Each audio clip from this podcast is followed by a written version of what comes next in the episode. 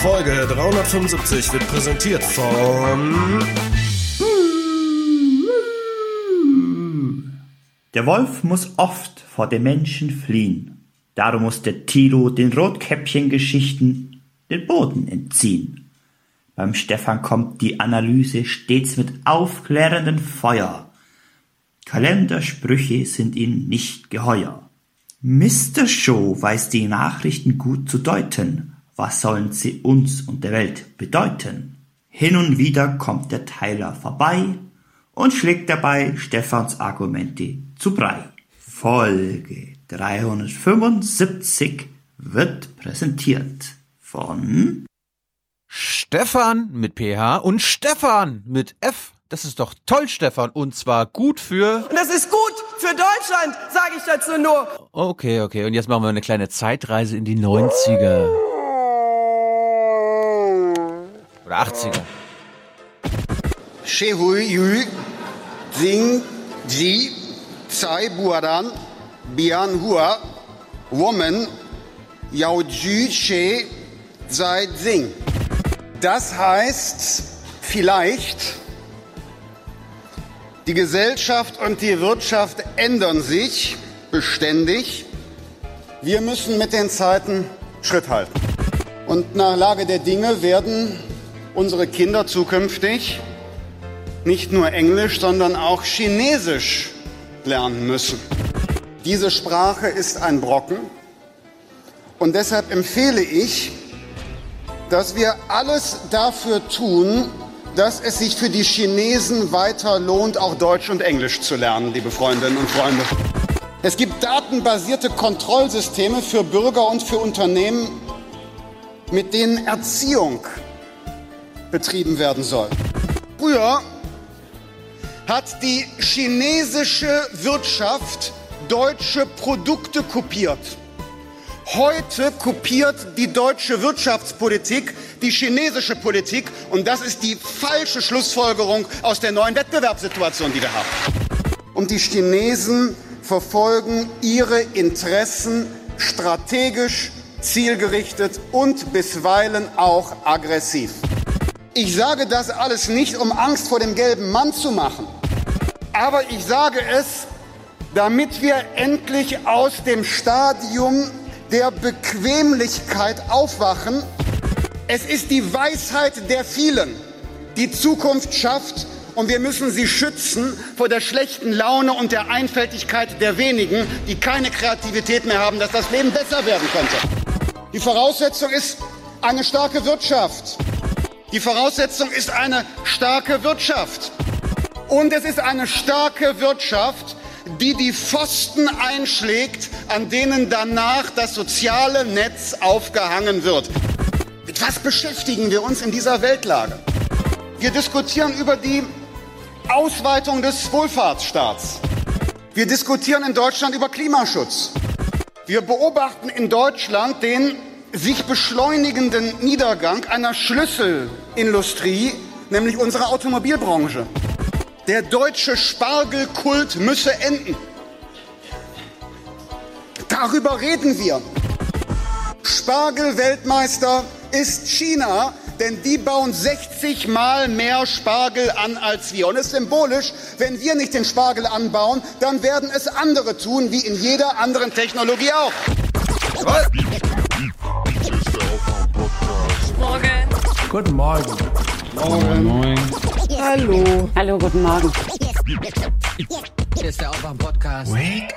Bei ganz vielen dieser Fragen haben wir als Partei der Mitte eine Position, die in Wahrheit in Deutschland mehrheitsfähig ist. Wake up and clear your brain. Time to listen to what people are saying. Government is lying again, media is acting insane. It's good to stay in bed and ignore the talking heads, but you can sleep when you are dead. So wake up. We had everything we could ever wish for, and yet now we may have nothing. Now we probably don't even have a future anymore. Because that future was sold so that a small number of people could make unimaginable amounts of money. It was stolen from us every time you said that the sky was the limit and that you only live once. The climate crisis is both the easiest and the hardest issue we have ever faced. The easiest because we know what we must do. We must stop the emissions of greenhouse gases.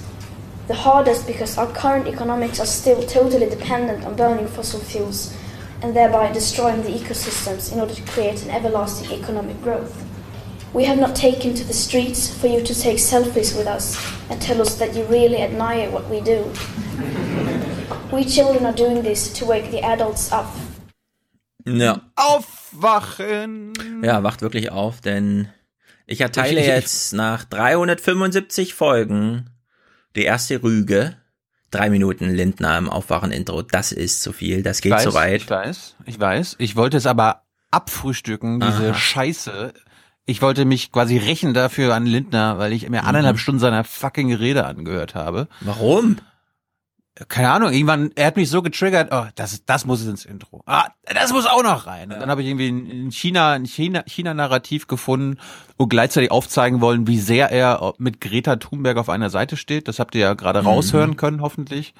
Und ich weiß, ich wollte es im Vornherein dir nicht beichten, aber ich fand, ich habe ich hab schon, ich habe schon anderthalb Minuten noch rausgekürzt gehabt gestern Abend. Ich weiß, es war Mhm. lang, aber Ja, es war also einfach so absurd, sorry. ich und, ähm, spiegel das jetzt und, gleich. und Money, ja. Money, Money war halt drei Minuten lang und ich fand das aber perfekt. Na gut. Wir spiegeln das jetzt einfach sofort mit einem Clip von H2 der Tag, 23. April, also vor einer Woche. Kai Aber Niebert jetzt- aber- wurde angerufen. Achso, ich dachte, du machst irgendwas Christian Lindner kritisches. Äh, Im Grunde ja. Also ich will mal kurz, weil er hier und so, die, die freie Wirtschaft wird schon regeln und wir müssen uns nur gegen Ja. China wehren.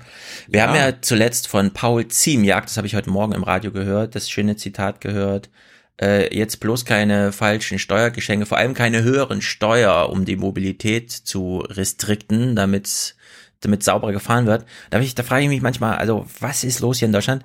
Wir hören kurz Argumente, geht nur 35 Sekunden. Kai Niebert, das ist ein Nachhaltigkeitsforscher aus Zürich, der hat also einen klaren Blick, denn in Zürich weiß man, Gesetze, die hier die Menschen in 30 Jahren plus noch betreffen, sind verboten. Deswegen keine Atomkraftwerke und der ganze Kram, ja. Ja, da macht man einfach keine langfristigen, ja, sondern da wird einfach klar gesagt, hier 30 Jahre, plane politisch nicht über deine eigene Lebensphase hinaus. Ist grundsätzlich verboten. Deswegen hören wir kurz Kai Niebert. Ähm, er wird angerufen von H2 der Tag. Der Ton ist nicht besonders gut. Trotzdem, die Botschaft ist entscheidend. Er vergleicht mal zwei deutsche Milliardenbeträge, die die Bundesregierung betreffen. Handlungsvermögen, Steuerungsvermögen und so weiter und so fort. Die Subventionsfrage ist aber tatsächlich eine hochspannende. Wir leisten uns in Deutschland Ich übersetze mal die Subventionsfrage, ja. Aber die Zahlen sind so wichtig, dass wir uns jetzt durchquälen müssen. 30 Sekunden noch.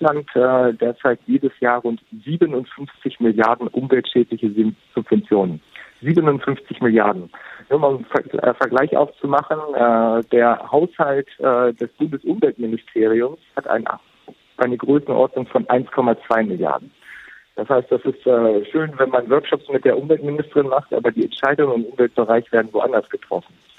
Aber gerade in diesem Subventionsbereich, da haben wir äh, so, eine, so eine massive Steuerungswirkung, die wir entfalten können. Ja, also Deutschland bezahlt 57 Milliarden Euro im Jahr dafür, nicht etwa damit äh, lokal noch Infrastruktur da ist hinsichtlich Friseur, Kioskhändler, keine Ahnung, Späti, Bäcker, sondern 57 Milliarden. Wenn du in Deutschland eine Hürde überspringst, sag mal mal 15.000 Euro ist dein Auto wert, ja? Und du bezahlst dein Auto. Danach kommst du in so einen großen Wohlfühltopf an 57 Milliarden äh, Subvention. Dein Benzin kostet nicht so viel, wie es kosten müsste. Dein Diesel auch nicht. Du kriegst vielleicht noch ein Dienstwagenprivileg. Du kriegst eine geteerte Autobahn. Und wenn du damit zum Flughafen fährst, kostet zwar der Flughafenstellplatz ein bisschen viel, aber dafür ist ja das Kerosin wieder steuerbefreit.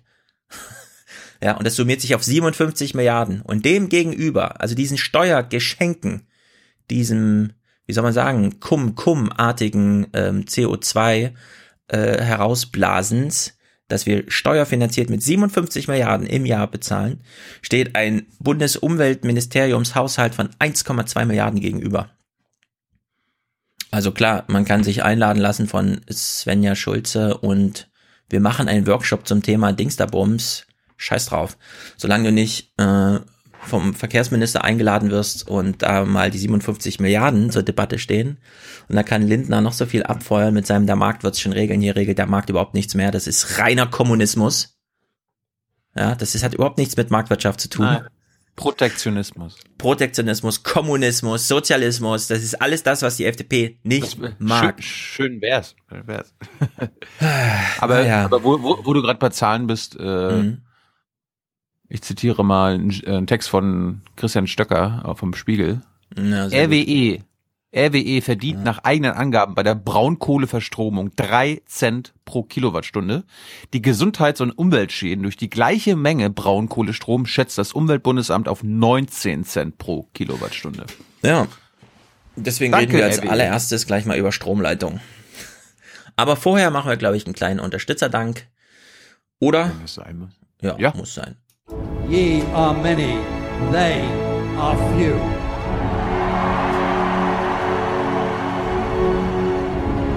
Willkommen im 1% Club.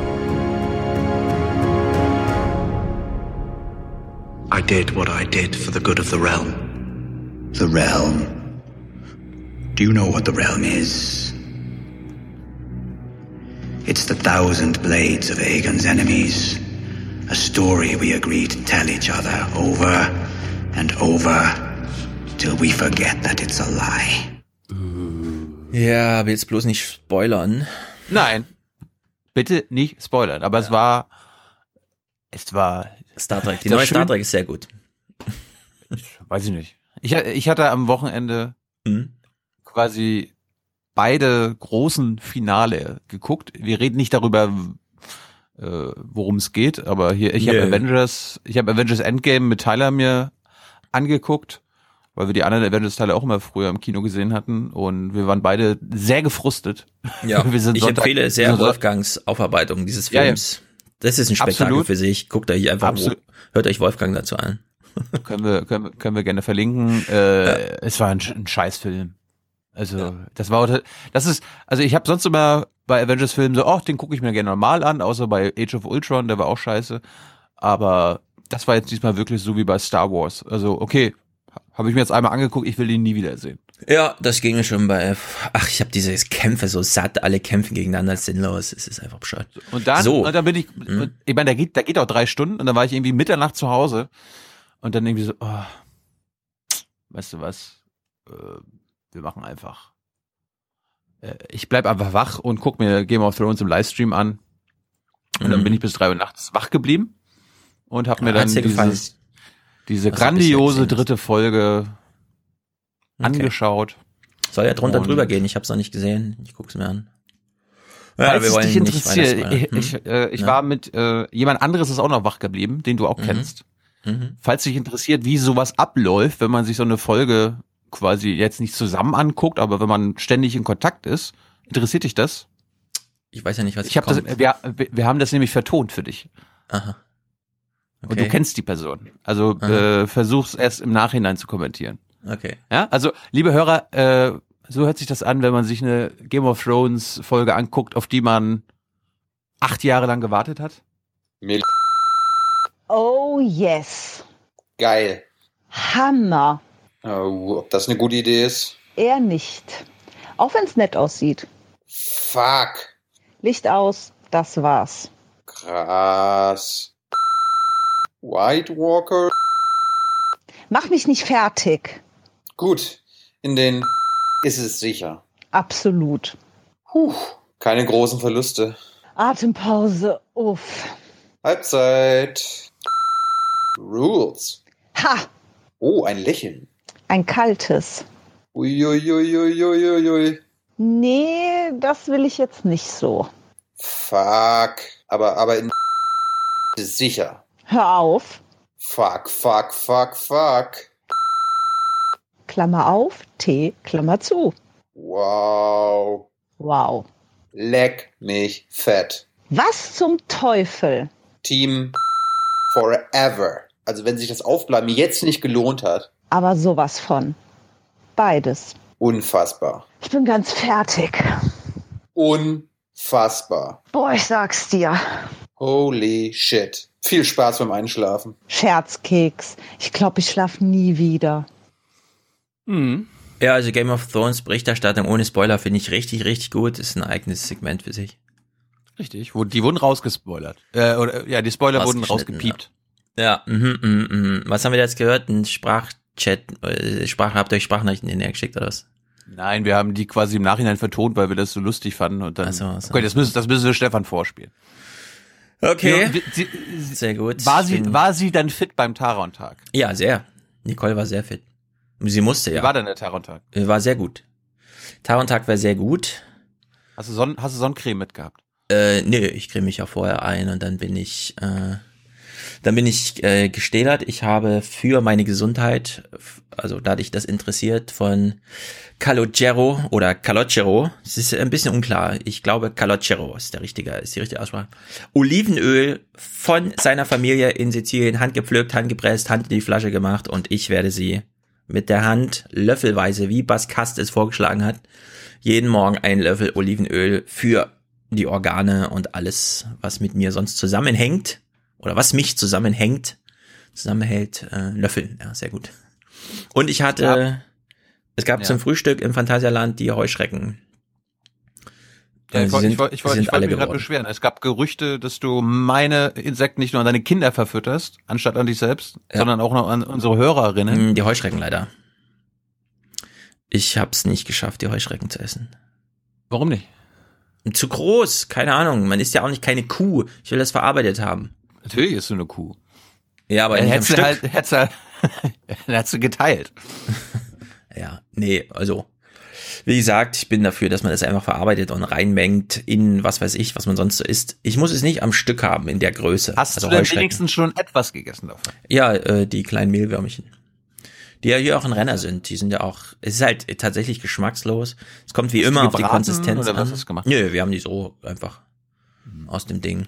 Da musst du das Olivenöl nehmen und äh, damit anbraten. Mit Olivenöl braten, sag mal, bist du des, bist du des Wahnsinns? Äh, Kann man ja versuchen. Mark, hat Markus gesagt. Okay, aber nicht mit Olivenöl, oder? Sondern mit Doch. Sonnenblume. Na gut. Wenn er das sagt, ist das natürlich okay. Gut. Markus, Markus, falls ich mich irre, melde dich bei Stefan. Ja.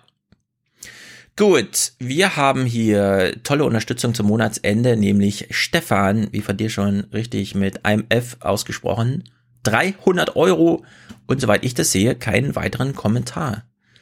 Falls mir was untergekommen ist, sagt Bescheid, dann hole ich das nach, Stefan. Ansonsten herzlichen Dank dafür. Das ist natürlich spektakulär. Das ist gut für unser Land. So eine Haltung. Ja, und wenn, wenn Stefan so freundlich ist und einen Cent rüberschiebt zu anderen Stefan mit PH, der sagt empörend, äh, weil er hat 249,99 geschickt, ist damit formal raus aus der Prä Präsentatorenschaft. Wir schieben ihn aber wieder rein in die Präsentatorenschaft, den 1 Cent. Aber vielleicht wollte er ja mit Absicht nicht Präsentator. Ich weiß, aber wir lassen uns doch hier nicht veralbern, oder? Ja, das wäre ja auch ent. Richtig. Also sehr gut, ihr beiden. Sehr gut. Das freut mich als Stefan natürlich besonders, dass wir hier so eine starke Stefan-Front Ja. haben. Wir hatten hier noch nicht einen Präsentatoren namens Tilo. Ja. Das Tja. kann. Das kann nicht sein so. Ja, das finde ich auch. Mal gucken, was die Zukunft Dann, bringt. dann, dann will ich wenigstens Stefan Nies haben als Präsentator. Oder so. Ja. Ja, sehr gut, ihr beiden. Ihr kriegt Ehrensitze. Ach, ich war ja am Wochenende beim Fußball. Oh, Es du, tut mir du hast leid. mal wieder, du hast das beschissenste Frankfurt-Spiel gesehen. Nee, ja, es war, es war, ein, es war ein Drama. Ich habe gesehen bei Fußball 2000, Basti fand die Stimmung im Stadion fand gut. Wir saßen da oben so ein bisschen, haben gedacht, pff, ah, weiß ich nicht. Kann nicht wenigstens mal ein Torschuss fallen.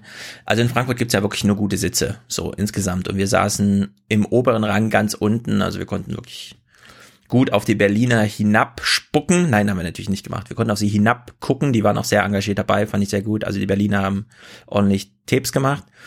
Und wir saßen so an der Ecke halt. Und naja, es ist halt nichts, nichts, nichts passiert. Meine Große hat sich gelangweilt ohne Ende. Zu Recht. Ja, und natürlich haben wir dann oben die ganze Zeit die Einblendung gesehen. 1-0, 1-3, 2-4 und so. Also haben wir zu Hause auch mal Fußball geguckt und haben uns nochmal Dortmund Schalke angeguckt. Um wenigstens etwas von diesem Fußballtag mitzunehmen. Naja, gut. Ihr hättet, ihr hättet zum Chelsea-Spiel gehen sollen. Ja, So, ich finde es auch scheiße, dass Frankfurt immer scheiße spielt, wenn ich im Stadion bin, deswegen gehe ich nicht mehr hin. Ist eine Erlösung für viele, da- genau, die sich daran genau. freuen, dass Frankfurt dann besser spielt, aber Basti, Basti hört uns ja gerade zu bestimmt. Ja. Basti, sorgt dafür, dass Stefan Schulz Stadionverbot bekommt. für mich war es das erstmal. Nö, ich gehe freiwillig nicht mehr hin. Es ist, ich find's lame. Gut. In der also ich bin Tribüne, au- aus, aus Eintracht-Sicht. Nur aus Ja. Eintracht-Sicht gut. das Wolfsburg-Spiel damals Hinrunde hat mir gut gefallen, neben Basti und Marvin, weil da geht's ja dann auch zur Sache und so. Ich gucke mir das halt so an und denk, oh, alles klar. Und ja, also jetzt, wir waren halt so in so einem Kinderblock da oben und so. Es war für sich eine ganz gute Veranstaltung, aber ich hätte mir ein bisschen mehr Fußball gerne. Ich hätte gerne das, also 0-0 ist einfach lame, wenn du mit deinen Kindern da bist und denen mal einen ordentlichen Fußballtag zeigen willst. Na gut. Egal. Ich komme zurück, wenn Frankfurt stabil gut spielt und nicht nur mit einzelnen Peaks, die sie auch sehr weit führen. Ich weiß, ich weiß. Aber Die spielen die beste Saison seit Jahrzehnten. ja, das höre ich immer. Und dann gucke ich hin und sehe es nicht. Naja. Ja, im, ja, genau, weil du immer hinguckst. Ja, äh, das ist die Schrödingers Fußballkatze hier. Erik schickt uns 100. Das ist sehr treu von ihm und das finden wir sehr gut. Wir danken dir. Du willst keinen Clip hören, aber da wir jetzt in ein neues Zeitalter anbrechen, sagen wir, irgendwas finden wir schon für dich. Vielleicht gefällt dir dieser Clip. Americans have never, ever, ever, ever let their country down. Ja, und so macht Erik das auch mit dem Aufwachen-Podcast. Er lässt ihn nicht im Stich. Übersetzt, übersetzt heißt das. Und das ist gut für Deutschland, sage ich dazu nur. Richtig. Boris, vielen, vielen Dank für eure tolle Arbeit. Sehr gut. 50 Euro. Ja. Äh, Bitteschön. Bastian schickt auch 50 und sagt, baut mehr Spargel an. Ja, wir haben genug Spargelwitze gehört. Ich fand's Passt gut, doch. wie sich Margarete, nee, wie heißt sie? Wie heißt die Spiegel Online äh, Kolumnistin? Schukowski? Margarete, genau. Wie sie, äh, sie hat sich ja nochmal sehr lustig gemacht über den Spruch von Lindner auf Twitter. Fand ich sehr gut. Ja, Astrid schickt 50 ohne weiteren Kommentar. Das nehmen wir natürlich dankbar gerne an. Paul, auch Ich hasse 50. Spargel. Ich auch. Und sie hat absolut recht. Spargel ist absolut Scheißgemüse. Niemand will den Quatsch essen. Niemand versteht das. Na gut. Paul, Geld, Geld. Alle wollen mehr Geld. Wir lösen es mit mehr Geld. Übrigens, super Doku-Tipp Fire auf Netflix, also F-Y-R-E, über die Power von Instagram-Influencern und wie ein Festival richtig schief gehen kann. Macht weiter so. Alles Liebe aus Berlin. Na, Instagram ist eine Pest. Aber macht Spaß, finde ich. Ein bisschen hin und her gerissen.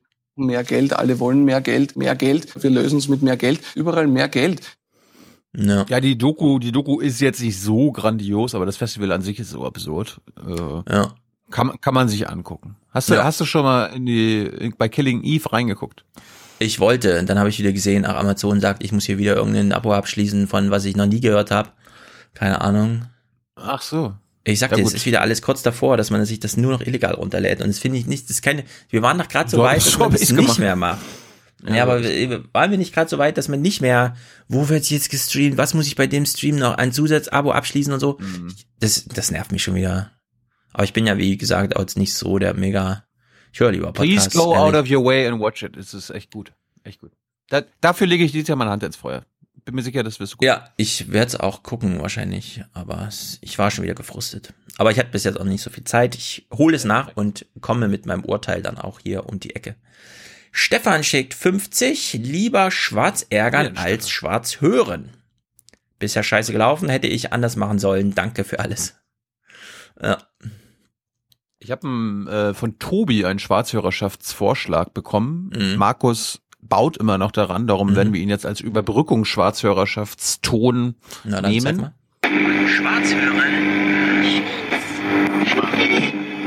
Schwarzhörerschaft beendet. Ja, was soll ich dir jetzt dazu sagen? Scheiße gelaufen. Ich hätte das äh, jetzt anders machen sollen. Ja, von der Idee sehr gut. Man steigt so aus der Höhle auf und hat die Schwarzhörerschaft beendet. Man wird angestrahlt vom Licht der wir basteln Aufwachen, Aufklärung. Ja, und was soll ich sagen? Noch ein Stefan. Stefan grüßt den heute los? Antifaschisten Andreas Scheuer. Oh, das ist gut. Haben wir von dem Clip? Äh, naja, der Poschi, ne? Und ich sage Ihnen, wenn Andi Scheuer als großer deutscher Antifaschist das nicht gemacht hätte, hätte sich die AfD dieses Thema geholt und hätte gesagt, wir sind die Sprecher der, der Dieselfahrer und so weiter. Und es hätte ja, wieder zwei bis drei Prozent gegeben. Finde ich ziemlich gut, allerdings. Es ist äh, eine glatte Lüge. Ja, Timo, herzlichen Dank an dich. 30 Euro. Genau, Stefan hatte 42 geschickt, damit ist in die Produzentenschaften hier abgefrühstückt. Sehr gut. Timo. Äh, Übrigens ist mir, ist mir ja. aufgefallen, ich weiß nicht, ob du das immer machst, aber bei manchen Folgen schreibst du quasi unter die Folge, wir danken unseren Produzentinnen und da führst du quasi die Präsentatoren auch als Produzenten. Immer mache ich das so. Das mache ich immer Ja, so. darum- Wir haben noch nie einen Präsentatoren ausgeflaggt, sondern es sind alles Produzenten. Ja, das wäre ja der Sinn dahinter. Willst du alles bindifferenziert, hierarchisiert wie in so einer CDU oder was? Nee, aber wenn wir einen Präsentator haben oder Präsentatorin, warum nicht vorne Ja, die, anstellen? die produzieren ja auch. Die stehen ja vorne ran, die stehen gleich als Erste. Aber das sind Ja. die Superproduzenten. Da macht die Superproduzenten. Die draus. Superproduzenten, da mal überlegen. Dobi. Ist mir nur aufgefallen, weil- Mhm. du es gerade sagst. Gespannt, ob es klappt. Na klar, siehe Hörerkommentar. Das kann nie sein so. Ja. Das kann, natürlich kann das so sein. Achso, hier. Es kommen die Ausländer hier rein, machen die Hand auf und kriegen Handy, kriegen Klamotten und wisst ihr, Kuckuck, das kann nicht sein so. Ja, sehr gut. Ähm, Audiokommentar werden wir dann entsprechend hören, wenn er eingeschickt hat. Lukas, Aufwachen, viele Grüße ans Oberwasser. Was auch immer. Wir haben doch alle Oberwasser gerade, oder? Ist, ist ja, da trinkt hier gerade jemand. David. David für mehr Hans Jessen in allen Podcasts. Ja, damit können wir heute leider nicht dienen, äh, denn es läuft eine Rec-BK. Und Steffen Seibert mag, also Hans mag Steffen Seibert lieber als uns, glaube ich. Würden Sie mich bitte nicht so verhören? Ja, ist natürlich ein Skandal, aber gut. Lars Christian, herzlichen Dank. Daniel Silke, Grüße an alle Beteiligte, also hier die Runde. Oliver und Melanie, Investition in die Zukunft, 5% vom Kindergeld, 19,40 Euro. Das ist sehr gut. Wir sind der Familienpodcast Nummer eins. Und Zukunftspodcast natürlich. Ich glaube Genau. nicht, dass wir das verhindern können, Ja. die Entwicklung. Die Zukunft muss man unterstützen. Ne? Ja, unterstützen wir mal die Zukunft, soweit das geht. Lukas, 1% vom Besten für den besten Podcast. Sehr gut. Hans Christian. Ich muss jetzt hier leider weiter hingucken. Mal Zeit für einen neuen Verwendungszweck. Also, ja, denkt dir einen aus. Sehr gut. Julian, aufwachen, schreibt da, damit es zugeordnet wird. Sehr gut. Dustin, wird mal wieder Zeit für eine kleine Erholung, ach, Erhöhung der Spende um 5 Euro. Dauerauftrag nur 10 Euro. Das kann nie sein so. Jetzt schickt er 15. Sehr gut. Das ist doch toll. So soll es sein. Vielen Dank dafür. Das kann nicht sein so. Ja, Sandra und Aaron, Monatsbeitrag, sehr gut. Genau wie Nano, Horseland, yeah, yeah, yeah, yeah. Und Tommy, Horseland, Horseland. Gut. Ist immer ein guter Monatsende.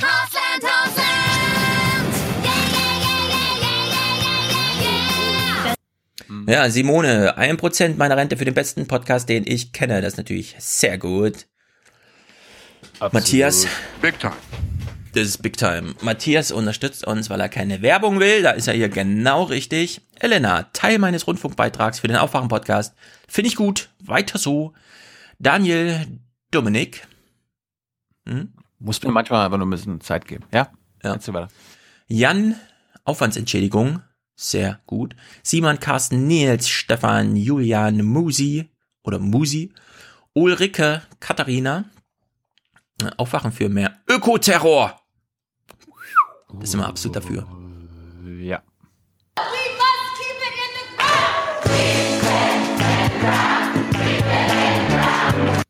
Richtig, Sven, danke für eure Arbeit. Bitte weiter so. Frank, mein kritischer Blick auf den Nachrichtentag weiter so und immer schön klugscheißerisch bleiben. Danke für, äh, danke, äh, danke, der Frank. So rum, genau, sehr gut. Valentina unterstützt uns. Benjamin.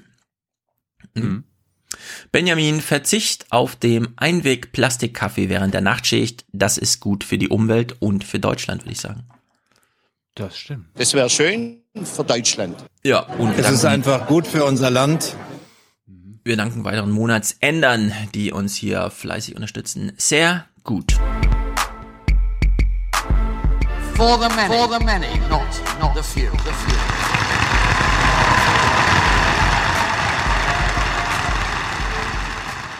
Wir wissen, Europa ist ein Friedensprojekt. Wir wissen, Europa ist ein Wirtschafts-, ein Freihandelsprojekt. Wir wissen um die Erleichterung, die wir haben durch die Freizügigkeit. Wir wissen um die Vorteile der Niederlassungsfreiheit, der Kapitalverkehrsfreiheit.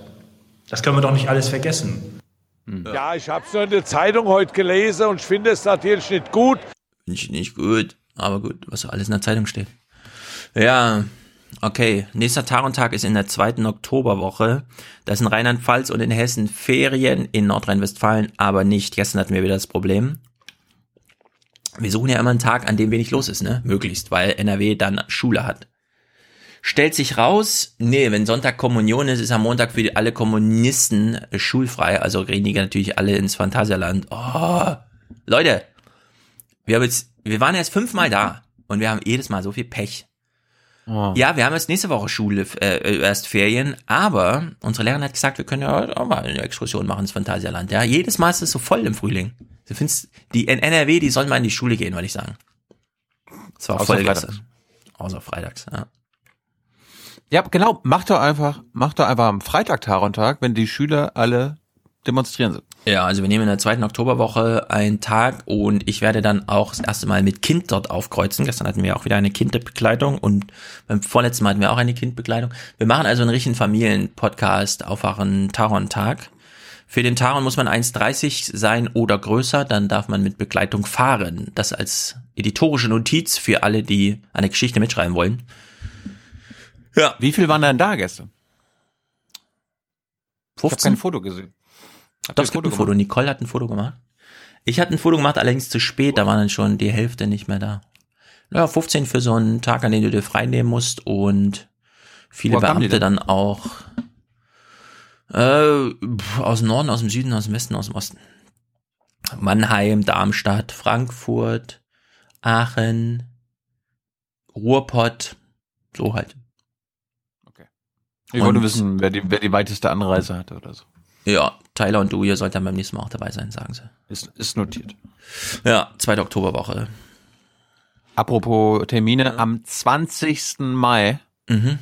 gibt's ein Live-Event im Basecamp äh, zum Thema 70 Jahre Grundgesetz und Europawahl mit und von Albrecht von Lucke. Kennen hier einige. Der hat ja immer die, der hat ja immer die äh, besten, besten die besten Analysen natürlich. Der Verlierer ist die SPD. Ähm, natürlich geht's mit ihm um das Grundgesetz, hat er einen großartigen Text geschrieben. Sein aktuellen, der, sein aktueller in den aktuellen Blättern ist auch geil. Mhm. Sehr lesenswert. Und äh, Ja. Hans Jessen Show ist natürlich auch mit dabei. Ja. Und ähm, mehr dazu die nächsten Tagen und Wochen. Yes. 20. Und- Mai, Montagabend. Ja, der Aufwärmpodcast wurde nach Dresden eingeladen, finde ich natürlich sehr gut. Haben wir schon zugesagt oder machen wir das hier oder? Wir okay. schon zugesagt.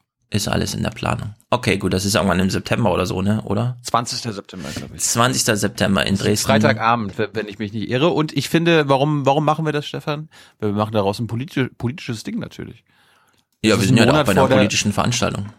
Ist ein Monat vor der Sachsenwahl und wir können ja irgendwie die Spitzenkandidaten der, der sächsischen oder irgendwie sowas Kretschmer einladen.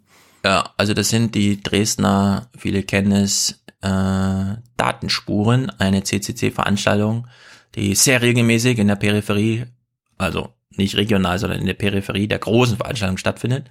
Da kommen wir natürlich gerne. Ja, aber alles weitere dann die nächsten Wochen. Ja, müssen wir noch ausklammern. Wir kümmern uns. Genau, sehr gut. Da ist natürlich dann auch das Wok und alles da. Das ist so geil, da fährst du hin, sagst, ich brauche hier mal zack und zack ist alles da. Noch bevor du den Finger schnippst, steht das Setup. Das ist natürlich sehr gut. Sehr gut, okay, Strom. Wollen wir über Strom reden? I need power. Oder wollen wir erst Amerika abfrühstücken? Lustiger Einstieg, meine ich. Na los. Ich habe allerdings nur einen Clip. Ich habe auch noch einen. Und zwar, ich muss ihn suchen, hier. Ich hab, ja, pass auf, pass auf, ich, pass auf, du, du willst Ja. Wahlkampf machen, ne? Joe Biden, oder? Nur kurz anmerken, wie Also, der dann Ton sich ich- jetzt verändert. Also, Amerika, ich gucke ja jetzt ja vermehrt wieder Nachrichten. Ich gucke quasi die amerikanischen Tagesthemen, PBS Mhm. NewsHour. Leider sind die nicht so wie in Deutschland so gut und so kompakt, sondern nur eine Stunde lang. Ja, und das lame. zweimal am Tag. Uh, ja, also liebe Tagesthemen, lasst euch da bloß nichts äh, vormachen. Also irgendwie mehr Nachrichten und irgendwie längere Beiträge, zweieinhalb Minuten Ja. ein, ein. Bleibt mal, bleibt mal so, wie ihr seid, seit 40 Jahren. Das ist schon ganz Ja, gut so. Schön Moderation, Bericht, Moderation, Bericht und dann das Wetter. Genau. So, und ich habe mal wieder so ganz äh, normal so geguckt und dann ging es irgendwie um den Moller Report und wir, das Podcast-Motto ist ja hier, The Mueller report is part of the beginning. It's not the end. Und Judy hatte dann äh, Gäste und das fand ich aber nur so absurd, ja. Also ging dann wieder um die Russen und was, was Putin jetzt alles so vielleicht doch planen könnte, was uns Mueller äh, vielleicht doch, hat er uns das gesagt oder wurde das alles debunked? Who knows? Klären wir vielleicht auch in der nächsten Folge.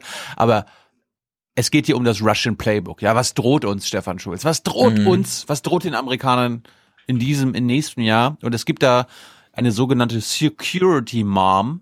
So fingiert sie oder fungiert sie äh, in den Medien. Juliette Kayam war früher bei der NSA und bei Homeland Security. Und pass mal auf, Stefan, die warnt dich jetzt mal davor, was uns jetzt alles eigentlich droht. Das ist, das ist crazy. What makes you believe that that's a concern?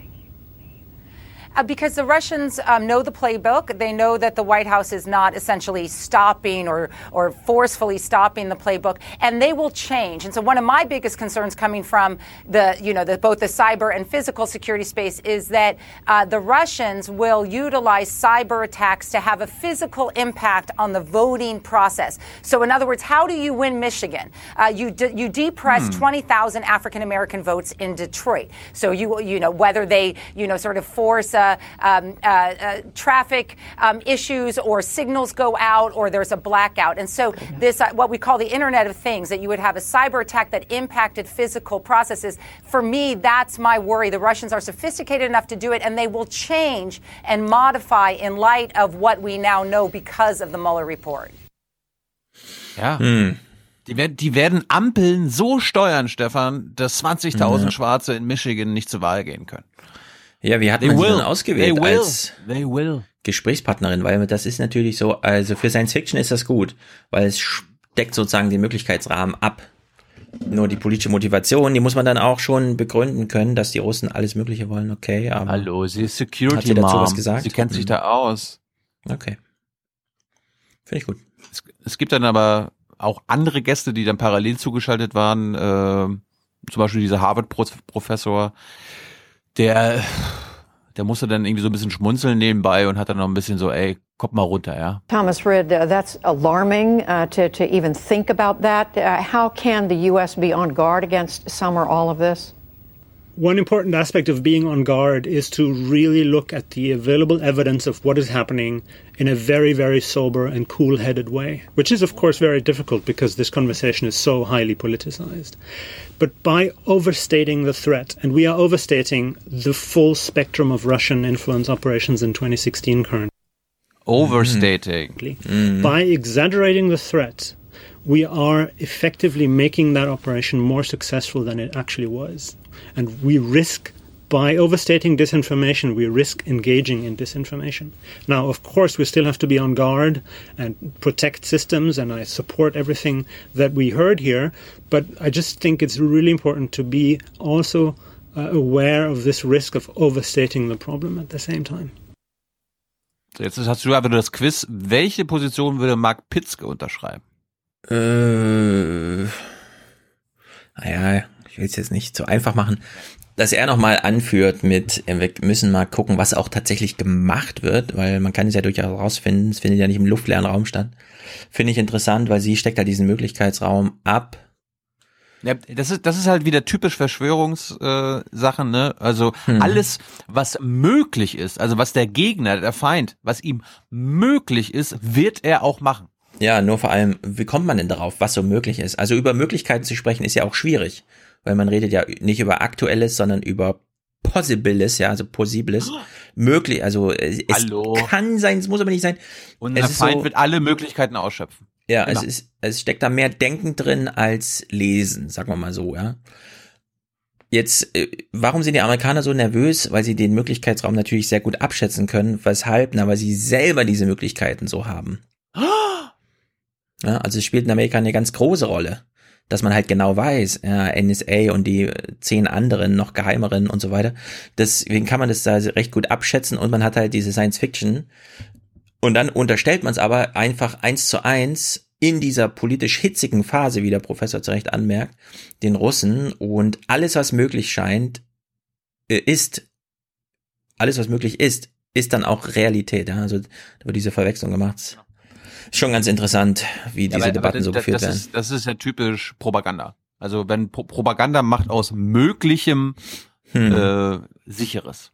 Ja, also die machen viel, die Russen, aber aus einer deutschen Perspektive käme man nie dazu, das zu, so- also das zu, so zu überhöhen, weil wir dann einfach immer nur denken, naja, aber am Ende kriegen wir halt nichts hin davon, ja. Also wir, wir Deutschen kennen solche Möglichkeiten gar nicht. Wir kriegen nicht mal hin in unseren eigentlichen Haupt, äh, Tätigkeiten, nämlich Sachen bauen, ja, und dann ist man ganz schnell mal bei Stuttgart 21, was länger und teurer wird und Berliner Flughafen, was gar nicht funktioniert, aber gleichzeitig unterstellt man den Russen alles Mögliche.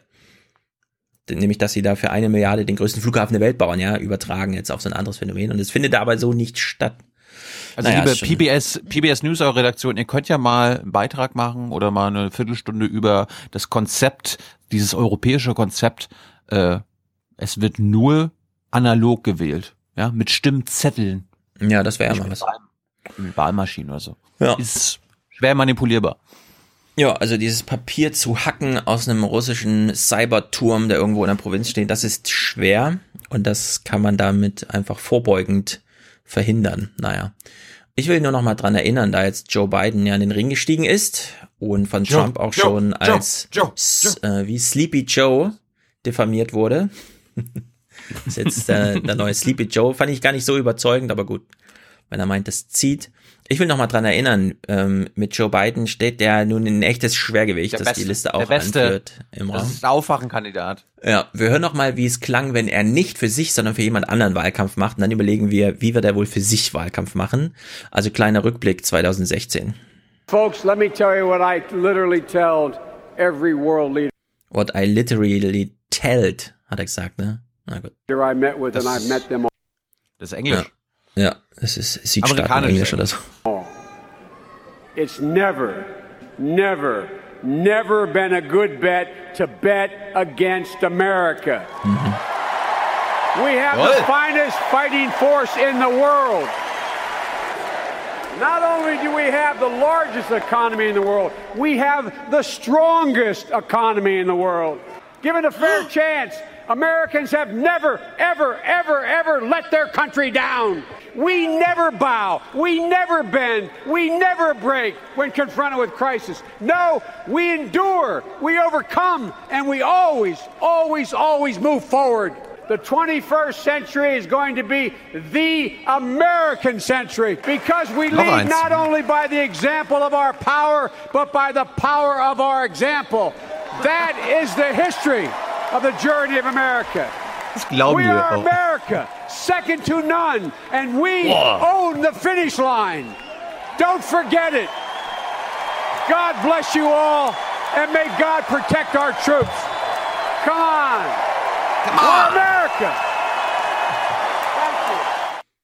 Ja, stellt leider. euch vor, Ja. liebe Hörer und Hörerinnen, stellt euch vor, Angela Merkel würde so eine Rede über Deutschland reden. Mit den gleichen Worten. Ja. Ja, könnte ja. sie gleich in die NPD eintreten.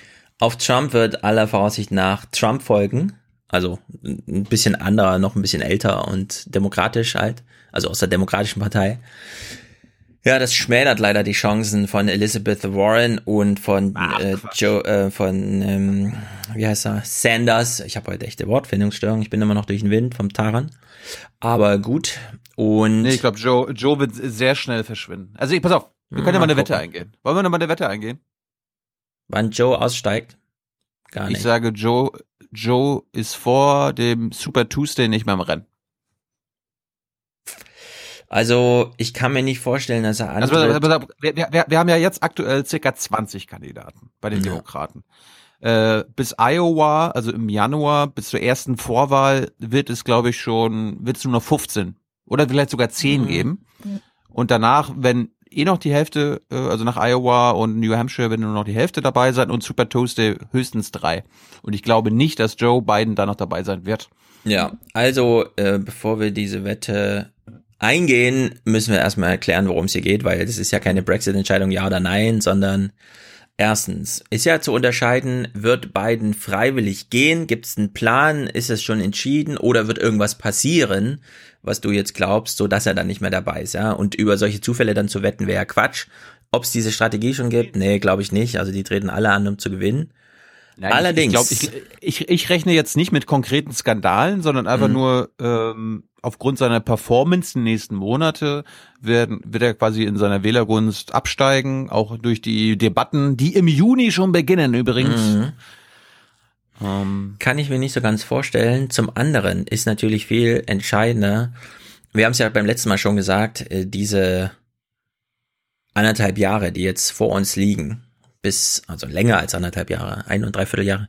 Das ist natürlich keine Phase, in der man sich die ganze Zeit fragen sollte, wer hat hier eine Chance, ja. Also so wie Spiegel Online, dass man jetzt sich nur noch fragt, oder ich will es nicht Spiegel Online unterstellen, aber es gab schon wieder, wir wurden darauf hingewiesen auf erste Podcast-Ausgaben von etablierten deutschen Journalisten, die sich schon wieder nur die Frage stellen, kann Biden Trump schlagen, ja oder nein? Alles andere fällt da unter den Tisch. Das ist natürlich die ganz falsche Herangehensweise, denn wir haben ja beim letzten Mal erlebt, wie Ja. ähm, Sanders die Hillary-Campaign unter Druck gesetzt hat und plötzlich dort auch das eine oder andere andere Wort über Freihandelsverträge und Sozialismus und so weiter gesprochen wurde, Mindestlöhne und so weiter und so fort. Deswegen ich ärgere mich. Ah, hier, Hm. pass auf. Es gibt, den können wir ja mal verlinken. Äh, Jay Rosen hat von Matt Pierce von der LA Times was ähm, Mhm. äh, geteilt. Jay Rosen ist ja auch so ein Journalisten, Journalistenversteher, äh, Journalistprofessor. Mhm. Und äh, Matt Pierce hat für se seine Leser gefragt, was sie denn erwarten, worauf er sich in seiner Präsidentenvorwahl-Coverage äh, so beziehen soll. Und 67 Prozent seiner äh, des Feedbacks war Policy, also redet Ja. darüber, was die wollen. Genau, Ja, und das ist der was, eigentliche was die Punkt. machen wollen. Und Ja. Mhm. Jetzt kommen wir zu, weil du es gerade angesprochen hast, Electability. Also haben sie Chancen gewählt zu werden? 1,3 Prozent wollen das nur. Ja, interessiert niemanden. Man hat halt Außer, so nee, doch, Lieblinge. doch. Na, na, hallo. Nein, pass auf. Mhm. Natürlich interessiert das die Journalisten, weil das Journalistenthemen sind, die, die Journalisten, politische Journalisten, das ist ja auch mein, ist hier in Deutschland ja auch so, in Berlin, Themen, Inhalte, pff, ja gut. Ich will wissen, wer gegen wen antritt. Und das andere, und das ist ja halt auch, das hat Jay Rosenman auch noch aufgezeigt, die klicken sich einfach geil. Also die Leute klicken diese Horse Race äh, Genau. Artikel. Ja, das ist halt der Punkt, ne? Wenn du die Leute fragst, was fänden sie jetzt interessanter? Die Konflikte zwischen den Kandidaten oder deren Policy, die sie betreffen. Sagen die natürlich, na, ich interessiere mich für die Politik, ist doch klar. Wenn man dann den Fernseher einschaltet oder seinen Webbrowser aufmacht, klickt man sich natürlich durch die Konflikte. Ja, unter der Maßgabe würde ich jetzt, wenn man die deutschen Journalisten fragt, was ist für sie interessanter, was da für Ja, aber Ideen warum- durchgeprügelt aber- werden oder die Aber Konflikte, warum machen dann das sagen die deutschen Journalisten? Warum, warum muss den Deutschen erklärt werden, wer jetzt die besten Wahlchancen hat? Ein aber- Jahr vor irgendeiner Vorwahl?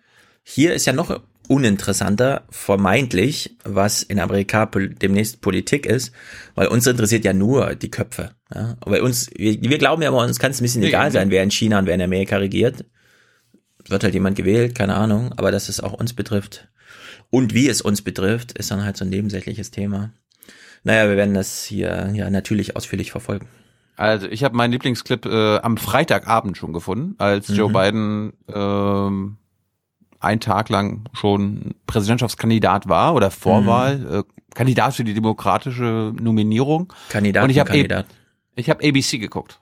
Good Morning America hatte am 25. April quasi gleich live geschaltet. Ey, Joe Biden is running. Und Stefan, du musst jetzt mal ein bisschen darauf achten, weil ich habe so ein bisschen das Bauchgefühl, dass ABC, also einer der größten Network-Sender Amerikas, sich schon entschieden hat, wen sie ABC? als Na klar. wen sie als demokratische Präsidentschaftskandidaten Mhm. aufstellen wollen. Und mir, ich mache das jetzt mal anhand von, in, anhand von drei Clips. Erstens, sie äh, transportieren die Message, die Joe Biden quasi mit seinem Antritt ausgesendet hat, schon mal perfekt. Sie halten sich voll an die Message. Also da hat man wahrscheinlich schon gute Hintergrundgespräche im Vorfeld geführt mit seinem Team, was man so sagen sollte. Und äh, das erste Stichwort, worauf du jetzt achten solltest, ist Progressive Patriotism. That's why today I'm announcing my candidacy for President of the United States. Biden is taking direct aim at President Trump. But if we give Donald Trump eight years in the White House, he will forever and fundamentally alter the character of this nation, who we are. And I cannot stand by and watch that happen. And the former vice president is sounding a theme of progressive patriotism, pledging a fight on first principles. We can't forget what happened in Charlottesville. Even more important, we have to remember who we are. This is America. Ja. This is America. Also, Progressive Patriotism. Mhm. Gut, hören wir mal weiter. Was, was hat Joe Biden noch für eine Message? Und diesmal achte bitte auf Mhm. Fighting Progressive Populism. Several women came forward this year describing unwelcome physical contact from Biden, like touching and kissing. They didn't accuse Biden of sexual harassment, but they say it made them feel unequal.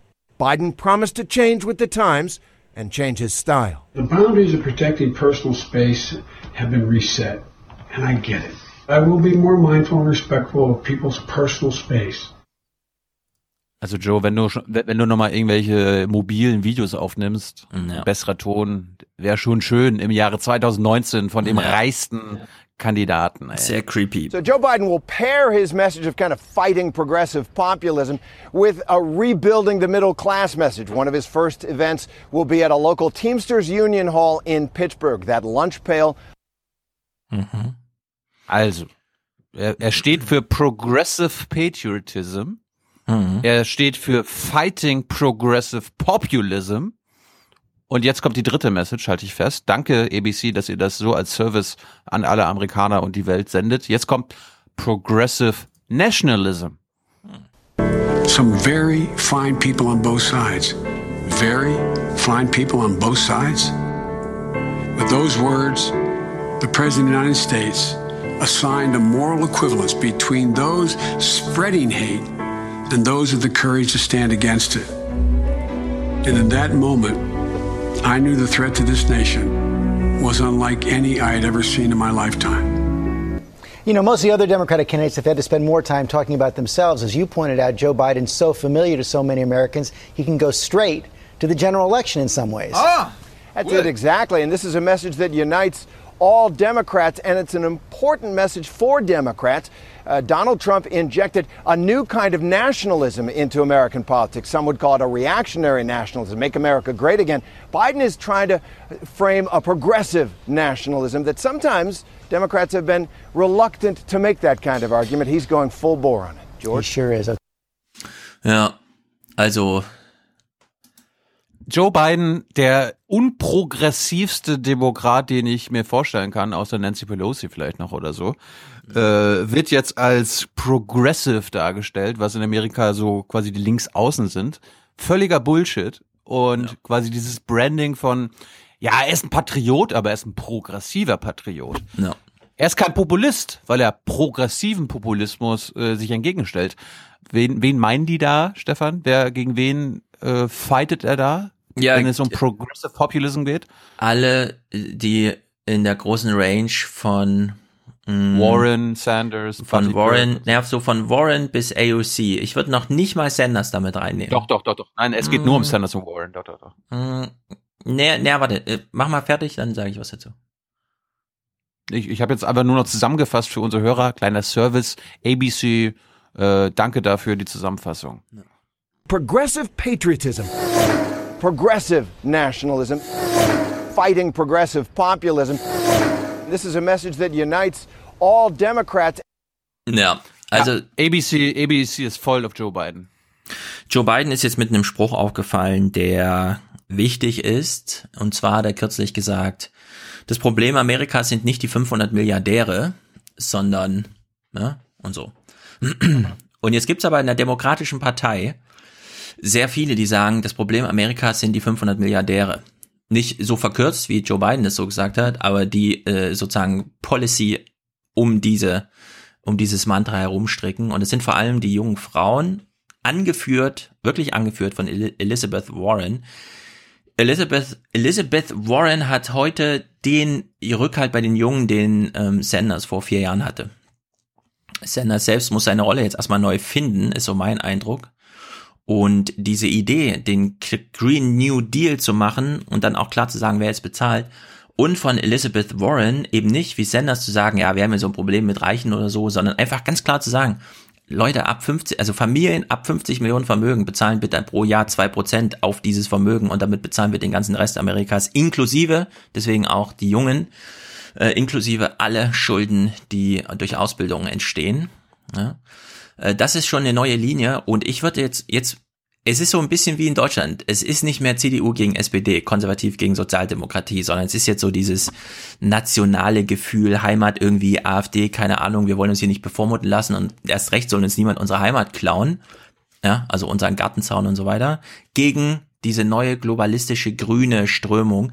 Und in Amerika, glaube ich, haben wir auch so ein Aufbrechen von diesem, ah, die etablierten Parteien, und das sind Demokraten und Republikaner, und Joe Biden ist genau auf dieser republikanischen Schiene. Der guckt sich jetzt an, wie Trump das gemacht hat. Ah, Identitätspolitik, okay, das mit dem Geld, naja, irgendwas Fadenscheiniges für alle Amerikaner und so weiter labern, ja, aber das nicht ernst meinen. Aber halt auf jeden Fall Stimmung auf der Bühne verbreiten. Er spricht, er spricht nur Emotionen an. Du hast es gerade abgespielt, hier Genau. auch. Er Ja. geht nur auf die Emotionen. Genau, und dem gegenüber steht aber jetzt dieses richtig ausdebattierte, explizierte Rational, der Vermögensverteil, die Vermögensverteilung ist das Problem. Und es wird mittlerweile von einer äh, recht großen Zahl demokratischer, wichtiger demokratischer Politiker und angeführt eben von Elizabeth Warren als Kandidatin für diesen Vorwahlposten da. Das ist schon, das ist, das ist, glaube ich, eine neue Grenzziehung. Da werden sich die, die Demokraten auch noch, weil die Demokraten, die brauchen auch Unterstützung von Milliardären und so weiter. Es gibt in Amerika einige Milliardäre, die auch Vermögensungleichheit, also Nick Hanauer oder so, die auch Vermögensungleichheit als ein echtes Problem sehen und da was machen wollen. Allerdings nimmt, werden nimmt, da nimmt Elizabeth Warren Milliardärengeld, Milliardengeld an? Also Superback Money? Hm, Ich nehme mal an, nein, die sind ja jetzt mittlerweile alle auf so einer Linie, dass sie es machen wie Sanders damals. Und naja, da wird es jedenfalls eine neue Grenzziehung geben in diesem Wahlkampf. Das wird sehr interessant. Es ist nicht mehr Demokraten gegen Republikaner, sondern es gibt sowohl bei den Republikanern diese große Angst, dass Trump die ganze Partei übernimmt und es gibt bei den Demokraten die Angst, dass die jetzigen Bemühungen aus der Basis von unten, was gegen Vermögensungleichheit zu tun, von oben zunichte gemacht werden, weil jemand wie Joe Biden kommt und sagt, das ist gar nicht das Entscheidende. Weil wenn man damit durchkommt, dann stößt man sehr vielen jungen Menschen in Amerika vor den Kopf und sehr viele wollen sich jetzt nicht mehr vor den Kopf stoßen lassen. Da ist dann AOC sozusagen die Speerspitze dieser Bewegung, die ja mittlerweile auch parlamentarisch repräsentiert ist. Also das, das wird interessant. Im Spiel wird vielleicht sogar ein bisschen interessanter als beim letzten Mal, weil das letzte Mal war es halt reines Medienspektakel. Jetzt kommen sozusagen Inhalte noch dazu. Das wird auch diesmal ein Medienspektakel. Das ja, aber Inhalte ist, spielen halt auch eine Rolle jetzt. das einzige Gute ist, wir haben, glaube ich, also wenn die Demokraten das nicht übertreiben, diesmal weniger Debatten zu gucken, weil es ja nur eine Seite macht. Ja, aber beim letzten Mal gab es ja im Grunde jetzt auch nicht, naja gut, dieser Rap halt und dann diese Auseinandersetzung. Wir wissen Das noch nicht genau, ob Trump keine Herausforderer hat. Es gibt die ersten Zuckungen in der Partei. Läuft ja auch noch eine Wette bei uns. Du hast ja gesagt, äh, wird keinen Vorwahl bei den Republikanern geben. Ich habe gesagt, ja. Ich kann mich da Du nicht erinnern, ehrlich gesagt. ich, ich erinnere mich dran. Ja. Aber kommen wir doch mal, kommen wir doch mal zur progressiven Speerspitze in Deutschland. Lass uns das fix abfrühstücken, bitte. Mhm. Ich habe keine Lust. Äh, die FDP hat einen Parteitag gemacht. Ah. Ich dachte, wir haben jetzt das abgefrühstückt. FDP ist durch, Ja, oder nicht? ich, nur, nur ein paar lustige Sachen noch. Okay, auf Sie wollen, ja, sie wollen, lustig. sie wollen jetzt auch was für den Klimaschutz machen. Mhm. Aber um dich ja als potenziellen Wähler zu gewinnen, Ja. wollen sie sich aber trotzdem abgrenzen. Und zwar von den Grünen im Klimaschutz. Tja, die FDP, die stellt sich breiter auf ein programmatisches Update mit klarem liberalen Credo. Die Umfragen, die stagnieren. In aktuellen Debatten blieb die Partei zuletzt oft blass. Das soll anders werden. Etwa beim Klimaschutz, dem grünen Gewinnerthema. Da gibt's jetzt Klarheit und Abgrenzung. Die Liberalen sind strikt gegen Verbote, setzen auf die Kraft des Bisher habe ich noch nichts Lustiges gehört, aber ich bin weiterhin gespannt. Marktes, um Treibhausgase zu senken und den Verkehr sauberer zu machen. Mhm. Ja, das ist schon ziemlich Du hast, lustig. du hast gerade reingerätscht, ja. Sie setzen auf die Kraft des Marktes. Dieselbe Kraft, die das in den letzten 30 Jahren schon hinbekommen hat. Ja, aber da habe ich nicht reingekriegt, sondern das haben wir vorhin abgehandelt, als wir die 57 Milliarden Subventionen für CO2-Erzeugung gegen 1,2 Millionen Bundeshaushalt äh, verglichen Ah, ach, haben. ach so, ach so, du meinst, die FDP ist, auch gegen die Subvention, weil das ja in den Markt eingreift. Ja, das ist sozusagen der Gag von Ah. vorhin. Mhm. Ja, aber ich, ich habe ja Lindner auch schon mal in der BBK gefragt gehabt, ob er dann gegen die Dieselsubvention ist. Aber Ja. da, das fand er ja, das fand er ja dann weniger schlimm. Ich spare euch jetzt mal den, den. Ja, wir können ja noch mal kurz Ich weiß nicht, ob aufgreifen. Sie für die Klimaschutzziele eintreten, Herr Jung. Ja. Ja, und das Zitat ging weiter, dass er sagte, dann müssen sie nämlich für den Diesel sein, weil der weniger Klimagase produziert als der Benziner, ist mittlerweile nicht mehr so. Die Diesel sind größer geworden, die Dieselflotte produziert mehr CO2 als vergleichbare Benziner, weil die Diesel viel, viel schwerer geworden sind. Ja, also war in der Hinsicht, ich würde es kein, kein Fake News, aber es gilt jetzt einfach nicht mehr, was Lindner da gesagt hat. Dann stellt sich die FDP auch bei sozialen Themen neu auf. Revolutionär, pass mal auf. Und die Partei will weiblicher werden, weg vom Image herzlos und kalt, besser zuhören und verstehen, auch bei sozialen Fragen, gerade mit Blick auf die Wahlen in Sachsen, Brandenburg und Thüringen. Da wollen die Liberalen zurück in die Parlamente. Mhm, na viel Also, Spaß. Wegen den Wahlen in Ostdeutschland muss man ein bisschen weniger neoliberal erscheinen. Ja. Das zieht in Ostdeutschland bestimmt, was sie da gerade machen. Ja, absolut, absolut, absolut. Dann gibt's eine neue Generalsekretärin, weil Nicola Bär, unsere Wahlplakats-Queen, ich weiß nicht, ob sie auch bei euch hängt, ähm, Ja, sie hat ja Hessin. abgedankt. Ah ja, sie war ja hier Bildungsministerin. ja. Und es gibt jetzt eine neue aus Ostdeutschland und blond.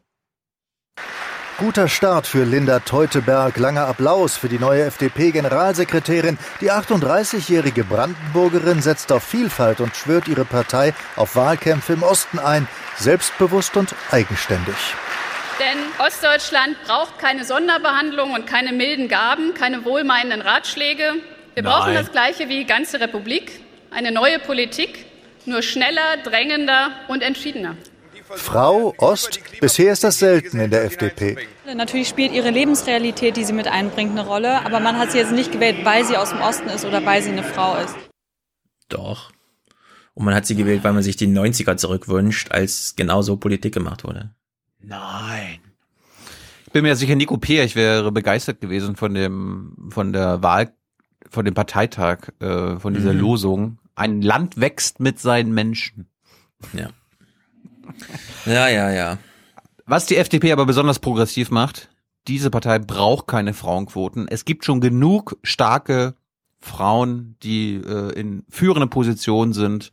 Ne? Angelika Kubicki, Christina Lindner. Wozu brauchst du dann eine Mhm. Frauenquote? Frauenpolitik. Damit hat die FDP lange gefremdelt. Nun soll die Partei weiblicher werden. Statt Quoten plant die Parteiführung Zielvereinbarungen Oh. in Landes- und Kreisverbänden. Viele junge Frauen aber sind dagegen. Ich habe persönlich den Mitgliedsantrag der Freien Demokraten ausgefüllt, weil ich es schätze, wenn die Stärken und Leistungen eines Individuums völlig unabhängig von oberflächlichen Faktoren wie sexueller Orientierung, Geschlecht oder Hautfarbe wertgeschätzt werden.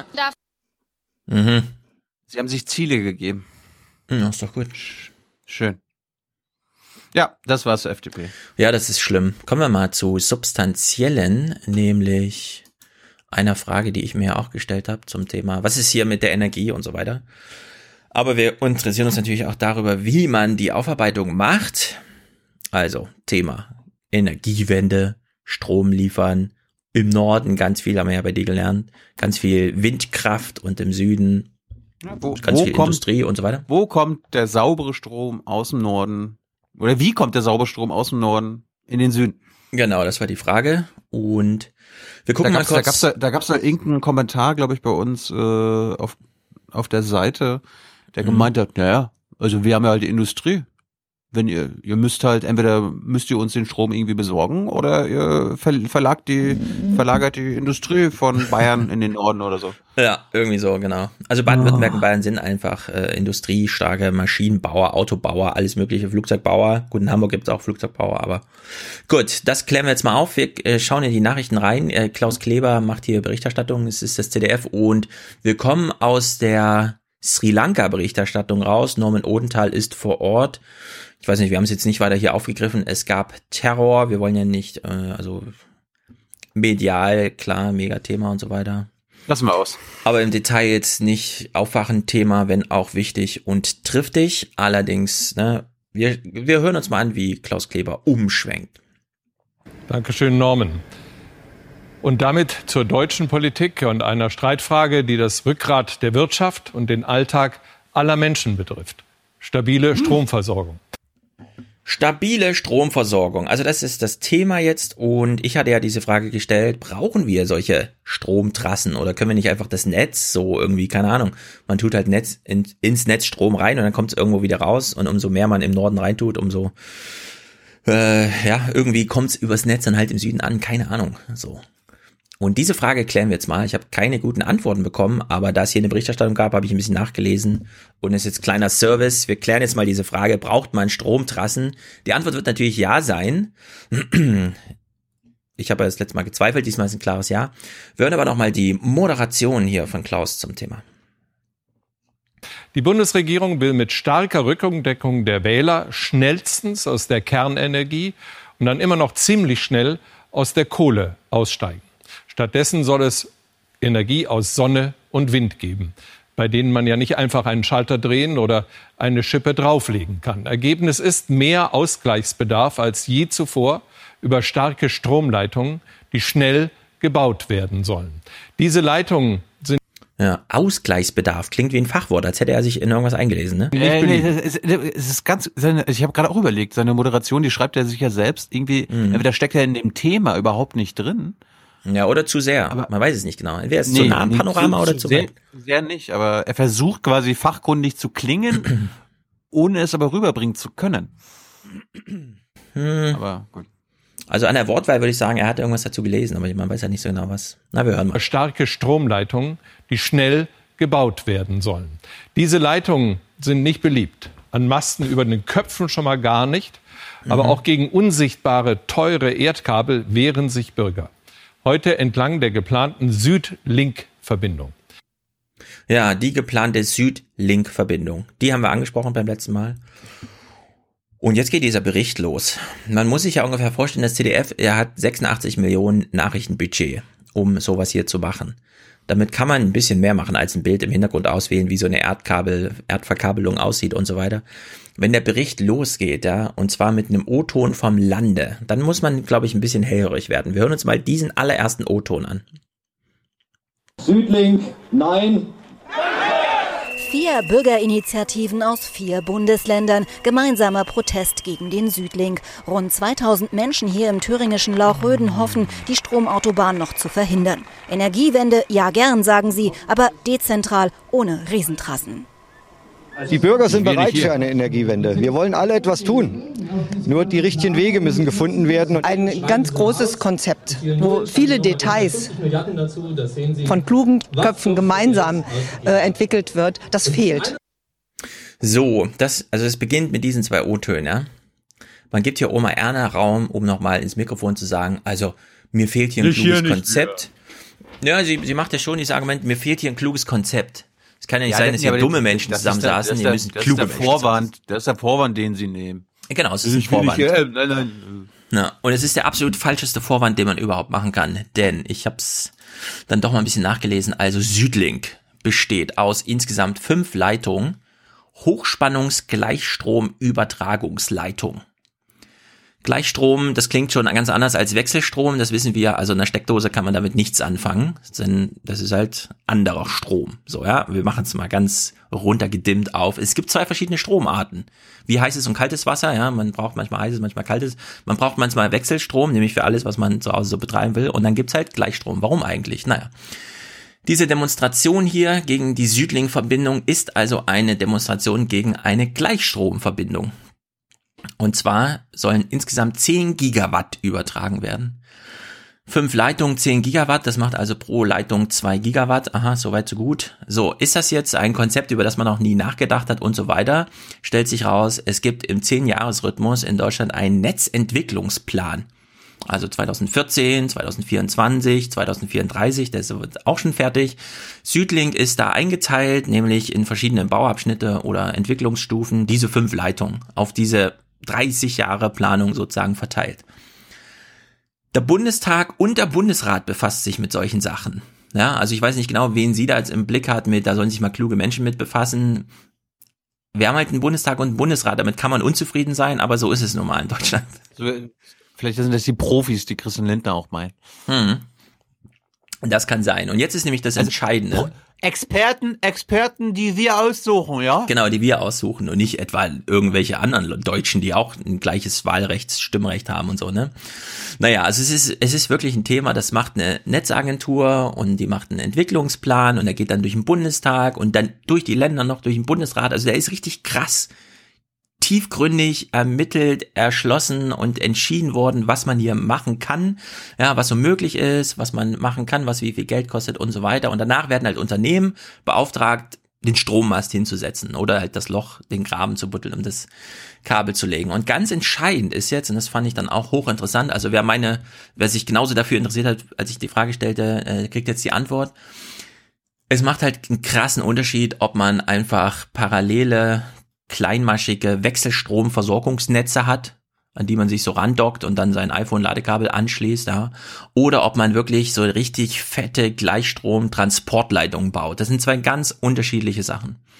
So, und diese großen Transportleitungen, die lohnen sich erst so ab 750 Kilometern Entfernung. Und da ist dann aber auch nichts dazwischen. Da ist keine Abzweigung, ja, eine Ausfahrt oder so, sondern man, man hat so riesige Transformatoren, also ändert den Strom von Wechselstrom auf Gleichstrom und dann kriegt man ihn Versorgung, also fast ohne Verlust, mit 1% Verlust vielleicht über 750 Kilometer transportiert. Wechselstromnetze, naja, die haben halt so Verluste, keine Ahnung, kann uns jemand im Audiokommentar erklären, warum das so Verlust äh, belastet ist, aber das ist halt, die letzte Meile sind so Wechselnetze, ja, und die großen Strommasten, das sind Gleichstromleitungen. So, und dann braucht man also äh, Transformatoren und das fand ich hochinteressant. China wir sind mal wieder bei China. China hat seine Leitung gerade fertig. 2016 angefangen zu bauen, jetzt irgendwie fertig. 3000 Kilometer, 12 Gigawatt. Also größer als das fertige Südlink und, also nicht nur größer, sondern auch von der Stromkapazität, ja, nochmal 2 Gigawatt obendrauf und halt nicht nur 750 Kilometer, sondern 3000. Nämlich aus Xinjiang, das ist die Region, über die wir schon sprachen große Forschungsstation, äh, großes Forschungsfeld für alles bis hin zu, kann man eigentlich eine Million Menschen einsperren, ohne dass sich die Weltgesellschaft aufregt, ja. Bis zur Küste, das muss dann überbrückt werden, da braucht man Wechselstrom, den man umwandelt, also äh, ne, in der Erzeugung Wechselstrom umwandelt in Gleichstrom. Und der muss dann äh, vorm Transport eben transformiert werden. Dafür hat China noch in Siemens gebaut in Nürnberg Transformatoren bestellt und zwar vier Stück. Die sind, das ist witzig, 37 Meter lang, 14 Meter hoch, 12 Meter breit, wiegen 900 Tonnen und die wurden tatsächlich in Nürnberg, wurden ne, Briefmarke draufgeklebt, dann wurde es nach China verschifft. Das sind die größten Transformatoren, die jemals gebaut wurden. Also die wurden auch bei Siemens nicht von der Stange bestellt, sondern das sind halt Transformatoren, mit denen man 3284 Kilometer lang Stromleitung spielt. ja, irgendwo muss ja die Power die, die, die Pumpanlage ne, muss ja ordentlich funktionieren. Fun Fact für alle, die jetzt denken, ah, der Stefan redet mal wieder von was er keine Ahnung hat. Ja, das stimmt, aber klärt mich mal bitte auf. Also, es sind die leistungsstärksten Transformatoren der Welt mit 587 Megavolt Ampere. Äh, was heißt das? Kann mir das jemand sagen? Ja, also man kann sowas machen. Und dann kommt diese Frau hier, äh, und sagt, ja, also äh, nee, so ein Netz, äh, so ein so ein Kabel hier, das kann ich nicht äh, leiden, weil da haben sich ja keine klugen Leute mit befasst und es kann ja gar nicht sein, dass das dass das so planlos einfach hier ein Bagger vorfährt und ein Loch buddelt und dann ein Kupferkabel reinlegt oder so, ja. Also ich glaube, es das kann nicht sein so. Ja, es ist, mir scheint es so, als steckte nirgendwo mehr politische und äh, naturwissenschaftlich-technische Intelligenz drinne als in der Aufarbeitung von so einem Stromnetz, auch wenn wir jetzt korrekt sagen müssen, einer Stromleitung, die in dieser Art und Weise einfach äh, Strom transportiert. Ja? Also es ist einfach un, un, un, un, unglaublich. Und wir hören mal weiter, denn dieser Bericht, ja, der klärt uns über nichts auf, sondern der macht auch nicht nur O-Töne, sondern der macht noch mehr O-Töne. Also hören wir noch weitere O-Töne. Was? Wenn, wir Energieausbau betreiben wollen und Netzausbau, dann müssen wir intelligente Netze bauen, von denen alle was haben, wo sich jeder andocken kann und nicht einfach so. Monstertrassen, die wirklich einfach nur da sind, um Geld zu verdienen. Ja, aber er sagt schon, da brauchen wir Netze, an die sich jeder andocken kann. Nee, es ist der Sinn von dem Gleichstromnetz, dass man da hunderte Kilometer ohne Unterbrechung, damit der Strom rauskommt, den man auch am Anfang reinsteckt. Ne? Aber gut. Also sehr schöne O-Töne da.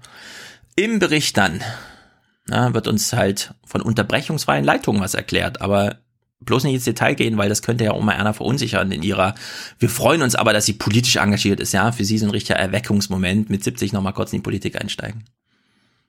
700 Kilometer Erdkabel durch Deutschland mit nur einem Endpunkt. Der Schacht würde durch Landschaften, Äcker und womöglich Biosphärenreservate verlegt. Entlang der Trasse aber gäbe es für regionale Stromnetze keinen Nutzen.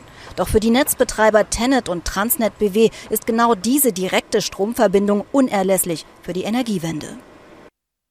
Ja, unerlässlich für die Energiewende ist ein politisches Argument. Es gibt halt auch, man kann es auch im Detail einfach erklären, ne?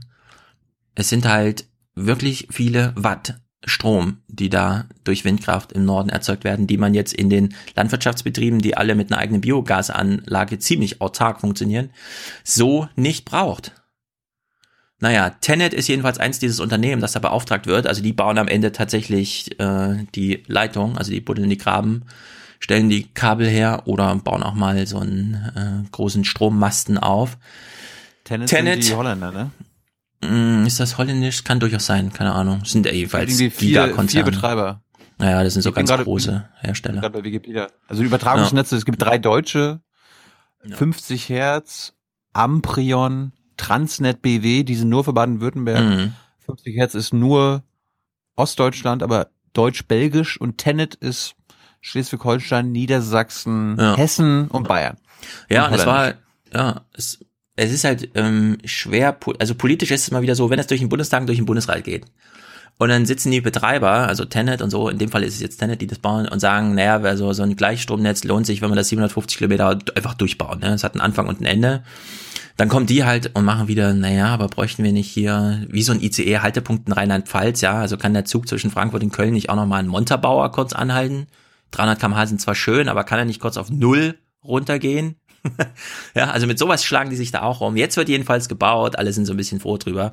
Wir hören mal den Tenet-Betreiber hier. Wir brauchen Südlink, um den Windstrom aus dem Norden Deutschlands in die Verbrauchszentren nach Süden und Südwesten zu transportieren. Der Bedarf für Südlink ist seit 2012 im Bundesbedarfsplan gesetzlich festgelegt. Doch zwischen politischer Planung und praktischer Umsetzung vergeht Zeit, viel Zeit. Seit dem Südlink-Beschluss hat sich bei Technik und Energiewirtschaft eine Menge verändert. Ja, jetzt kommt dieser O-Ton, äh, wo er gesagt wird, ja, es gab halt, das sind halt lange Prozesse, es wurde so entschieden, jetzt wird gebaut. Und jetzt äh, sagt sie aus der Off, so in, in, in, ja, in dem Bericht, ja, aber es hat sich ja seitdem auch viel verändert. Haben nicht die Leute doch recht, die da so rumstehen und demonstrieren? Kann man denen nicht so Zugeständnisse machen? Ja, kann man das große Planungspaket nicht nochmal aufschnüren und so weiter? Und was hat sich verändert? Naja, gut, also wir haben eine Energiewende, die erst im Hauruck und Subventionsverfahren und jetzt ist- flacht das so ein bisschen ab und irgendwie laufen auch Subventionen aus für die Windkraft, weshalb jetzt viele stillstehen und so weiter. Ja, muss das denn alles so sein? Und das finde ich ein bisschen problematisch. Jetzt kommt Claudia Kleinert. Nee, nee, nee, nee, die stehen ja nicht still, weil äh, wegen den Subventionen, sondern weil zu viel Energie im Netz ist und die Ja. Windräder am leichtesten abstellbar sind. Genau, sie sind sozusagen dieser Puffer, anders als ein Kohlekraftwerk, ja, da braucht man drei Tage, um das ein- und auszuschalten und hier wird halt einfach gesagt, ja, pff, keine Ahnung, ihr überlastet das Netz, ja, wir brauchen auf der Input-Seite weniger. Es ist- ist einfach, muss man sich mal vorstellen, ja, was das auch für Luxusprobleme eigentlich sind, wenn der Wind denn da ist, wir hatten ja das letzte Mal einen sehr guten Audiokommentar, irgendwie muss man es ja vielleicht doch mal speichern, kurzfristig, langfristig, also Pumpspeicher oder halt, ja, also entweder über Nacht, wenn die Sonne nicht scheint, oder halt wirklich über die Winterphasen und so, weil im Frühling und im Herbst ist halt der Wind ein bisschen stärker. Naja, jetzt kommt jedenfalls Claudia Kleiner und das finde ich echt problematisch, dass Claudia Kleiner jetzt einen sehr guten O-Ton macht, der in diesem Kontext gar nicht eingebettet wird, denn Claudia Kleiner sagt jetzt was Richtiges, aber was anderes ist halt auch richtig. Man äh, plant mit einem Energiedenken äh, der Vergangenheit, äh, weil man immer noch auf Großkraftwerke setzt. So war es in der Vergangenheit. In der Zukunft wird es aber so sein, dass man sehr viel dezentrale, kleinteiliger, auf erneuerbare Energien, auf Schwankungen ausgerichtete Energiesysteme haben wird. Und darauf ist man gar nicht eingestellt. Ja. Das hat, das hat ja jetzt, das hat jetzt nicht direkt was mit den Leitungen zu tun. Nee, genau, das hat mit den Leitungen nichts zu tun, denn ja, man kann diesen kleinen, dieses Wechselstromnetz, ja, also das, was wir als Stromnetz verstehen, das kann man so kleinteilig planen, wird ja auch gemacht. Am besten wäre dann wirklich, man hat tagsüber Sonne und pumpt dann gleichzeitig im Keller so einen kleinen Akku voll damit und nutzt es dann nachts und hängt sich wirklich nur ans Stromnetz, wenn man es braucht, oder gibt sogar ans Stromnetz zurück und so weiter. Das hat sie hier im Blick, ja. Darauf wurde sie auch angesprochen und darauf antwortet sie auch und das ist auch alles richtig. Aber weil sie eben sagt, naja, früher hatte man halt Großanlagen im Blick, das hat man ja jetzt nicht mehr. Und da muss man einfach sagen, diese Windkraftanlagen, von der du letztens zum Beispiel sprachst, ne, als die letzte da in Betrieb genommen wurde und so weiter, Bis 22, 2022, das ist nicht mehr lange her, das ist soweit auch ziemlich weit fortgeschritten, ne, ist für Norddeutschland eine Energiegewinnung von 7 Gigawatt im Offshore-Betrieb geplant. Und es wird auch gebaut. So 7 Gigawatt. Das ist wirklich, also da muss man sagen, das ist jetzt eine Großanlage. Wir können diesen Strom jetzt ins Wechselstromnetz ein und dann kann man den norddeutschen Raum und Holland irgendwie damit versorgen und so und Dänemark, aber kann man damit nicht mehr machen? Und das ist halt diese Frage, die, die jetzt mit Südlink Nein. geklärt wird. Kann man damit nicht mehr machen? Ich habe es mal ein bisschen umgerechnet. Also das ist jetzt meine Rechnung. Ihr könnt mich gerne oh. berichtigen. Aber Südlink, ja, und mit diesem Nord-Süd-Argument hinsichtlich, also im Süden brauchen wir halt viel Maschinenbauer, Stahl, keine Ahnung, das ist alles intensiv. Ja, auch im Ruhrgebiet. Ich meine, da gibt's einzelne Kraftwerke, also nicht Kraftwerke, sondern äh, ja doch in dem Falle Stahlherstell-Sachen, äh, die halt wirklich Kraftwerkscharakter haben, wo manchmal ein Prozent des ganzen deutschen Stroms nur in ein Stahlbetrieb äh, fließt, da? Und eine kleine, so, kann man da nicht einfach mal wirklich sagen, okay, der, die Nordsee ist weit weg, aber da sind sieben Gigawatt. Kriegt man die nicht einfach mal verlustfrei bis dahin transportiert? Ja, wir wissen, dazwischen ist noch ein tolles Versorgungsnetz, aber kann man es nicht transportieren? So, und wenn man Südlink jetzt bauen, bauen würde wie geplant, hm? Fällt mir nur gerade ein, bevor es weitergeht. Kann man die Stahlwerksbetreiber nicht auch dazu verpflichten, bis 2030 ihre, ihren Energiekonsum zu Naja, das geht ja nicht, weil du brauchst einfach die, also du brauchst da wirklich, manchmal brauchst du die Power. Wenn du Stahl haben willst, brauchst du diese Power. Das ist einfach, da kann man jetzt nichts mit, geht das nicht auch mit Solar oder so, sondern da ja, brauchst du einfach Bums. Da muss man trotzdem irgendwie innovativ werden und sich äh, andere Arten ausdenken. Mm, nö, ich finde, wenn man Energie braucht, braucht man Energie. Die Frage ist, wo kommt die Energie her? Da soll die Innovation stecken. Ja, aber, wir, aber wir müssen, wir müssen ja. auch Energie sparen. Wir müssen auf Energie verzichten. Wir müssen weniger. Das ist, nee, ja, das ist ja auch. Ähm, also ich da widerspreche ich jetzt das mal. Gilt auch, das gilt auch für die Industrie. Ja, also dieses, man kann sparen. Wir werden, wir das werden, stimmt. Wir werden schon, wir werden schon genug äh, Strom und Energie haben. Ja. Nee, wir haben ja genug Energie. Das ist ja genau der Punkt. Wir, wir exportieren ja in unglaublichem Maße, selbst wenn wir, wir haben teilweise äh, Zeiten, in denen wir allein alles äh, aus regenerativen Energien machen und wir exportieren dauerhaft Strom. Also wir haben äh, zu viel Strom. Und ich finde jetzt, man kann den Strom auch verbrauchen, nur die Frage ist halt, wo kommt er her? Und wenn man so viel Strom im Süden oder halt im Westen braucht und im Norden nicht, muss man über das Versorgungsnetzwerk eine Leitung spannen können, würde ich sagen. Also wie gesagt, ich bin gespannt auf eure Kommentare, aber wenn man es jetzt mal durchrechnet, wenn sieben Gigawatt an Offshore-Energieleistung anfallen und man kriegt die transportiert und zwar mit nur ein Prozent Verlust, also das vernachlässigen wir mal, bis an die Grenze irgendwo zwischen Baden-Württemberg und Bayern und man macht dort das Kabel wieder auf und holt sich den Strom daraus, der im Norddeutschland anfällt, dann wäre das so, als würde man zeitgleich in diesem Moment Isar, Brockdorf, Philipsburg 2, Gronde, Unterweser, Emsland, Krümmel, Krümmel und äh, Neckart Westheim 2, also die acht größten deutschen Atomkraftwerke eröffnen. Als würde man die einfach dahinstellen und sagen, hier, zack, ihr habt jetzt Strom, macht damit, was ihr wollt. So wäre das ungefähr, ja, wenn man mit einem bestehenden, aber dann eben Gleichstrom mit einer Leitung, die mit dem Netz, mit dem, ja, was wir alle brauchen, Wechselstromnetz, erstmal nichts zu tun hat. Könnte man einfach so sagen, ja, da stehen jetzt sieben Gigawatt zur Verfügung. Macht damit, was ihr wollt. Seid innovativ, ja, keine Ahnung. Kostet im Grunde nicht viel. Wir haben ja gehört, da werden diese Megawatt äh, Windparks ein, eröffnet und dann arbeiten da irgendwie 100 Leute. Ja, das ist ja nun, das ist ja alles überschaubar. Muss halt einmal investiert und gebaut werden, aber dann ist das halt einfach im Betrieb. Und so wäre das ungefähr, ja. Oder irre ich mich da jetzt irgendwo? Könnte man nicht tatsächlich einfach eben mehrere Atomkraftwerkstärke da einfach Energieerzeugung oder so Energiequellen irgendwo in Deutschland hinstellen, wenn man nur diese Leitung dann auch tatsächlich mal baut. Also das würde mich interessieren, weil das macht für mich mega Sinn. Äh, das hat in China großen Sinn gemacht. Die bauen das ja auch nicht zum Spaß. Und wenn man dann einfach mal sieben Gigawatt beliebig irgendwo an einem Endpunkt aus dem Boden äh, zur Verfügung hat, das ist für mich Energiewende, ja. Und dann muss man halt einfach an die Offshore-Parks da oben ran. Die Planung ist alles in der Mache. Diese Windparks werden da eröffnet, die stören auch erstmal keinen, die stehen halt im Horizont rum und holen sich da aus 100 Meter Höhe die, die, den Wind und machen daraus Energie. Und es, für mich klingt das ganze Konzept Südlink und so super schlüssig. Ich will mich jetzt aber trotzdem beschweren. Du hast, du hast das Intro nicht wahrgenommen. Christian Lindner hat doch davon gewarnt, ja. davor gewarnt, ja. dass wir die Chinesen kopieren, dass wir uns da zum Vorbild nehmen. Ja. Wir müssen, wir müssen alles dafür, alles dafür tun, dass die Wirtschaft wächst. Ja, noch muss sich China bei uns kaufen, um die Transformatoren, die man dafür braucht, herzustellen. Noch. noch ja, noch, genau. genau. Ich würde eben auch sagen, ja, bei Siemens, wir brauchen es nur für 750 Kilometer, nicht für 3000. Aber äh, also für mich ist dieser ganze Plan Südlink, ja, das ist einfach, äh, genauso muss das sein. Mitten in der, mitten in Deutschland so eine Steckdose, wo 7 Gigawatt rauskommen. Weil im Norden der Wind weht und sonst nichts. Da wird kein CO2 produziert, da wird nichts ausgebackert, da wird nichts aus dem Boden geholt. Nichts einfach, ja. Da arbeiten sehr wenig Menschen und ernten Wind.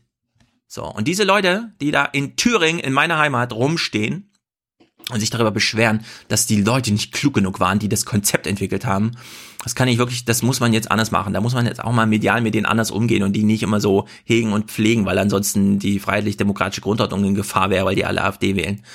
Sachen, die dumm sind, muss man auch mal als so nennen irgendwie. Das muss man sich jetzt mal trauen, keine Ahnung. Können Also wir, wie können wir gesagt, keine nicht- Euro, können können wir keine europäischen Leitungsprojekte machen? Es sind alles Also europäische meine- Leitungsprojekte. Es sind alles europäische Leitungsprojekte. Es ist nur halt auf deutschem Boden, weil es keinen Sinn macht, das jetzt noch in die Schweiz weiterzuführen, nur damit es dann europäisch oder sowas ist, ja. Sondern das ist halt einfach, da muss dieses Netz hin. Von da, wo die Energie ist, da, wo sie gebraucht wird. Das ist nun mal auf deutschem Boden, aber es ist, das Stromnetz ist ein europäisches Netz. Letzter Ausschnitt aus dieser Berichterstattung. Mal gucken, ob hier noch was bei rumkommt. Neu nachdenken über das Wie der Energiewende, das wünschen sich die Bürgerinitiativen Thüringer, Bayern, Hessen und Niedersachsen gemeinsam. Nicht nur gegen Stromtrassen wurde heute demonstriert, die Tradition österlicher Protestmärsche besteht fort. Mhm. Also mich würde wirklich interessieren, kommt man durch mehr Nachdenken, wie sie gerade referiert, was die Bürger dort denken, kommt man da zu einer besseren Idee als das, was Südlink sein wird? Und ich kann mir das, also ich bin sehr gespannt. Hätten sie ja mitbringen können, die Idee. Ja, also genau. Wo ist der Vergleich? Also wo ist, wo ist die Alternative? Irgendwie, außer zu sagen, ja, da sollten sich mal klügere Menschen hinsetzen, weil umso mehr ich mich da einlese, umso faszinierter bin ich von der Technologie und umso krasser finde ich so eine Idee von Südling, ja, weil ich meine, ich verbringe meinen Urlaub im Norden nicht ohne Grund, weil ich da immer auf Wind vertrauen kann. Selbst an heißesten Tagen kriege ich da eine gute Prise und offshore weht da immer Wind. Komm nach Mecklenburg. Ist da auch Wind? Ja, klar. Die meisten Windräder. Ja, selbst in Hessen stehen ja auf den Bergen Windräder, ja. Also an, an dem Wind scheint mir schon was dran zu sein, an dieser ganzen Idee, Wind zu ernten. Und sollte man irgendwie machen, finde ich. Neben dem Energieleitungsausbau und Stromleitungsausbau, was ist noch gerade relevant? Der Breitbandausbau. Hm. Und wir nehmen ja immer wieder MV als trauriges Beispiel, Mhm. wie sehr, nee, wie gut, wie toll es vorangeht in Deutschland. Und unser Verkehrsminister war äh, vor Ort und hat sich da jetzt mal selbst ein Bild gemacht und hat ein neue, neue Projekt eingeweiht, wo ich, wo ich jetzt nicht genau weiß, ob die Telekom da auch wieder ausbaut. Ja, also wo sie auch wieder Mhm. 119 Milliarden Euro Subventionen Ja. bekommen und dann am Ende sagen so, hm, ja, das Dorf dann vielleicht doch nicht. Hör jetzt mal genau zu, wie viel äh, Bundesgeld jetzt hier relevant ist. 119 Euro, 119 Millionen war es bei dieser kleinen Region für die Telekom. Mal schauen, was der Bund jetzt zahlt. In Timmendorf auf Pöhl hat eines der größten Breitbandausbauprojekte Europas offiziell begonnen. Mehr als 40.000 Haushalte in Nordwestmecklenburg sollen so einen schnelleren Internetzugang bekommen. Ja, wir kümmern uns um die weißen Flecken, wo noch gar nichts da ist, um die grauen Flecken, wo schon Internet da ist, aber nicht in der Geschwindigkeit, äh, die wir brauchen. Mecklenburg-Vorpommern und gerade der Norden profitiert massiv vom Bundesprogramm. 180 Millionen Euro stellen Bund und Land für den Breitbandausbau zur Verfügung. In den kommenden anderthalb Jahren werden in Nordwestmecklenburg rund 8800 Kilometer Glasfaserkabel verlegt. Ich habe ich die Millionenzahl verpasst. Was hat er gesagt? 180 Millionen von Land, Bund und Land. Ich, ich, ich, fand, ich fand den Hintergrund, also Scheuer hat einen O-Ton gegeben, liebe Hörer, äh, und im Hintergrund ist das Meer geflossen. Und die Haare völlig zerzaust. Was ist denn da los? Ja, aber das zeigt doch erst im Einsatz. Ja, aber da, gerade wenn man in den Norden geht, wo der Wind weht, muss man doch, Ja. muss man sich doch vorbereiten, frisurmäßig. Ach. Na gut. Ach komm. So, bleiben wir mal in der großen, weiten Welt. Kleines China-Update. Klaus fällt es wieder sichtlich schwer, Oma Erna zu rechtfertigen, warum er jetzt ein Thema in seine Sendung haben will. Guten Abend. Starten wir mit einer Geschichte, die so wichtig ist, dass man über sie andauernd berichten sollte. Leider gibt es nur selten ein heute einen Tag, an dem in dieser wichtigen Geschichte etwas Aktuelles passiert. Aber jetzt. Heute schafft es die neue Seidenstraße auf die Aufmacher, die Pole Position in aktuellen Sendungen. Mhm. Ah. Sehr gut. Dann können wir das auch als Pole Position machen. Ja, Schön, guten Klaus. Abend und dann haut er nochmal auf seinen Tisch, um das wirklich zu unterstreichen, bevor er rübergeht zu seiner Wand, um nochmal zu zeigen, so sieht China aus, wenn man sich von oben anguckt. Gelb.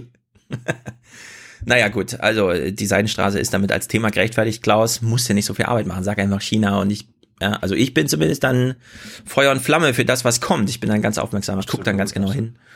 Absolut. Weil mich ich interessiert sage ja. das alles nicht, um Angst vor dem gelben Genau. Mann zu machen. Genau. Der gelbe Mann, Christian Lindner. Ja, genau, der gelbe Mann, Christian Lindner. Ja, Europa wurde ja auf den falschen Fuß gewischt, äh, auf den falschen Fuß erwischt. Es ist also doch wieder ja, zurück zu uns und unseren Sorgen, wie man so schön sagt. Die Nachrichten kommen aus Peking, wo dieses größte Infrastrukturprojekt in der Geschichte vorangetrieben wird. Das sieht aus wie Schienen- und Seewege. Aber dazu gehören Stadtentwicklungen, Industriezonen, politische und militärische Dimensionen, die das 21. Jahrhundert zum Jahrhundert Chinas machen sollen, so wie das 20. das Jahrhundert der USA war. Deutschland, Europa müssen da ihren Platz behaupten und werden gerade auf kaltem Fuß erwischt. Oh, Der alte Geopolitiker Klaus, sehr gut. Vielleicht brauchen wir doch Biden. It's never, never, never been a good bet to bet against America. Ja, vielleicht brauchen wir doch so einen.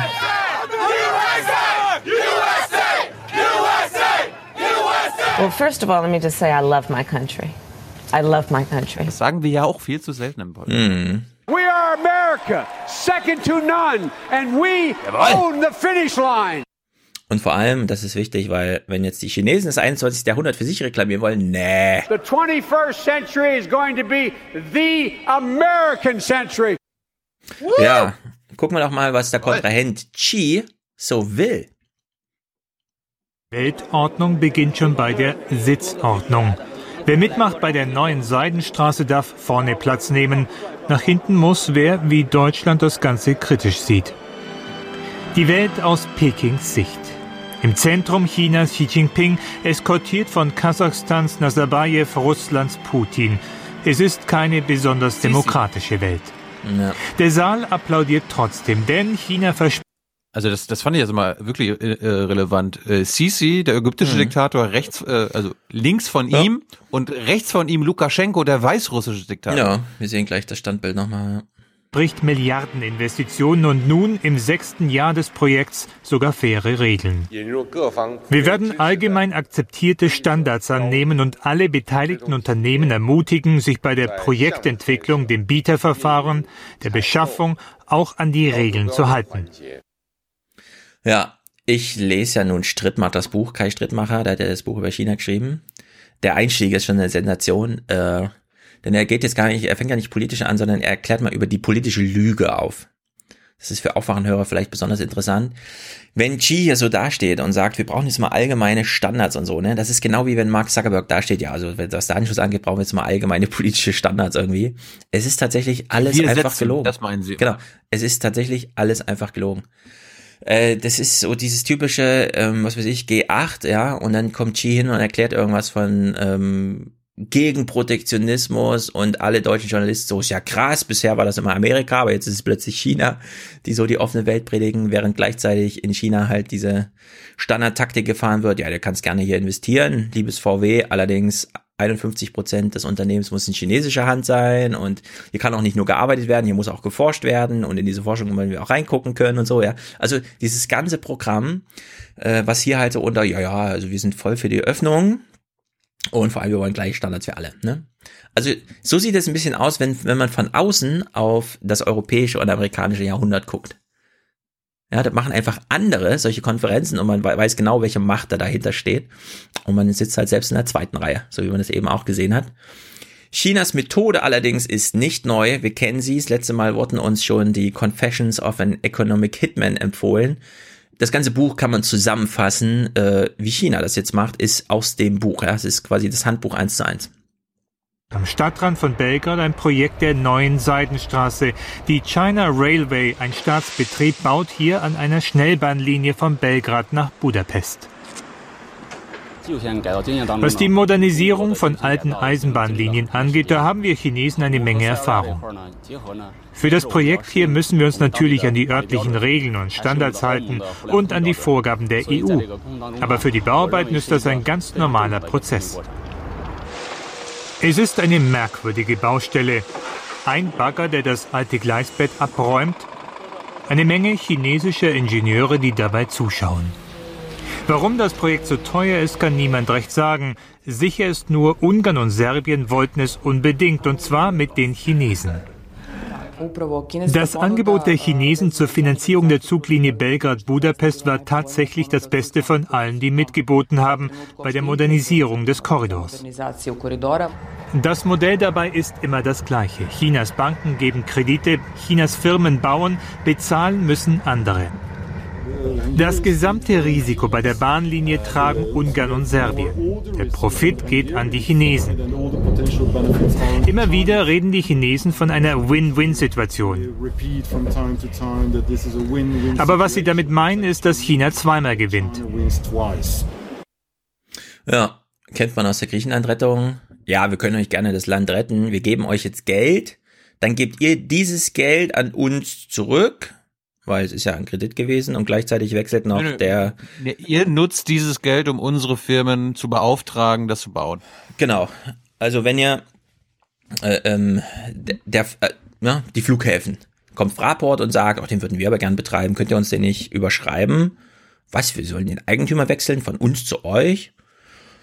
Und dann gibt man äh, Griechenland Geld dafür und zieht das gleich wieder ein als, ach, ihr habt jetzt endlich Profit gemacht, geil, ihr habt ja noch Riesenschulden bei uns, ja, und dann ist das Geld bei uns oder Flughafen, ja, also dieses Modell, so baut man halt diese ganze Infrastruktur, so langsam fällt es auch auf, aber China hat auch kein anderes Modell, die müssen es halt so machen und hoffen, dass sie damit durchkommen, also die Zinsen noch ein bisschen niedriger und so weiter, ja, aber es ist am Ende chinesisches Geld, chinesische Arbeiter und äh, niemand profitiert, da liegt halt einfach nur so eine Straße irgendwo in Afrika, die dann nicht mal besonders gut hält, ja, weil die muss ja nur zehn Jahre halten, danach ist ja alles ausgeplündert. also die äh, Vorgehensweise ist soweit bekannt, hat sich bewährt, jetzt macht's halt China. Wenn es China macht, heißt das, hm? Wir werden noch einen Text von der NZZ aus dem August letzten Jahres äh, verlinken. Hatte ich, glaube ich, letztes Jahr auch schon mal kurz erwähnt, aber das hat mich gerade an, deine an deinen Serbien-Beitrag erinnert. Und da gab es einen schönen Quote, die Chinesen bringen Geld und sie bringen Firmen und sogar das Essen für die Arbeiter wird importiert. Ja. Ja, das ist wie so ein Kreuzfahrtschiff, das anlegt und die Leute für drei Stunden an Land lässt, damit die in der Zeit, wir haben ja schon gefrühstückt, nichts essen äh, und auch sonst nichts kaufen, sondern einfach nur mal durch die Straßen laufen, alles kaputt machen, weil es einfach Millionen sind und dann gehen sie wieder zurück und ja. niemand hat was davon. Naja, bringt natürlich uns in so eine ähm, brenzliche Situation, denn wenn einer Täter ist, dann können wir es nicht mehr sein. Das macht uns ja zu Opfern in Europa. Das ist natürlich auch nicht gut. Faire Regeln sind das nicht. Trotzdem sind viele europäische Staaten mit dabei, wenn China versucht, in Europa Einfluss zu kaufen, zu teilen und zu herrschen, während es sich selbst abschottet. Mühsam versucht Deutschland eine gemeinsame Linie der Europäer gegenüber Chinas Powerplay zu finden. Xi hat der Welt heute mehr Fairness versprochen, aber etwas anderes schien ihm noch wichtiger dass chinesische Firmen chinesische Investitionen überall offene Türen haben. Ja, Altmaier, was sagst du jetzt dazu? Jetzt machen die das, was wir aber gemacht haben, gegen uns, ist natürlich auch nicht gut. Zum Glück. Ich glaube, du machst deine Arbeit nicht mehr so, wie es im Interesse des Landes notwendig ist. Genau. Zum Glück ist Klaus Kleber prominent und hat einen guten Podcast, sodass er Altmaier dann auch zu Gast hat als Gesprächspartner. Hören wir doch mal, was gibt's denn hier so zu sagen? Und danach können wir ein bisschen lachen. Wir erreichen den Wirtschaftsminister in Peking. Guten Abend, Herr Altmaier. Guten Abend, Herr Kleber. Eine große Wirtschaftsmacht versucht, sich Handelswege zu schaffen, baut Infrastruktur, vergibt Kredite an notleidende Länder. Mhm. Warum empfindet der deutsche Wirtschaftsminister da nicht die reine Freude? Nun, weil es äh, zwei Aspekte gibt. Der eine ist, dass wir diese äh, Infrastruktur brauchen, wenn wir den wachsenden internationalen Handel bewältigen wollen. Das ist auch im deutschen und europäischen Interesse. Und zum anderen besteht immer die Gefahr, dass dadurch Abhängigkeiten entstehen, die auch missbraucht werden können. Das ist politisch nicht akzeptabel. Ja. Ach so. Also, wenn, wenn die Chinesen ihre Interessen, ihre geopolitischen Interessen äh, ausbauen, dann ist es nicht akzeptabel, weil wir wollen die ja auch Ja. ausbauen. Ja, wenn die Chinesen ihre wirtschaftliche Abhängigkeiten politisch ausnutzen, ist es nicht okay. Und, und Das Peter, darf nur Europa du und Amerika. bist, Peter, du bist ja auch so ein bisschen für den Klimaschutz hier äh, verantwortlich. Du solltest aufhören, äh, davon zu reden, dass unsere Transport- und Handelswege wachsen und wachsen und wachsen. Die dürfen eigentlich nicht mehr weiter wachsen. Wir müssen weniger transportieren. Ja. Nur, Aber- nur mal so. Hier gelten andere Regeln, wachsen, wachsen, wachsen.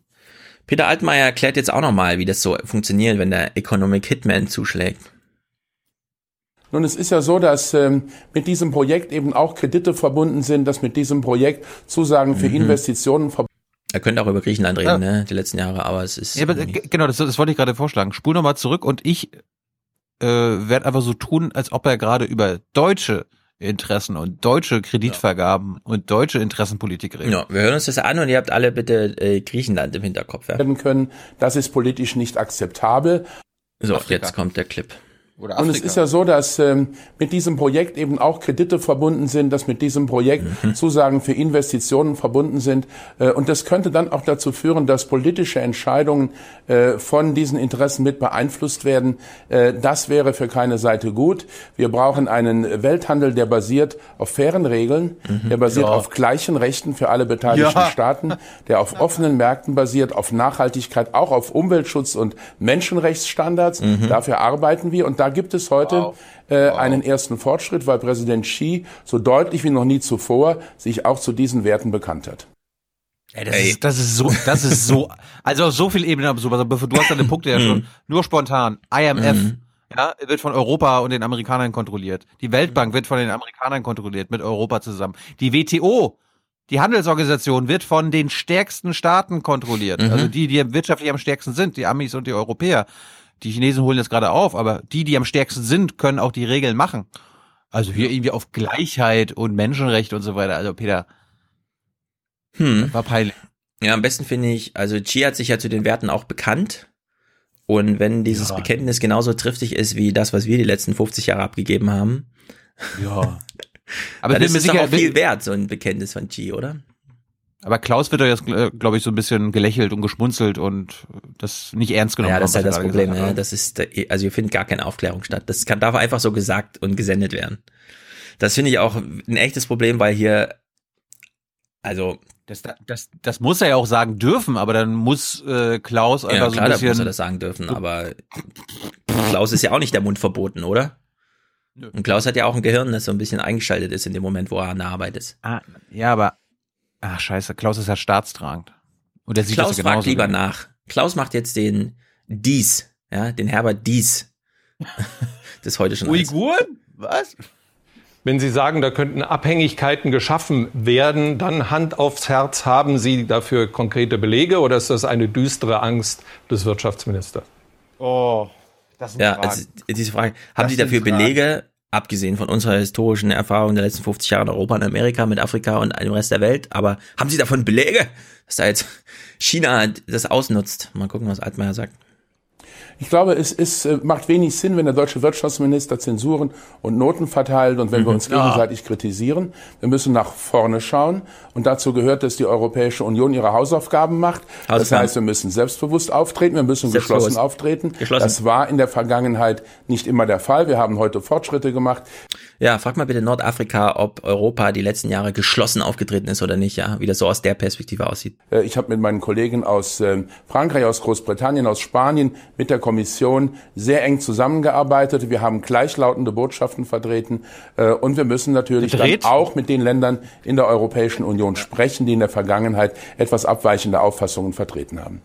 Pass auf, wir, können, wir, wir, können, wir können ja mal in Brüssel anrufen oder bei den ganzen Regierungen außer in Berlin Mhm. und fragen, ähm, welche Regierung in Europa verhindert denn, dass zum Beispiel wir Alles. geschlossener als Europäer auftreten können? Also, Welche Regierung verhindert denn alles, ist die Frage. Ja, dass wir das irgendwie institutionell mal ein bisschen ändern, nachdem wir jetzt 20 Jahre Erfahrung gesammelt haben. Die Ja. Deutschen nicht. Die Deutschen nicht. Ja, es ist einfach, so geht's halt, ja. So kann man, so kann man darüber reden hier, so wie Klaus Kleber mit Peter Altmaier darüber redet, wo es jetzt das Problem ist. Ich, ehrlich gesagt, ja, wenn ich das so höre, ja, wir werden mit den Chinesen mal reden und auch ein bisschen so, keine Ahnung, äh, die haben ja auch Bekenntnisse Ernstes- abgegeben. ernstes Wort reden. Ja, Ernstes Wort. vielleicht, vielleicht ist das der kleine, was heißt kleine, das ist ein großer Punkt. Vielleicht ist das dieser große Punkt, wo ich mir tatsächlich vorstellen könnte, es wäre besser, jemand wie Friedrich Merz an der, an der, an der Position zu haben, der nämlich dann nach China fährt und da auch einfach mal eine Ansage macht. Einfach mal ein bisschen Haut drauf. Und da ja eh gerade eine Diskussion steht, äh, ob Friedrich Merz hier nicht vielleicht ein paar Strippen zieht, um Peter Altmaier abzulösen, dessen Haus ja beson nicht besonders gut äh, regiert wird, wie wir jetzt erfahren, ja, aus allen, die da mitmachen medial, aus allen Journalisten, die sich auch als Politiker verstehen und da gerne die Story mitschreiben wollen. Herr Altmaier, was aber- sagen Sie dazu, dass der Merz Ja, aber- Konkurrenz steht? Hm? Ja, aber ganz ehrlich, solange Angela Merkel Bundeskanzlerin ist, wird Friedrich Merz nicht in die Bundesregierung kommen. Ja, so lange, aber es ist ja vielleicht nicht mehr so lange. Gibt ja schon erste Klausurtagungstermine nach der Europawahl. Ach, naja, naja. Altmaier, was die, sagst die gab, du? schon- Die gab schon, Mhm. die gab schon vor Monaten. Was? Das ist jetzt so wie deine Robin Alexander Spin, dass sie, ah, die haben was angesetzt, um quasi die nee, Europawahl. das ist schon, ich würde sagen, da wird schon, die Wahlnachlese der CDU wird ein bisschen, sagen wir mal so, die Umfragewerte oder die Zustimmungsraten oder wie man das auch immer benennt, ja, die ich mag sie nicht, Werte von AKK sind wirklich nicht besonders gut und wenn sich das in einem Wahlergebnis niederschlägt, äh, gibt's da Ärger in der Partei. Das Hallo. ist, haben wir von Jenny Hallo. gelernt, die CDU ist einfach mal so, Hallo. ja. Klaus Kleber wird doch nicht den Wahlerfolg oder Misserfolg der CDU an AKK äh, abgleichen, sondern Angela Merkel wird daran entweder schuld sein Ja. oder der, der Grund sein. Na, warten wir mal ab. Also da ist einiges in Bewegung und deswegen muss sich Altmaier hier Klaus auch gegenüber nochmal rechtfertigen. AKK Was ist denn jetzt mit AKK wird März und so?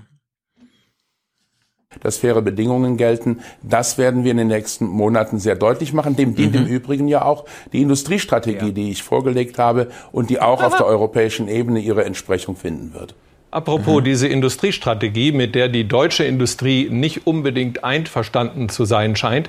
Es gibt einige einflussreiche Menschen aus diesen Kreisen, die sägen an ihrem Stuhl. Ich weiß nicht, ob Sie das in Peking gespürt haben. Vermutlich Ich weiß nicht, ob Sie das mitbekommen haben, aber hier wird irgendwie so ein Vize-Wirtschaftsratsmitglied gewählt, der was gegen Sie hat. Vermuten Sie, dass da Freunde von Friedrich Merz jemand hätten, den Sie lieber an Ihrer Stelle sehen würden? Horse Race. Ach, ich mache mir da keinen großen Kopf, weil Politiker Nein. selbstverständlich in der Debatte und auch in der Kritik stehen. Wenn jemand sägen möchte, dann äh, ist es seine Sache.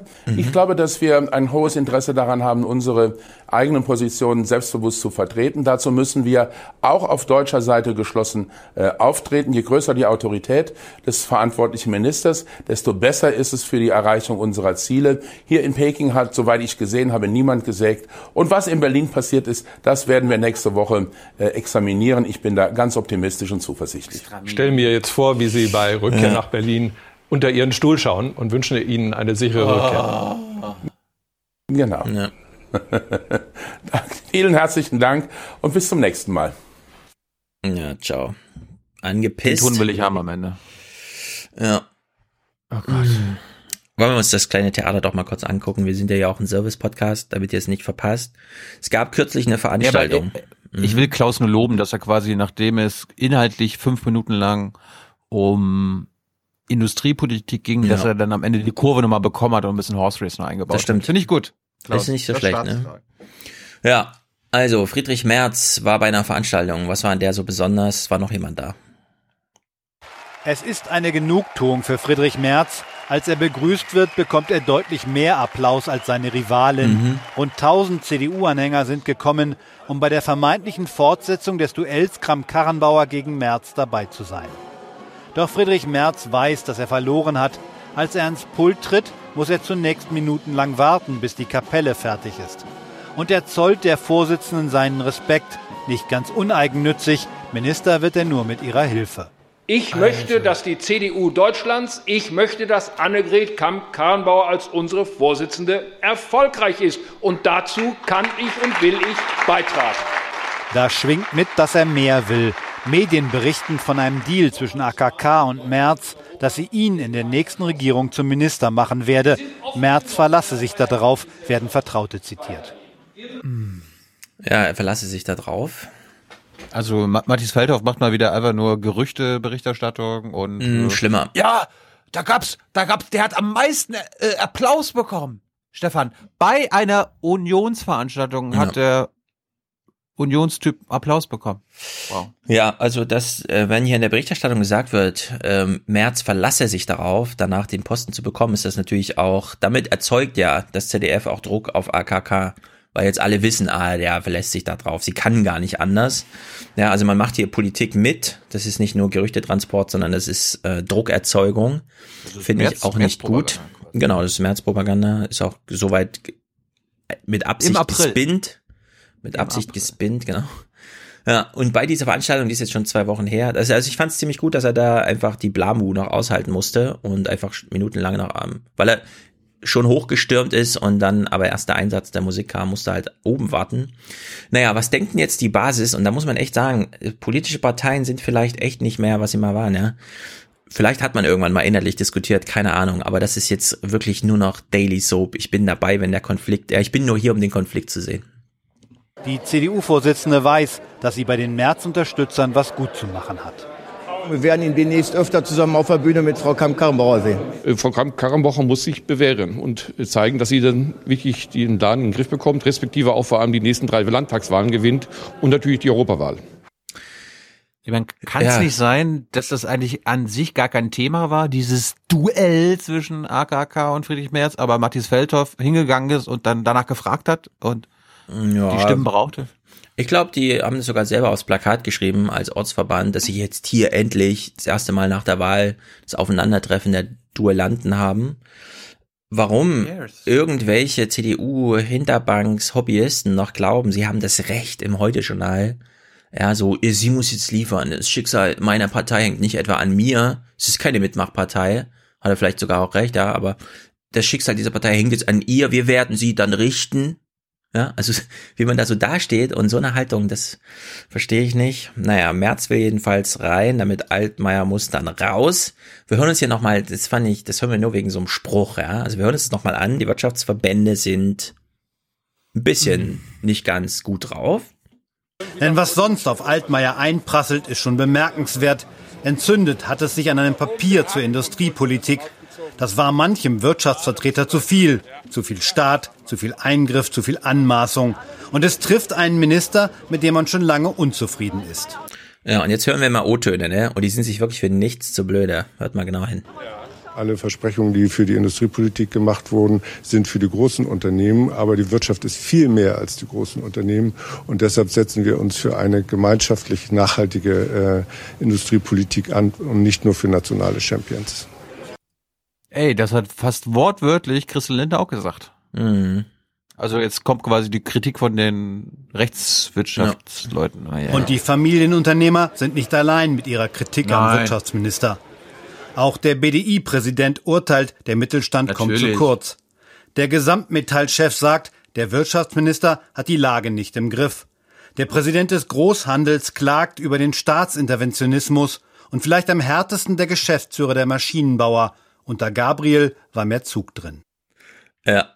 Aber, aber komm, Das jetzt kommt, Ma Matthias Feldhoff äh, bringt jetzt aber nochmal die anderen Stimmen, die quasi von links und von sozialdemokratischer Seite und von grüner Seite das anders kritisieren auf. Ja, also dieser VDMA, das ist dieser Verband der deutschen Maschinen- und Anlagenbauer, das ist so ein richtiger Klotz.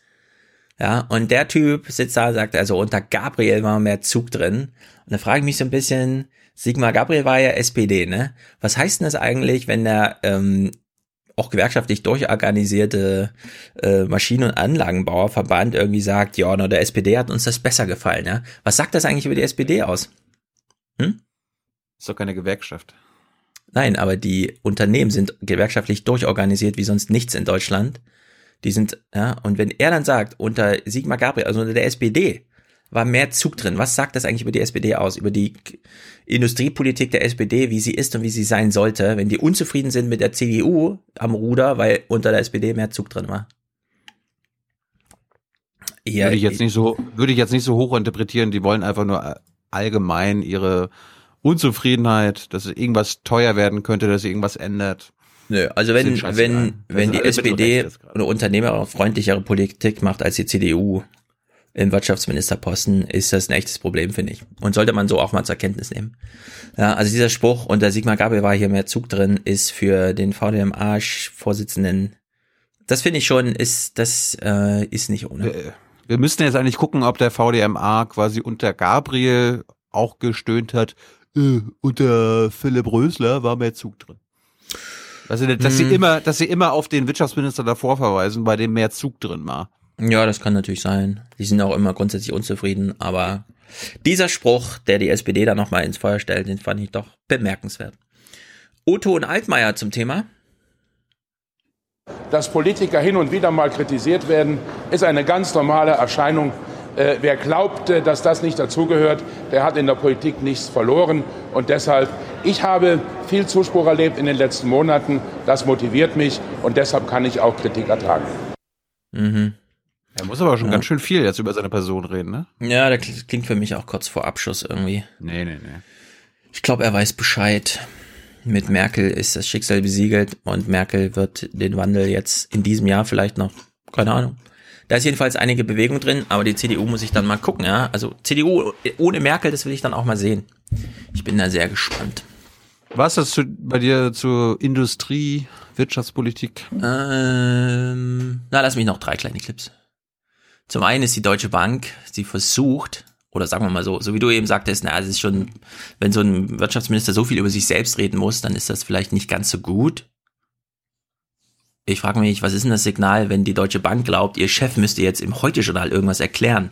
Live am Tisch, ja? Was sagt das eigentlich über die echte Schwäche dieser Unternehmung aus? Weil eigentlich schwebt man ja so über den Dingen, keine Ahnung. Aber die Ja. Fusion, Die Deutsche Superbank ist die Deutsche entstanden. Superbank. Ja, die Fusion ist abgesagt von Seiten der Deutsche Bank. Das, zumindest dieser Spin war ganz gut drin, dass sie sich so als, nee, mit dieser kleinen Popelbank wollen wir nicht und so. Scholz fand das natürlich alles nicht so gut. Und wir hören mal diesen Bericht und Ich meine, nur, so, nur so als kleine Einordnung. Alexander Tyler hat das innerhalb von fünf Sekunden erklärt.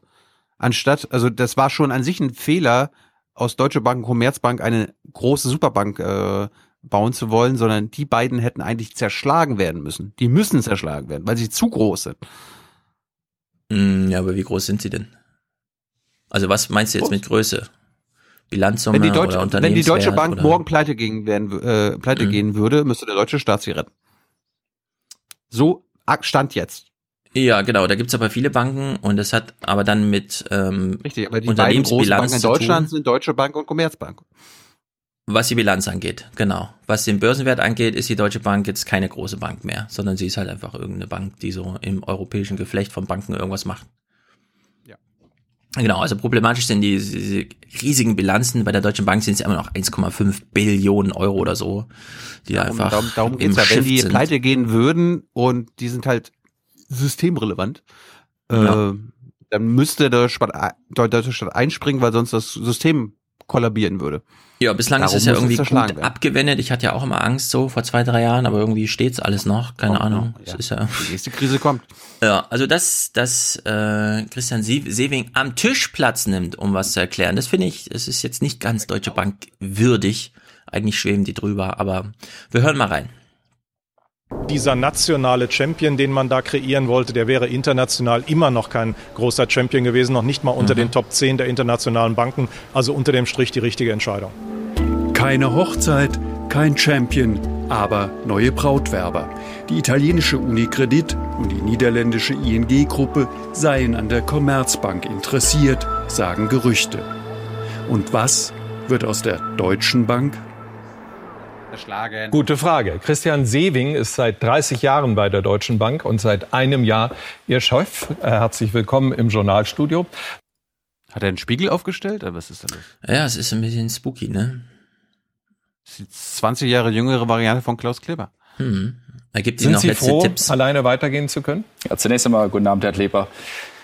Wir haben, glaube ich, sehr sorgfältig geprüft, ob so ein Zusammenschluss für beide Unternehmen, aber insbesondere auch für die Deutsche Bank sinnvoll ist. Ich habe immer von Anfang an gesagt, dass ein Zusammenschluss wirtschaftlich Sinn machen muss, besser sein muss, als die Deutsche Bank alleine ihren Plan jetzt umsetzt.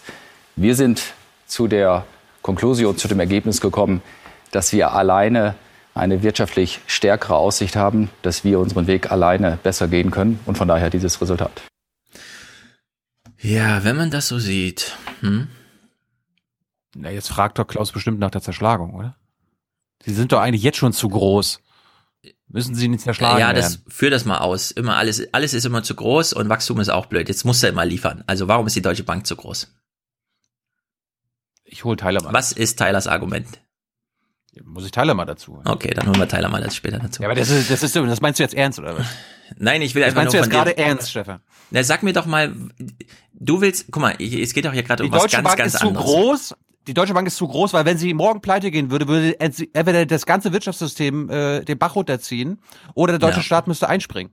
Ganz ja, einfach. schön und gut, aber hier steht gerade äh, der Seewing am Tisch und du hast eben schon den Scherz gemacht, der sieht ja aus wie Klaus Kleber. Dann bleiben wir doch mal auf diesem Pfad und fragen uns, reicht es, wenn der Deutsche Bank-Chef und von Bilanzsumme war hier gar nicht die Rede. Deswegen, das ist schon mal klar. Klaus Kleber kommt jetzt nicht auf Bilanzsumme zu sprechen. Aber wie finden wir es, dass Klaus Kleber jemandem gegenübersteht, der, und das hat man nun wirklich eins zu eins gesehen, Talking Points bis hin zur trainierten Stirnfalte nochmal abliefert, um so Oma Erna zu besänftigen. Das wirkt auf Oma Erna super Sicherheit geben, bin ich absolut überzeugt. Ja, sie erinnert sich, wie das immer war. Die alten weisen Männer erklären mir, was Sache ist.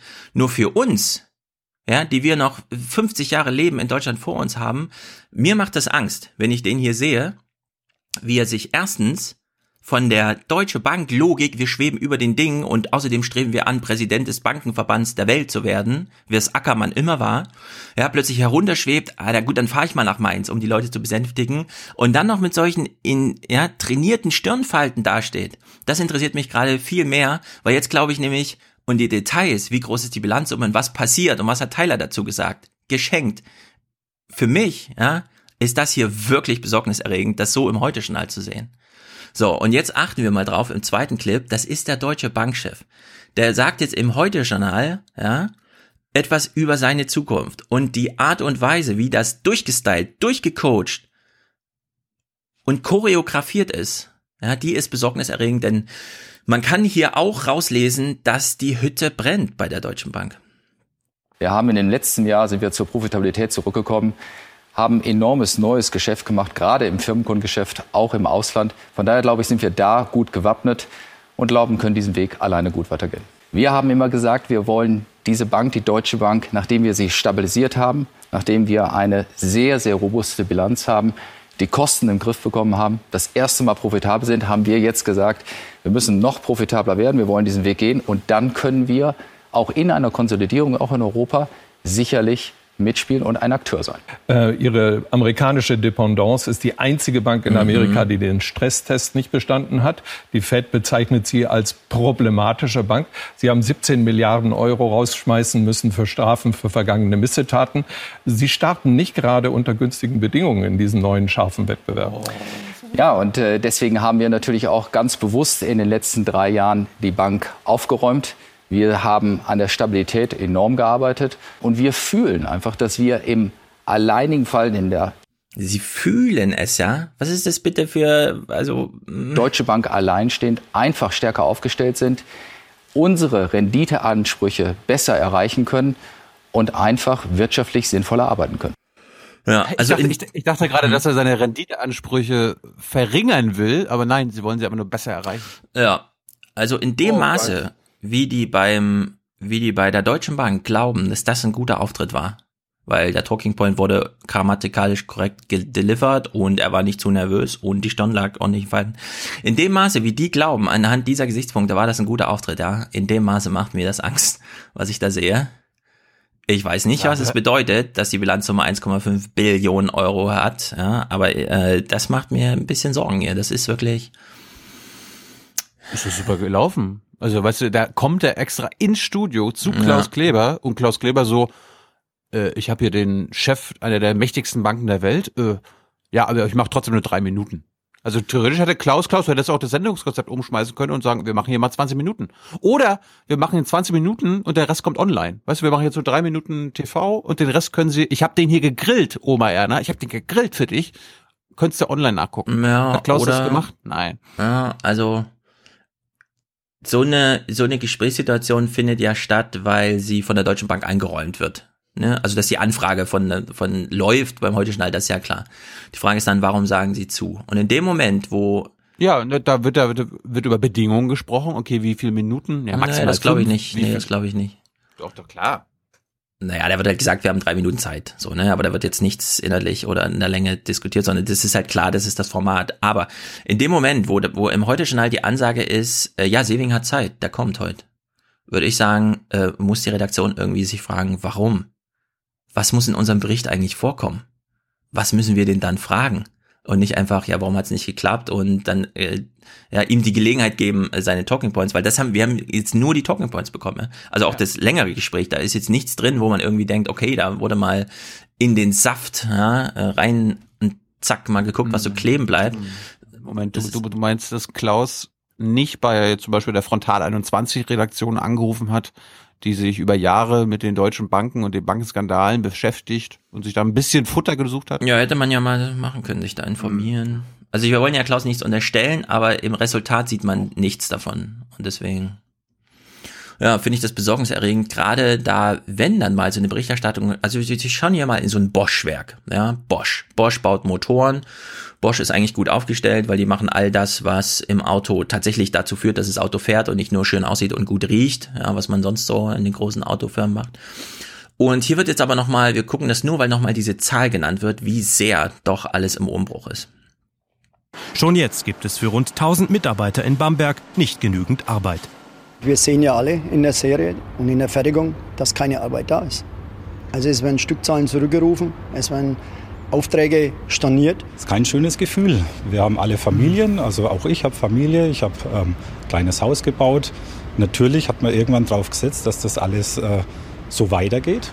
Die sinkende Nachfrage beim Diesel tut weh. Die Alternative noch viel mehr. Werden für den Bau eines Dieselmotors zehn Arbeiter benötigt, braucht man für den Elektromotor nur noch einen.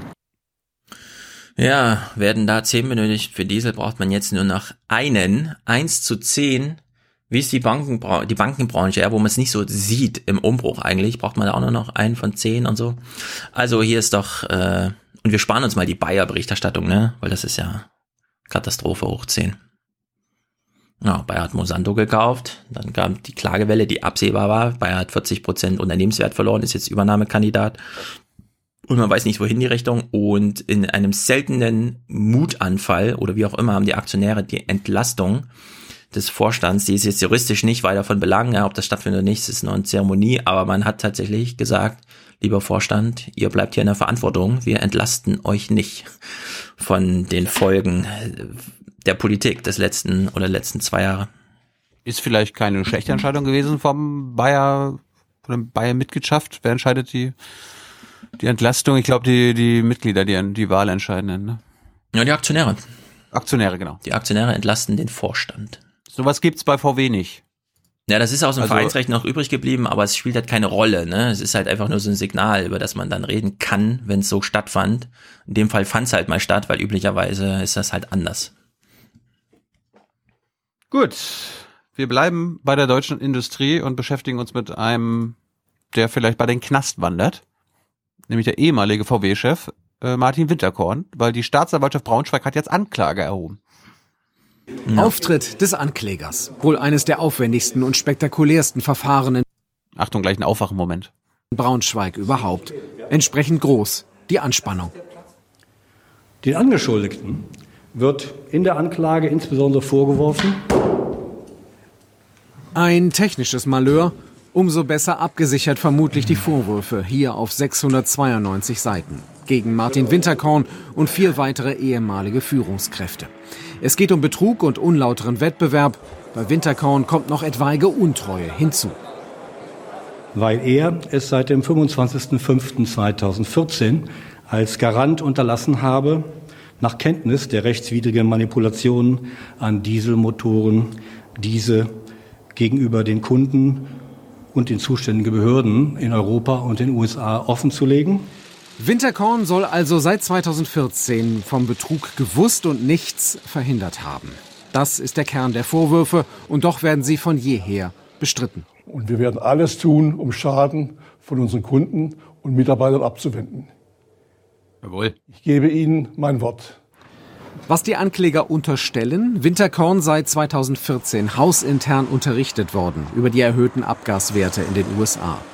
Die Verteidigung kommentiert das nicht, die Staatsanwaltschaft erschwere die Akteneinsicht, da halte man nun gegen. Es droht ein hartes Ringen.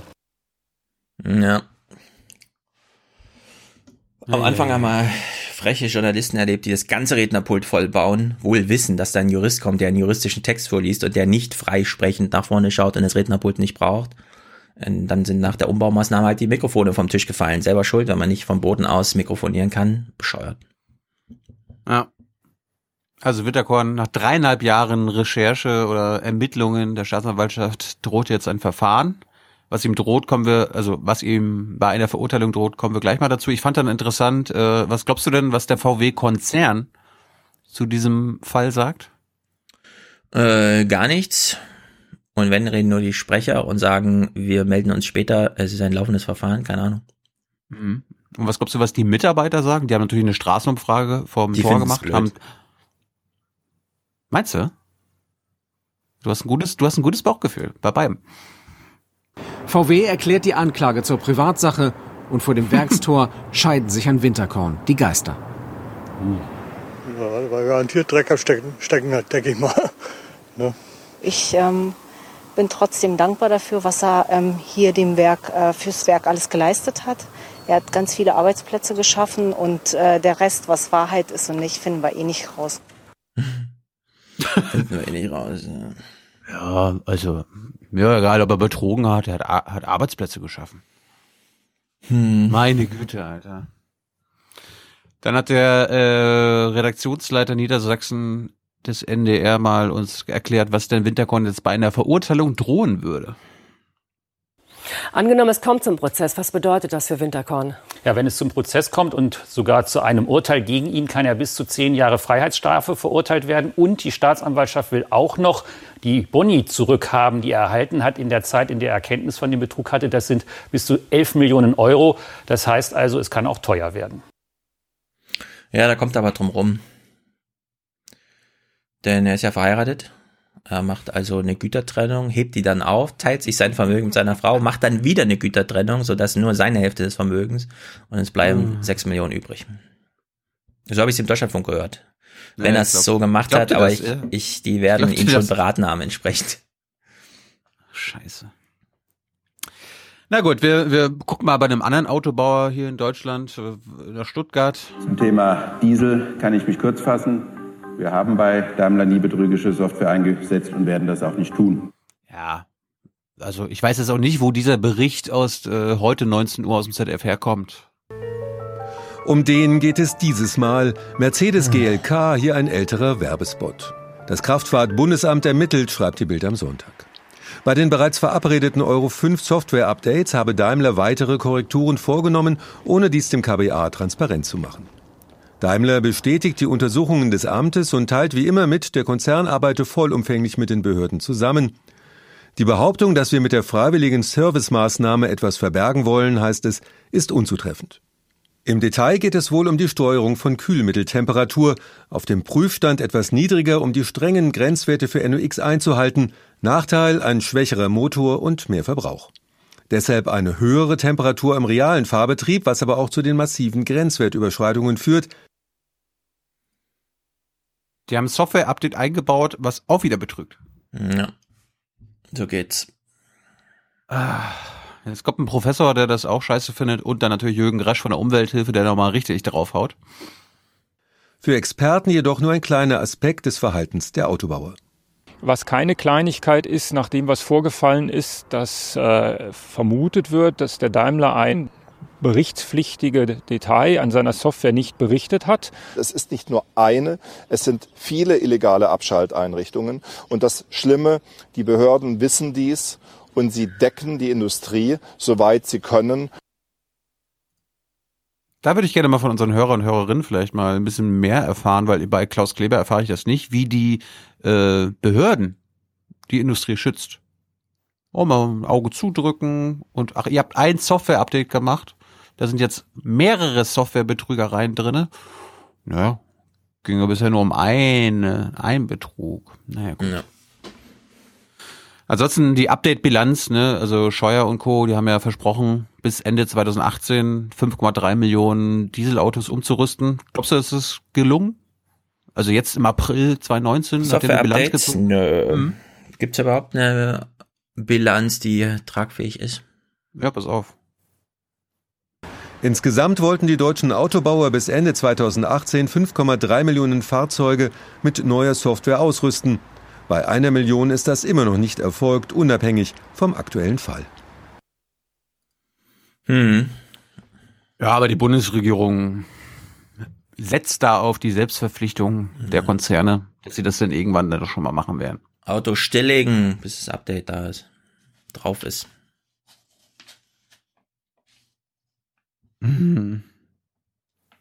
Ich hatte jetzt als.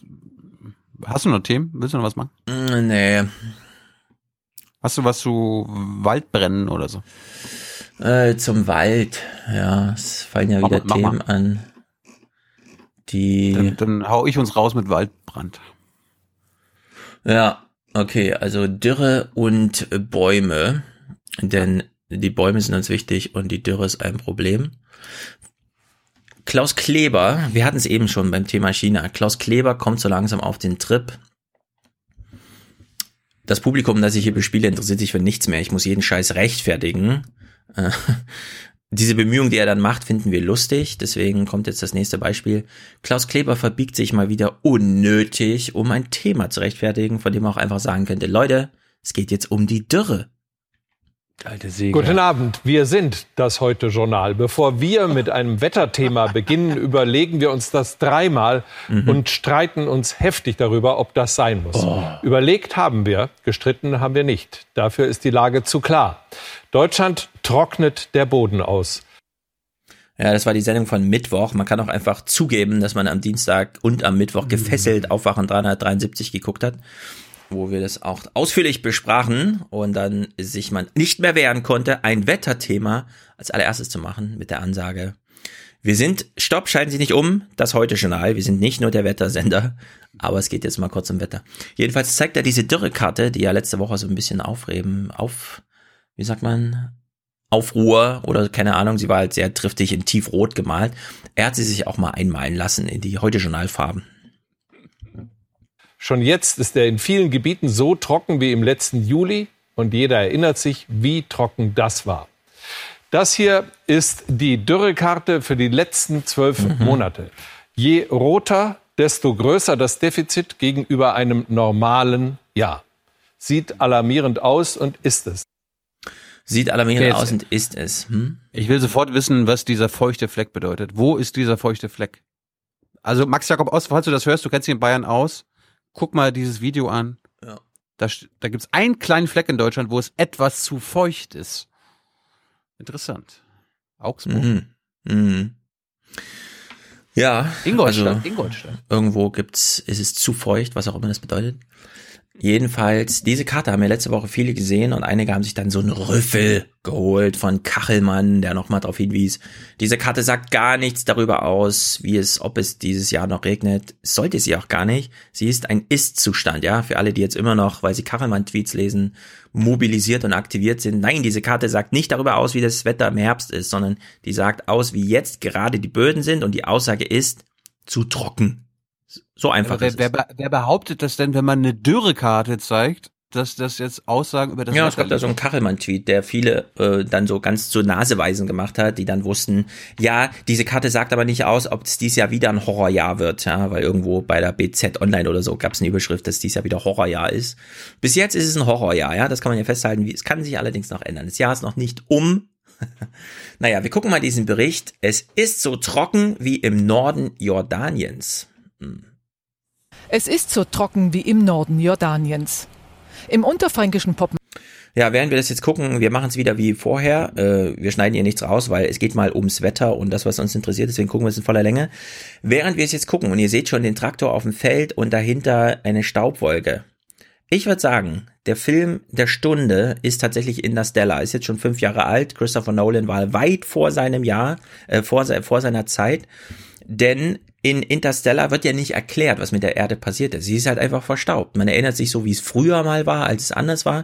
Aber jetzt ist einfach verstaubt und die Böden funktionieren nicht mehr. Ja? Also alle Ernten sind Missernten. Es wächst noch was, aber man kann es nicht mehr genießen. So, und in der Maßgabe gucken wir mal, kommt hier eine Erklärung, was zum Beispiel die Zukunft bringt, ja, an Fruchtbarkeit im Boden? Oder müssen wir uns so langsam fragen, ähm, ist es nicht einfach zu komplex? Können wir die Natur ausdrucken, äh, austricksen mit Monokultur auf dem Feld und Monopestiziden von Bayer, ja, also allein dadurch, dass wir Komplexität aus der Natur zurückdrängen, ist das nicht das eigentliche Problem? Also brauchen wir Aufklärung? Oder kann man nicht einfach sagen, okay, wir haben ein Resultat gesehen, wir wissen nicht, woran es liegt, wir machen einfach mal nicht weiter wie bisher. Und unter der Maßgabe denkt an Interstellar, wenn ihr den Bericht jetzt seht. Ich denke da gerade, weil du gerade die konventionelle Landwirtschaft beschrieben hast, dass es quasi der konventionelle heute Journalismus auch ist. Komplexität Der kommt auch mit dazu, ja. Also Monokulturen, Monokulturen schaffen. Ja, die Kulturlandschaft auf dem Feld und im Fernsehen hat vielleicht ja, ja Probleme. Ja, ja. Ja. ja, wir denken bitte an Interstellar, wenn wir jetzt die folgenden Berichte hören. Im Hausen ist es jetzt schon so schlimm, dass Flussquellen versiegen. Landwirt Erich Werner hat große Probleme, die Saat auf seinem Feld geht nicht an. Man sieht ja, das ist alles, alles nur noch. Also für mich als Mecklenburger, wenn ich das sehe, dass der flügt gerade äh, das Feld und mhm. es, der Staub ja. fliegt rum, das. Ja, das ist Interstellar. Ja. Neulich hatten wir mal fünf Liter, es waren nur fünf Liter, ein schnelles Gewitter. Und dann ist der, das war so ein komischer Acker, der ist so hart geworden, obendrauf, dass die Rüben das nicht geschafft haben, rauszukommen. Und hat sie heute früh mal so um halb sechs neu gesät. Ein paar Kilometer weiter liegt eine der trockensten Regionen Deutschlands, die Schweinfurter Trockenplatte. Flussmeister Peter Rosenberger misst den Grundwasserpegel in Reichtalshof und muss sein Lot so weit hinablassen wie noch nie. So, 42 Meter sind es von hier bis zum Wasserspiegel. Normal müssten 25 Meter sein. Also wir sind 17 Meter tiefer als normal. Mhm. Im Wasserwirtschaftsamt Bad Kissingen beobachtet man die Grundwasserstände mit Sorge. Denn neues Grundwasser kann sich nur in den Wintermonaten bilden. Und die sind schon seit über einem Jahrzehnt zu trocken. Der Niederschlag, der am kommenden Wochenende möglicherweise fällt, wird von der Vegetation komplett aufgebraucht, verbraucht und es wird kein Tropfen von diesem Wasser in das Grundwasser gelangen und diesem auffüllen können. Auch im unterfränkischen Krombach wartet Obstbauer Rostock sehnsüchtig auf langanhaltende Niederschläge. Seit dem heißen Sommer 2003 hat er immer häufiger Probleme, seine Erdbeer- und Obstplantagen zu bewässern. Die Böden sind sehr trocken. Es müsste mehrere Jahre hintereinander ergiebig regnen, damit das wieder aufgefüllt wird. Und äh, wir versuchen uns natürlich dadurch zu behelfen, dass wir ähm, unsere Pflanzen bewässern mit Tropfbewässerung, weil es die wassersparendste Methode ist. Erdbeerreihe für Erdbeerreihe wird daher systematisch und regelmäßig mit Wasser versorgt. Das passiert auch in den Obstplantagen. Ein hoher Aufwand, ohne den es aber nicht mehr geht. Viel zu wenig geregnet hat es auch in Brandenburg. Für das gesamte Bundesland gilt seit gestern die höchste Waldbrandstufe 5. Die Böden sind knochentrocken, auch wenn man das erst auf den zweiten Blick erkennt. Hier im, im Moos äh, sieht man natürlich erstmal nicht, aber selbst wenn man die Moosschicht hier einmal wegzieht, der Sand ist, ist richtig trocken, es rieselt richtig durch die Hände. Kleinste Auslöser können bei diesen Verhältnissen schon zu Waldbränden führen, wie heute Nachmittag im thüringischen Ilmkreis. Aus ungeklärter Ursache gerieten hier circa drei Hektar Wald in Brand. Am Abend wurde der Katastrophenalarm ausgerufen. Ganz so weit ist es in Unterfranken noch nicht. Doch der Dürresommer 2018 könnte sich in diesem Jahr wiederholen. Die Quelle der Wern, einem Nebenfluss des Mains, ist jedenfalls bereits versiegt. Also ich wiederhole meine Aussage, gutes Wetter ist ab sofort Regenwetter. Ja, dazu kommen wir gleich nochmal, denn Klaus schwenkt jetzt auch um. Wir müssen Regentänze aufführen lernen. Liebe Hörer, Hörerinnen, äh, liebe Schamanen, wir haben ja hier Paul, du hast wahrscheinlich einen Regentanz gelernt. Den ja. brauchen wir. Führ ja. ihn uns vor. Schick In uns ein Video in diesem Bericht hier kam auch nochmal das, was ich als Sündenfall bezeichnet habe, weil ich es echt super schlimm finde. Die machen hier Bewässerung der Felder, in dem Falle mit Tröpfchen. Da liegt also ein Schlauch und immer wenn eine Wurzel kommt, die man bewässern will, ist ein Loch im Schlauch und dann tropft da halt das Wasser raus. Das ist genau wie bei den Feldern, dieses punktuelle, naja, die Natur lassen wir einfach dahin ja, gehen ins Trockene nichts. Aber das bisschen Maisfeld, was wir für die Tiere brauchen, ja, das bewässern wir noch sozusagen. Da koppeln wir uns jetzt ab von der Natur. Das haben wir hier auch wieder gesehen und das ist ein echtes Problem, weil in dem Fall hat man ja so, so eine Lösung für sein kleines Problem und das große wird umso weiter davon weggedrängt, auch mal angegangen zu werden. Klaus hat jetzt so einen kleinen Erweckungsmoment, denn nachdem er nochmal mit der Wetterredakteurin über dieses Problem hier sprach, hat er plötzlich folgendes Fazit zu machen. Ich werde meine privaten Wünsche auf Sonne ein bisschen zurückstellen. Dankeschön, Katja. Oh, er wird seine privaten Wünsche auf Sonne zurückstellen. Das ist natürlich aber, gnädig. Aber ich hoffe aber trotzdem, dass, er weit, dass, er, dass er weiterhin segeln gehen kann, denn ich, ich, äh, ich bin nah am Wasser gebaut. Ja, passend aber dazu. Das Wasser also, noch da ist? Ja. Das Wasser noch da. Er hat letzte Woche auch mal einen Podcast gehört, wo wir dafür plädiert haben, gutes Wetter neu zu definieren und er baut das in seine Planung ein, in seine Wünsche, wenn er sich Wetter wünscht. Ist auch ganz gut. Thema Bäume, das gucken wir auch, das ist super interessant. Wer in Dresden ist, da gibt es eine Ausstellung im Hygienemuseum zum Thema Baum und die Kuratorin dort im Hygienemuseum. Und die Kuratorin dort scheint auf Zack zu sein. Katharin May äh, Katrin Meyer heißt sie. Ähm, es ist ein bisschen wie soll man sagen, es hat mich an meine äh, inzwischen neunjährige Tochter erinnert, wie sie hier auch, sie hat sich so ein bisschen Naivität erhalten. Ne? Sie spricht mal über das Verhältnis, also es geht, äh, die Ausstellung heißt vom, von Pflanzen und Menschen und sie spricht mal über dieses Verhältnis. Wenn man einmal anfängt, genauer hinzuschauen, dann merkt man echt, dass Pflanzen von also wirklich vom ersten Moment des Lebens an für den Menschen bedeutsam sind. Wenn ein Baby geboren wird, schreit es und atmet. Und genau diese Atemluft äh, gibt es eben nur, weil Pflanzen Photosynthese betreiben und somit ganz grundlegend von, vom Atem her äh, für unsere Existenz sorgen. So, das ist Schritt Nummer eins. Die Pflanzen sind für uns da. Kann man das einfach so sagen? Ne? Es steckt jedenfalls kein Intelligent Design dahinter, sondern es hat sich halt so ergeben in der äh, biologischen Entwicklung unserer schönen Welt, dass es, dass wir irgendwie passen in diese Welt, ja? Also wir brauchen Sauerstoff und der kommt irgendwo her. Mhm. Von den Pflanzen. Und die Pflanzen brauchen CO2 und das atmen wir aus, ja? Also so, das ist sowieso so ein Geben und Nehmen. Wenn man das in Balance hält, könnte das irgendwie hinhauen, so für alle Seiten. Ist aber in dem Fall nicht so, ja? Wir nutzen die Produkte der Bäume und sind undankbar. Das versteht nee. meine Tochter auch nicht, ja? Wieso wir nicht einfach sagen, aber wenn die Bäume so viel für uns tun, wieso tun wir dann nicht was für die Bäume? Wo ist das Problem? Klär doch mal deine Tochter auf. Wir schenken den Pflanzen dieser Welt so viel CO2 wie nie zuvor. Jedes Jahr. Und was mhm. machen die Pflanzen damit? Nicht genug Sauerstoff. Nicht genug Sauerstoff. Ja, die machen, die machen ihren Job nicht. Ja. Bäume geben uns also Luft und dafür, und das ist jetzt, da könnt ihr auch genau zuhören, ja, Bäume geben uns die Luft, wir nehmen ihnen dafür das Wasser. Und das kann man hören. Denn diesem Baum können Besucher dank moderner Technik tatsächlich zuhören. Das Klicken, das ist genau eben der Trockenstress, der dazu führt, äh, dass in dem Baum quasi der versucht, Wasser zu ziehen. Es gibt kein Wasser und dann reißen halt im Prinzip ähm, ähm, Gefäße in diesem Baum und das hören wir. Das heißt, wir hören eigentlich einem Lebewesen dabei zu, wie es äh, um sein Überleben gegen die Trockenheit kämpft. Mhm. So ein Baum macht also tatsächlich Geräusche erlebt.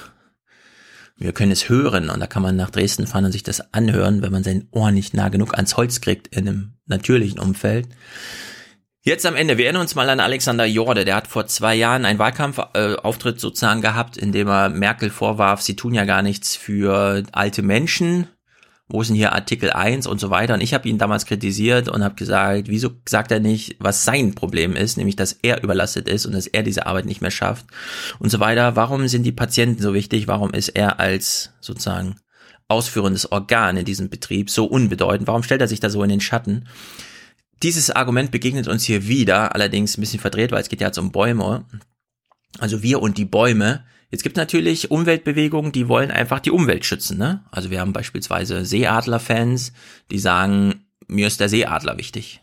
Der ist von der Natur Oder die Fledermäuse sind mir wichtig, ja, alles andere ist zweitrangig, da kann dann kein Kabel gelegt werden oder so, keine Ahnung, nein, ist mir nein, egal. Die sind mir nur wichtiger als das Windrad, was gebaut werden soll. Genau, da wird da, also da spielt die Natur so eine Rolle als Natur an sich. Die Natur selbst hat Rechte, ja, also der typische Naturschutz halt.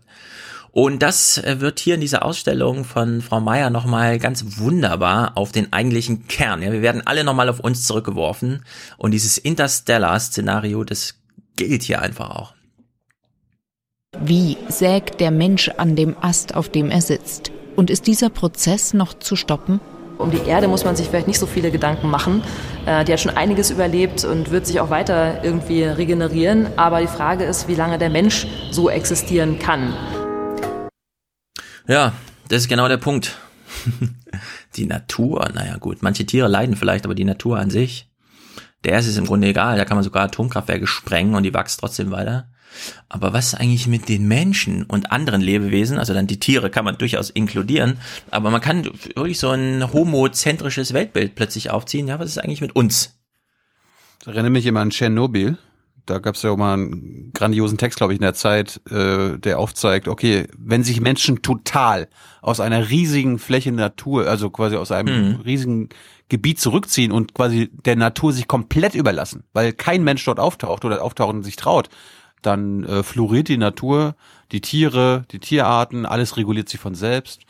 Ja, Deutschland hatte eine Riesenchance, nach der deutschen Einheit den Grenzstreifen, den innerdeutschen Grenzstreifen unberührt zu lassen, weil da hat man auch nach 40 Jahren plötzlich Natur kennengelernt, die, da wusste man gar nicht, dass es Urwälder in Deutschland auch möglich gibt, aber sie waren tatsächlich Urwälder.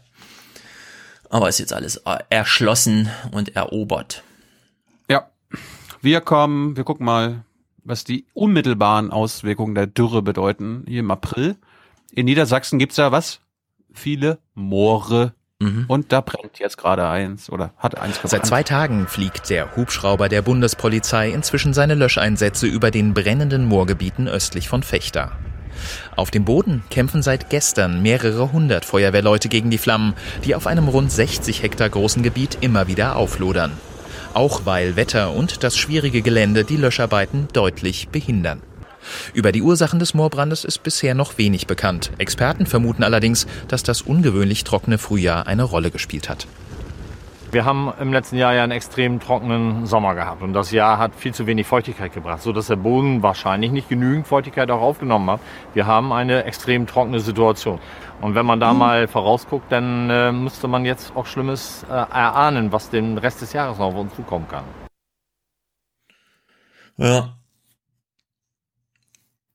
ja, es wird wirklich, glaube ich, schlimmer als letztes Jahr.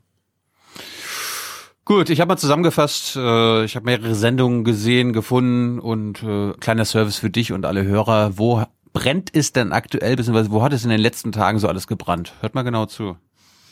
Auch in der Grafschaft Bentheim, nur wenige Kilometer südwestlich, brannte es am Wochenende in einem Moorgebiet.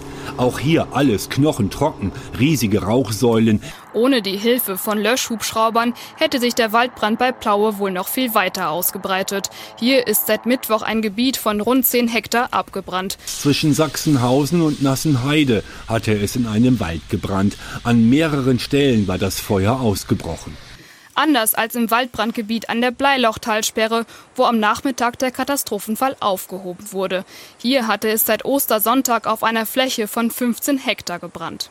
Am Montag dann gilt der Brand sogar als gelöscht, doch gestern flammt er durch starke Winde erneut auf. Hm. Thüringen, Brandenburg, Niedersachsen. Ah, yeah. Ja, da müssen wir mal Bilanz ziehen. Kanada hat gerade das Problem, da gibt es so viele Brände, dass der Wald insgesamt mehr CO2 herstellt, als er verbraucht. Ja. Und so ein Moorbrand ist auch nicht ohne. Ich fand ganz interessant, in, in der Drehscheibe im ZDF hat man nochmal gesagt, was der Auslöser für den Brand in Thüringen war, wo 15 Hektar gebrannt haben. Am Sonntag hatten vermutlich Feuerwerkskörper das Feuer am Bleilochstausee ausgelöst. Wind und große Trockenheit sorgen dafür, dass sich der Brand schnell ausbreitet. Feuerwerk. Welche Idioten zünden Feuerwerk im vertrockneten Wald? Ist aber so kompliziert, weil das war ja irgendwie so diese komischen Höhen, Flussbett und so weiter und so fort. Die Feuerwehrleute haben dann sogar eine Verstärkung gebraucht, nämlich von der Höhlenrettung. Im Laufe des Tages soll nun die Höhenrettung helfen, die letzten Glutnester zu bekämpfen. Die soll einfach in den Hang, wo wir mit unserer Technik nicht hinkommen, äh, soll sie äh, reinklettern, soll dieses Totholz herausschneiden, möglichst runter in die Saale werfen. Hm. So, hast du ja gehört, Löschfu Löschflugzeuge und Löschhubschrauber sind im Einsatz, aber das ist nicht Standard bisher. Und es gibt jetzt erste politische Forderungen aus deinem Heimatland, Thüringen. Der Innenminister fordert was. Bei den Bränden in Thüringen kamen Löschhubschrauber von Bundeswehr und Bundespolizei zum Einsatz. Allerdings viel zu spät, kritisierte Thüringens Innenminister Georg Mayer und fordert nun Löschhubschrauber in bundesweiter Bereitschaft. Finde ich absolut richtig. Bei Hallo Niedersachsen haben sie uns auch nochmal über die höchste Waldbrandgefahr aufgeklärt. Tatsächlich macht sich das ungewöhnlich trockene Frühjahr nicht nur in den Moorgebieten Westniedersachsens bemerkbar. Noch dramatischer ist die Lage im Osten des Landes. Hier herrscht in vielen Regionen inzwischen die höchste Waldbrandwarnstufe 5, unter anderem im Wendland und in der südlichen Lüneburger Heide.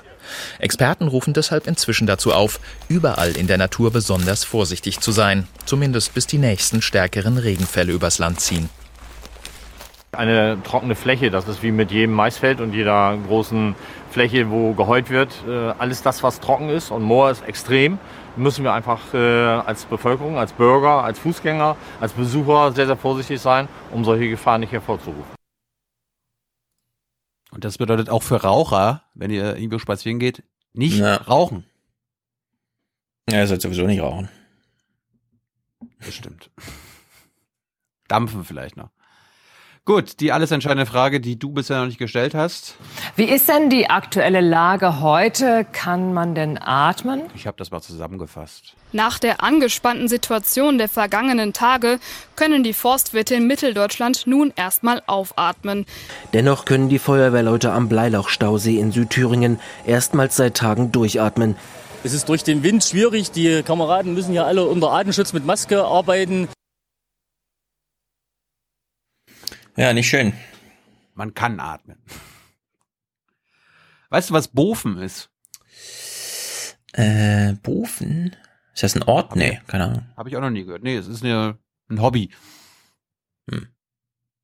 Keine Ahnung. Also wir lernen jetzt alle was, außer unsere Sachsen, die wissen das mhm. bestimmt.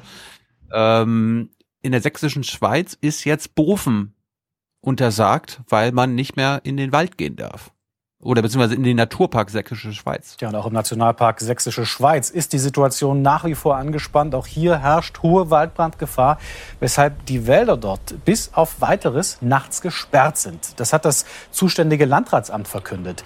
Demnach ist es in der Zeit zwischen 21 und 6 Uhr morgens generell verboten, den Wald zu betreten. Und äh, somit ist auch das in der Sächsischen Schweiz äh, beliebte Bofen untersagt, also die Übernachtung unter freiem Himmel und in Felshöhlen. Mhm. Na gut, was man halt so macht in Sachsen. Kann Wald voll scheißen. Also da schlafen. Hallo, das ist Natur. Ja, das stimmt. Die Natur wird überführt in die Natur. Ja, ich wollte es nicht kritisieren. Ich wollte es nur noch mal sagen, was sie da so machen. Nachts. Dann, dann wurde der Nationalparkchef noch im Nachhinein interviewt und der hatte mal erzählt, wie viele illegale Feuerstellen. Ja, also in diesem Nationalpark ist eh Feuer machen verboten und wie viele illegale Feuerstellen er letztes Jahr allein entdeckt hat. Was glaubst du? Wie viele gibt's da? 21.738. Ja, das das wäre ja Quatsch. Das wäre ja hunderte illegale Feuer pro Tag. Nee. 738? Ja, jetzt ein bisschen näher dran. Aber wir haben 400 illegale Feuerstellen allein letztes Jahr gefunden. Und das war für uns äh, auch Anlass, das Landratsamt hier zu unterstützen und zu sagen, ja, vorbeugende Sperrung ist jetzt das richtige Mittel, weil es gibt unter den vielen guten Besuchern eben auch einige, die zu individuell agieren, die ein Feuer machen müssen anscheinend und die uns dann diese Probleme bereiten. Wird das Ganze denn kontrolliert und wird das auch bestraft? Ja, natürlich, wir kontrollieren. Wir sind mit der Nationalparkwacht draußen vor Ort und weisen die Leute abends darauf hin, dass sie bis 21 Uhr äh, den Wald zu verlassen haben. Und Strafen gibt es auch, wenn dort jemand uneinsichtig ist oder gar bei einem Feuer erwischt werden würde, dann fangen die Bußgelder nicht im zweistelligen Bereich an und die gehen dann hoch bis zu 10.000 Euro. Das scheint mir ein Anti-Acceletarist zu sein. Finde ich natürlich gut.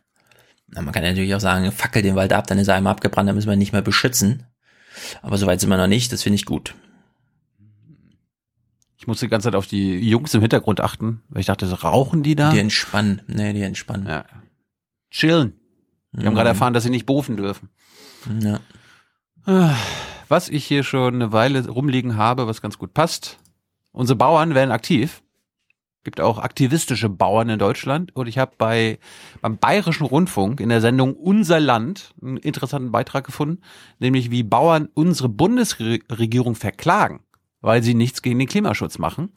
Und äh, du siehst jetzt leider nicht das Videobild, weil unser Land, Bayerischer Rundfunk, alles auf YouTube sperrt, weltweit sperrt, was hochgeladen Mhm. wird. Also habe ich da das nur in Bildern dir bebildert, hast aber jetzt nichts verpasst. Die Bauern erklären dir mal, warum sie die Bundesregierung verklagen. Dieser Betrieb, auf dem ich jetzt wirtschafte, der existiert unter dem Namen Blom seit 1560 in den Kirchenbüchern. Und äh, bei der Klimaprognose, die wir jetzt haben hier im Land, habe ich Angst, dass wir in Zukunft nicht mehr wirtschaften können. Gemeinsam mit Greenpeace verklagen sie die Bundesregierung auf die Einhaltung ihres Aktionsprogramms Klimaschutz 2020. Es geht um die Frage, wie viel Emissionen lasten wir der Atmosphäre noch auf? Wie viele? Absolut. Es geht um das Treibhausgasbudget. Und das Problem, auch das ist überhaupt nicht umstritten, wenn wir die kurzfristigen und danach folgenden Ziele nicht erreichen, dann haben wir automatisch ein absolutes Maß an Treibhausgasen mehr in der Atmosphäre, die wir nicht zurückholen können.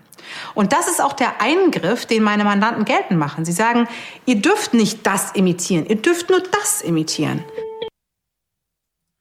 Was sagt die Bundesregierung dazu?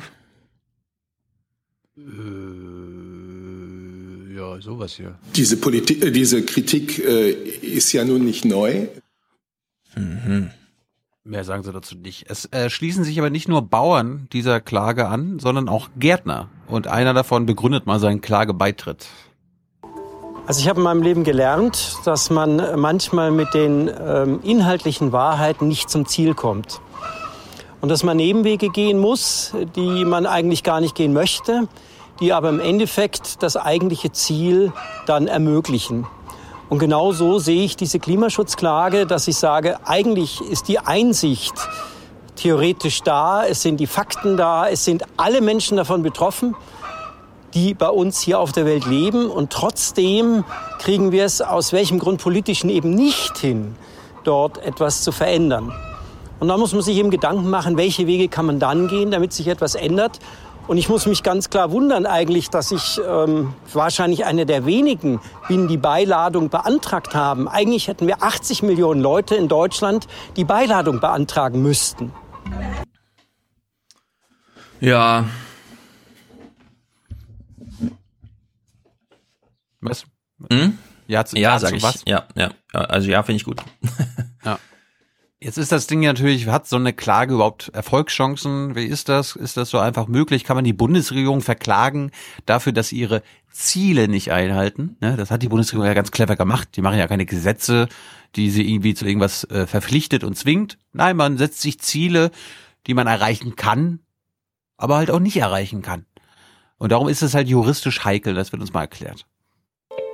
Bei diesem Aktionsprogramm der Bundesregierung zum Klimaschutz muss man sich fragen, hat das eigentlich eine rechtsverbindliche Wirkung oder ist das nicht nur ein äh, Grundsatzprogramm, das sich die Bundesregierung selber gegeben hat und das keine Außenwirkung hat und auf das sich Dritte, hier die Kläger, nicht berufen können? Wir haben eine permanente Wiederholung dieses Ziels in Gesetzesgrundlagen. Also es ist Rechtfertigungsgrundlage für ganz viele Gesetze geworden. Und dadurch hat sich die Bundesregierung durch ihr eigenes Handeln gebunden. Und an dieses Handeln ähm, sich zu binden, bedeutet eben auch, dass es Vertrauensschutz auslöst bei denen, die den Schutz benötigen. Ja, würde ich auch mal sagen. Ich kann nur hoffen, dass sie damit durchkommen. Äh, wie das aussieht, beziehungsweise ob das überhaupt an sich geht, das zeigt ein Fall in den Niederlanden. Habe ich bisher nichts von mitbekommen. Ich weiß nicht, ob du das in den Nachrichten mitbekommen hattest, aber in den Niederlanden gab es eine ähnliche Klage und die war erfolgreich. In den Niederlanden ist aber genau das gerade erst geschehen. Dort verklagte die Umweltorganisation Urgenda gemeinsam mit 900 Bürgern die Regierung wegen mangelnden Klimaschutzes und bekam gleich in zwei Instanzen Recht. Die Niederlande müssen ihren Ausstoß an Treibhausgasen bis 2020 um mindestens 25 Prozent gegenüber 1990 reduzieren.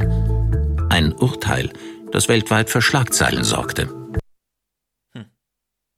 Ja, stell dir mal vor, äh, die werden tatsächlich erfolgreich sein mit dieser Klage und verpflichten dann die Bundesregierung. Also die Bundesregierung müsste dann quasi diese 2020-Ziele, war ja auch schon irgendwie, was war 40 Prozent unter 1990, mhm.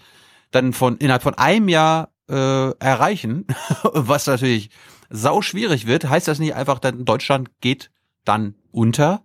Ja? Ist da nicht eine Katastrophe? Gibt es da nicht Chaos? Was sagt die Anwältin dazu? Ist ihr das bewusst? Ich glaube nicht, dass deswegen hier alle Lichter ausgehen morgen. Es wird sicherlich mit, einschneid mit einschneidenden Wirkungen zu rechnen sein. Für Reisende, die dann, was weiß ich, zwei Tage nicht mehr fliegen können. Ich, was? Ja, es gibt eine ganz, ganz große Liste von Maßnahmen, die da gehen. Und wenn Sie mich dann fragen, ob das denn eigentlich gerechtfertigt wäre, dann sage ich Ihnen wieder ja, weil es um jede Tonne geht. Um jede einzelne Tonne. Und das sagt die Wissenschaft uns und nicht ich als kleine Anwältin oder gar mein Obstbauer. Ja, aber Olaf Scholz hält doch schon 100 Millionen bereit, um am CO2-Handel teilzunehmen. Was will sie mehr? Ich weiß es nicht. Ich weiß es nicht. Interessieren dich unsere Bauern noch oder so? Mm, ehrlich gesagt, weiß ich nicht so genau. Wir haben jetzt sehr viele Clips, ohne dass wir jetzt großen Kontext dazu, sondern immer nur Clips, Clips, Clips. Es sei denn, du hast ja, noch aber, eine Botschaft ja, zu machen. Der, ja, aber der Kontext war ja, wir schließen ja immer nur auf das an, was wir die letzten Wochen und Monate immer wieder ja. gesagt haben. Und das war jetzt mal ein positives Beispiel. Wir sind ja sonst immer eher bauernkritisch, weil die nur an ihre Wirtschaft denken, aber es gibt auch hm. rationale Bauern, finde ich gut. Das stimmt. Also dann machen wir einen kleinen Rauschmeißer. Irgendwie, was gibt's, gibt's was Neues vom, vom Wolf oder so? In der Nähe von Grabo haben Wölfe drei Schafe gerissen. Es war die dritte Wolfsattacke auf die Herde eines Schäfers innerhalb von zwölf Monaten. Der Schäfer stellte am frühen Morgen fest, dass 160 Tiere aus der Weide ausgebrochen waren. Ein Gutachter bestätigte, dass es sich bei dem Angriff um Wölfe handelt. Der Schaden beträgt rund 900 Euro. Ja, äh, wie sieht hm. sein Herrenschutz aus? Wurde, Zäune, wurde nichts bekannt. Hunde, irgendwas.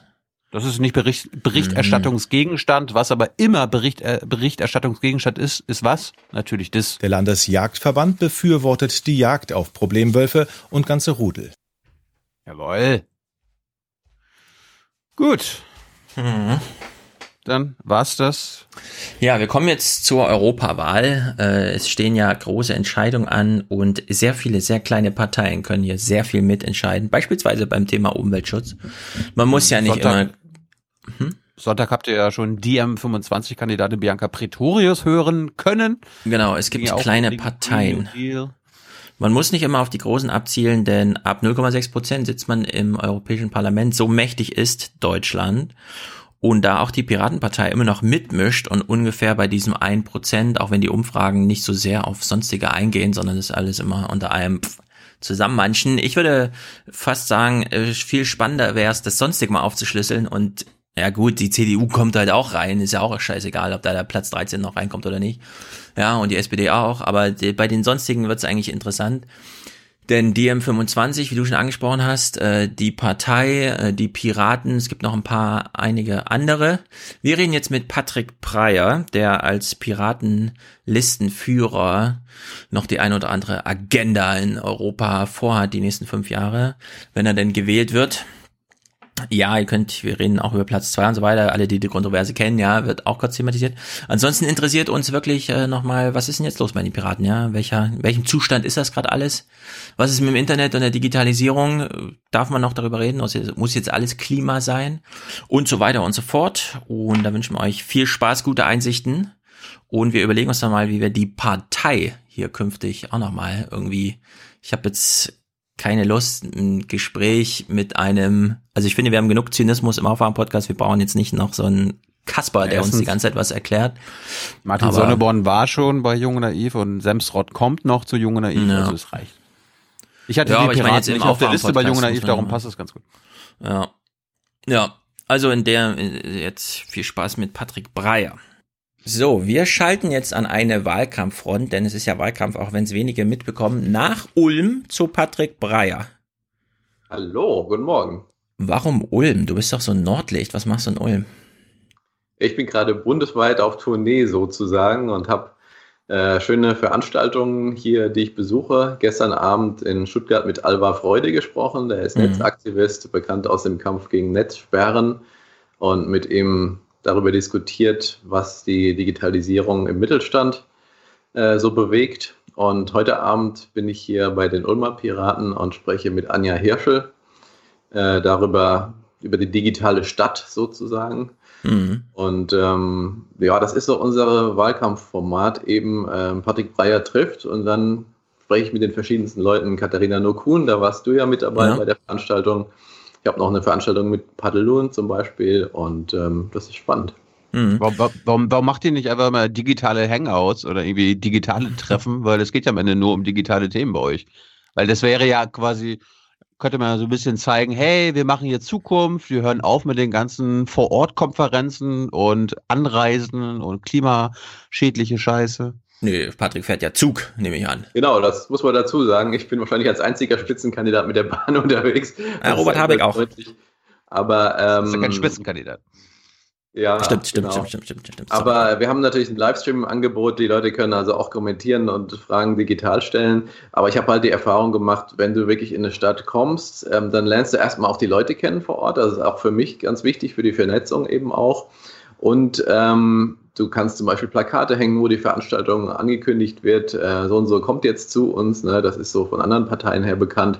Manchmal kommt auch die Presse dann und möchte dann auch nochmal direkt mit einem sprechen. Heute zum Beispiel spreche ich mit dem Ulmer Lokalradio. Deswegen hat es schon so ein bisschen äh, Sinn, umherzureisen und Eindrücke zu sammeln, weil man auch abseits dieser Veranstaltung dann eben äh, Sachen macht. Wir hatten in Göttingen zum Beispiel ähm, letzte Woche einen Infostand nochmal gemacht und ähm, ordentlich Flyer verteilt vor der eigentlichen Veranstaltung. Ja. Und deswegen bringt das schon was, auch wirklich vor Ort mal zu sein. Mit welchem, mit welchem Bild begegnen dir Bürger und Bürgerinnen mittlerweile? Aber also bevor, wir, bevor wir das klären, müssen wir erstmal einsteigen. Wir müssen Patrick jetzt erstmal vorstellen. Ah, okay. Über die Piraten reden wir dann, über den Wahlkampf auch. Aber Patrick ist, wie ich eben sagte, ein Nordlicht. Er ist also auf Tour, macht Wahlkampf. Ich habe ihn das allererste das Mal jetzt. Ihn, das macht ihn schon mal sympathisch als Nordlicht. Genau, ich habe ich hab dich, Patrick, du hast angesprochen, in Frankfurt hier kennengelernt, weil ich habe für die FAZ damals viel über die Piraten geschrieben. Du kamst mir dabei nicht unter, bist aber in den schleswig-holsteinischen Landtag eingezogen und der ist ja auch in unserem Podcast nicht ganz unberühmt, denn Kupicki, Stegner, Robert Habeck und so weiter, das, das ist alles dieser äh, wie soll man sagen, Kelchtiegel, wie heißt es? Also dieses Sumpfstiegel. Ja, wo, wo, wo, wo alles zusammengebraut wird da oben und dann in die Republik ausstrahlt. Du, wann? Jetzt auch noch ich. Ja, in welchem Jahr warst du eigentlich? Die Berliner waren die ersten und ihr wart, glaube ich, dann die zweiten, oder? Der zweite Landes. Ja, also Schleswig-Holstein und Nordrhein-Westfalen und Saarland war dann ziemlich zeitgleich gewesen, ja. 2012. Genau, das äh, glorreiche Jahr 2012, als die Piraten bundesweit bei 12, 13 Prozent standen. Und man dachte, okay, da müssen wir nur noch den Termin abwarten und dann ist es leider nichts geworden. Aber es gibt eine Geschichte von dir, die finde ich wahnsinnig interessant. Ich habe sie auch schon ein paar Mal erzählt. Ich habe auch für mein Buch damals Termine in Schleswig-Holstein gehabt, habe sie da auch immer erzählt. Die Rentner, die mir da gegenüber saßen, wussten von nichts, aber du warst Fraktionsvorsitzender im Schleswig-Holsteiner Landtag für die Frakt Piratenfraktion. Und dann kam irgendwann die Nachricht, du zahlst Fraktionsgelder oder Landtagsdiäten, keine Ahnung, das kannst du uns gleich erzählen, die du bekommst, weil du nicht nur einfacher Abgeordneter bist, sondern Fraktionschef, einfach an das Land zurück. Um welche Summe ging es da und warum hast du das gemacht?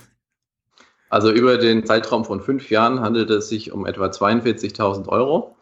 Und als wir neu in den Landtag gewählt wurden, war das erste Mal, was wir gesagt haben, wir wollen nicht äh, einen Dienstwagen mit Chauffeur haben. Mhm. Alle Fraktionsvorsitzenden haben da bisher Anspruch drauf erhoben.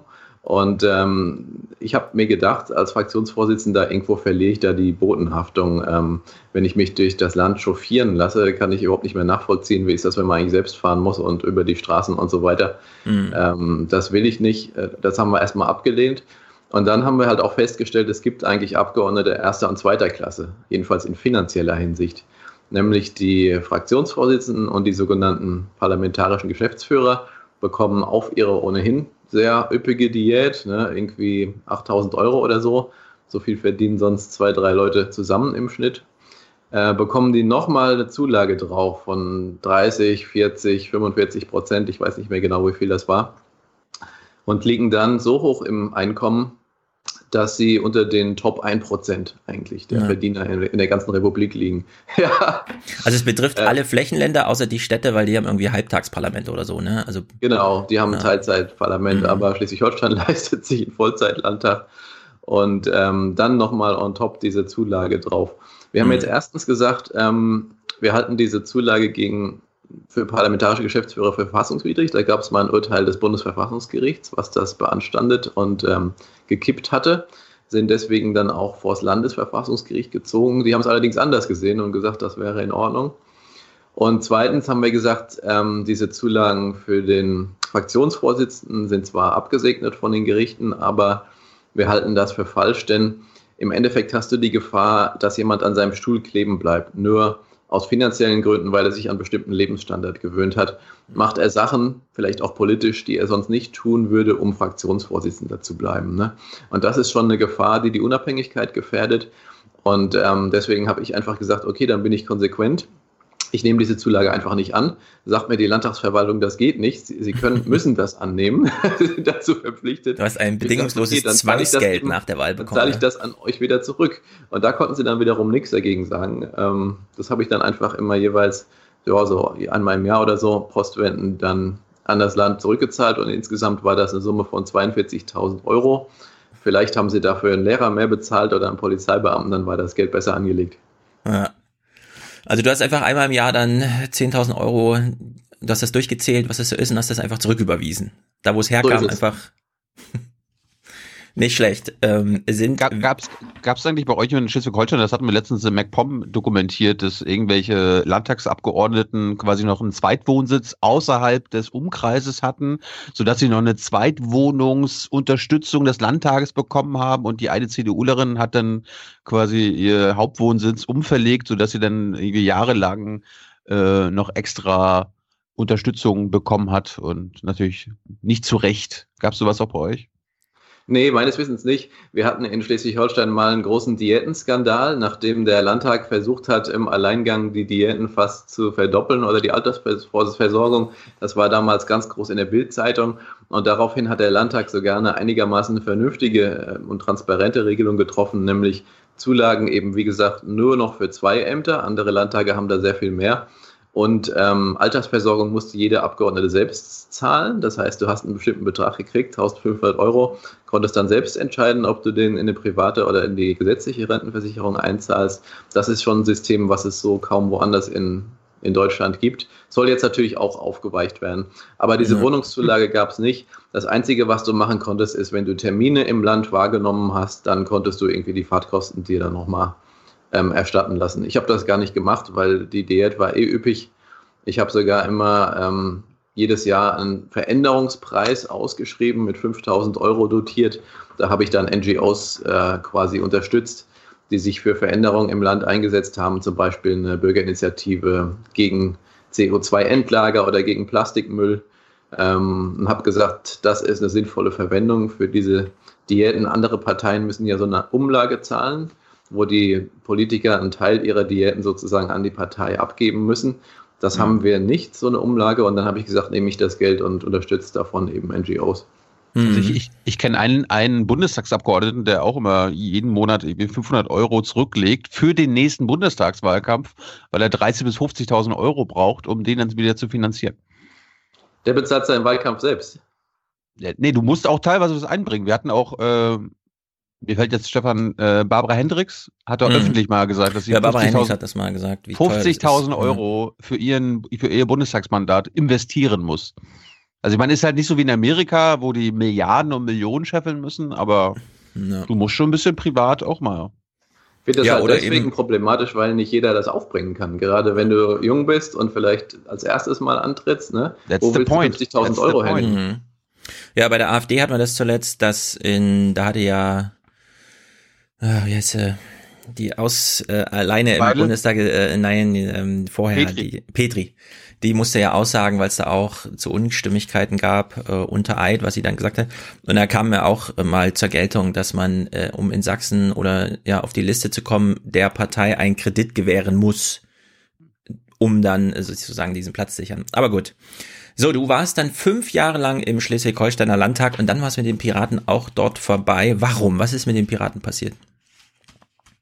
Also im Schleswig-Holsteinischen Landtag, da bin ich schon ein Stück weit stolz drauf, haben wir zusammengehalten. Ne? Das heißt, es Mhm. gab nicht irgendwie Leute, die übergewechselt oder ausgetreten sind, sondern das Team von sechs Abgeordneten, was 2012 gewählt worden war, war dann weiterhin dabei ähm, bis zum Ende. Und ähm, ich bin auch wieder angetreten, sozusagen als Spitzenkandidat zur nächsten Landtagswahl.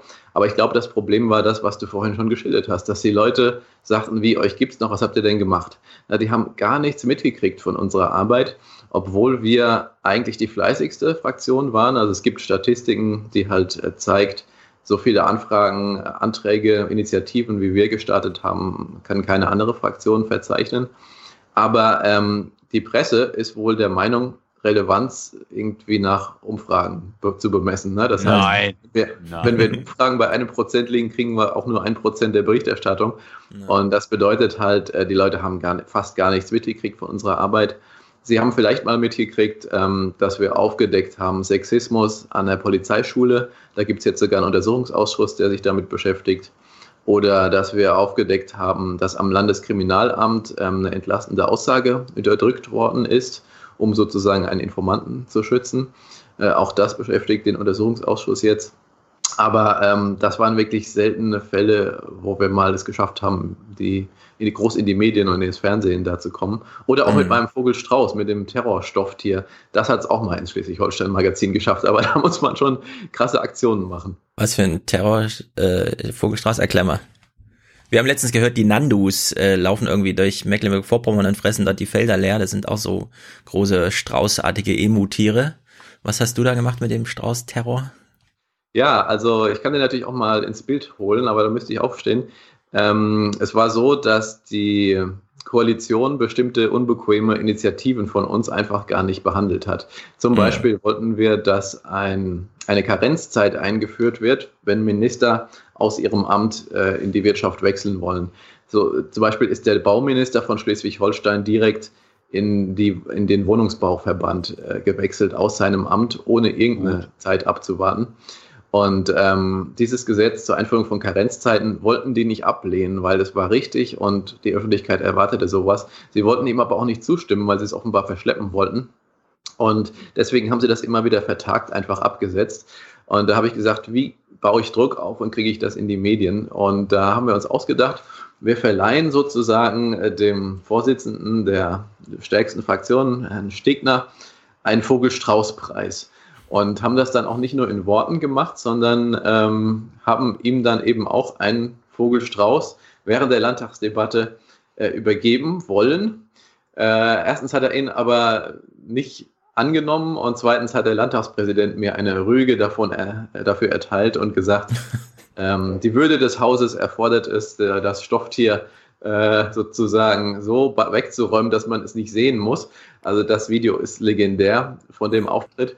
Und das Schönste daran ist aber, ähm, es hat zwar viel Ärger gebracht, aber es ist in alle Medien gekommen und es hat funktioniert. Also wir haben heute ein Gesetz für Karenzzeiten für Minister. Der Druck hat tatsächlich gezogen. Auch in anderen Fällen sind dann unsere Initiativen wirklich behandelt worden, zumindest dann vielleicht abgelehnt worden. Und ähm, so, mit sowas haben wir gute Erfahrungen gemacht. Mhm. Wir hatten auch, das habt ihr vielleicht mitgekriegt, ganz am Anfang, als die uns Laptops verbieten wollten, haben wir einfach äh, gesagt, okay, wenn euch das, das Tastengeräusch der Laptops zu laut ist und ihr die deswegen verbietet, dann nehmen wir mal Schreibmaschinen mit. Ja, die sind auch nicht leiser, aber erlaubt. Und diese Aktion hat dann auch so gut gezogen und sogar internationale Medien haben das berichtet, dass sie das dann doch mal besser gelassen haben mit dem Laptop-Verbot. Mhm. Aber war das also euer, euer legislativer Erfolg? Den du gerade beschrieben Sicherheit hast. nicht. Also, dass diese Karenzzeiten eingeführt wurden, ja, das ist definitiv ein Erfolg.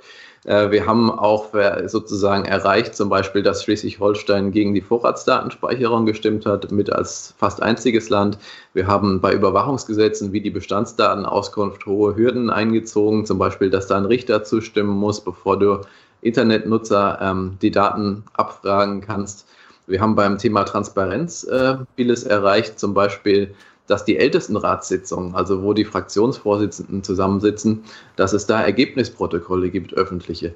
Das gibt es in keinem anderen Bundesland und auch nicht im, im Bundestag.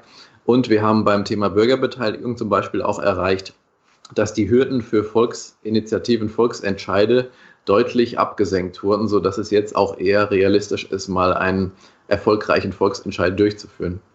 Das musste, da musste man ein bisschen lobbyieren. Wir haben ja hier, wir sind ja hier gespalten im Podcast. Stefan ist ja äh, gegen Volksentscheide. nee, bin ich nicht. Nein, nein, nein, nein.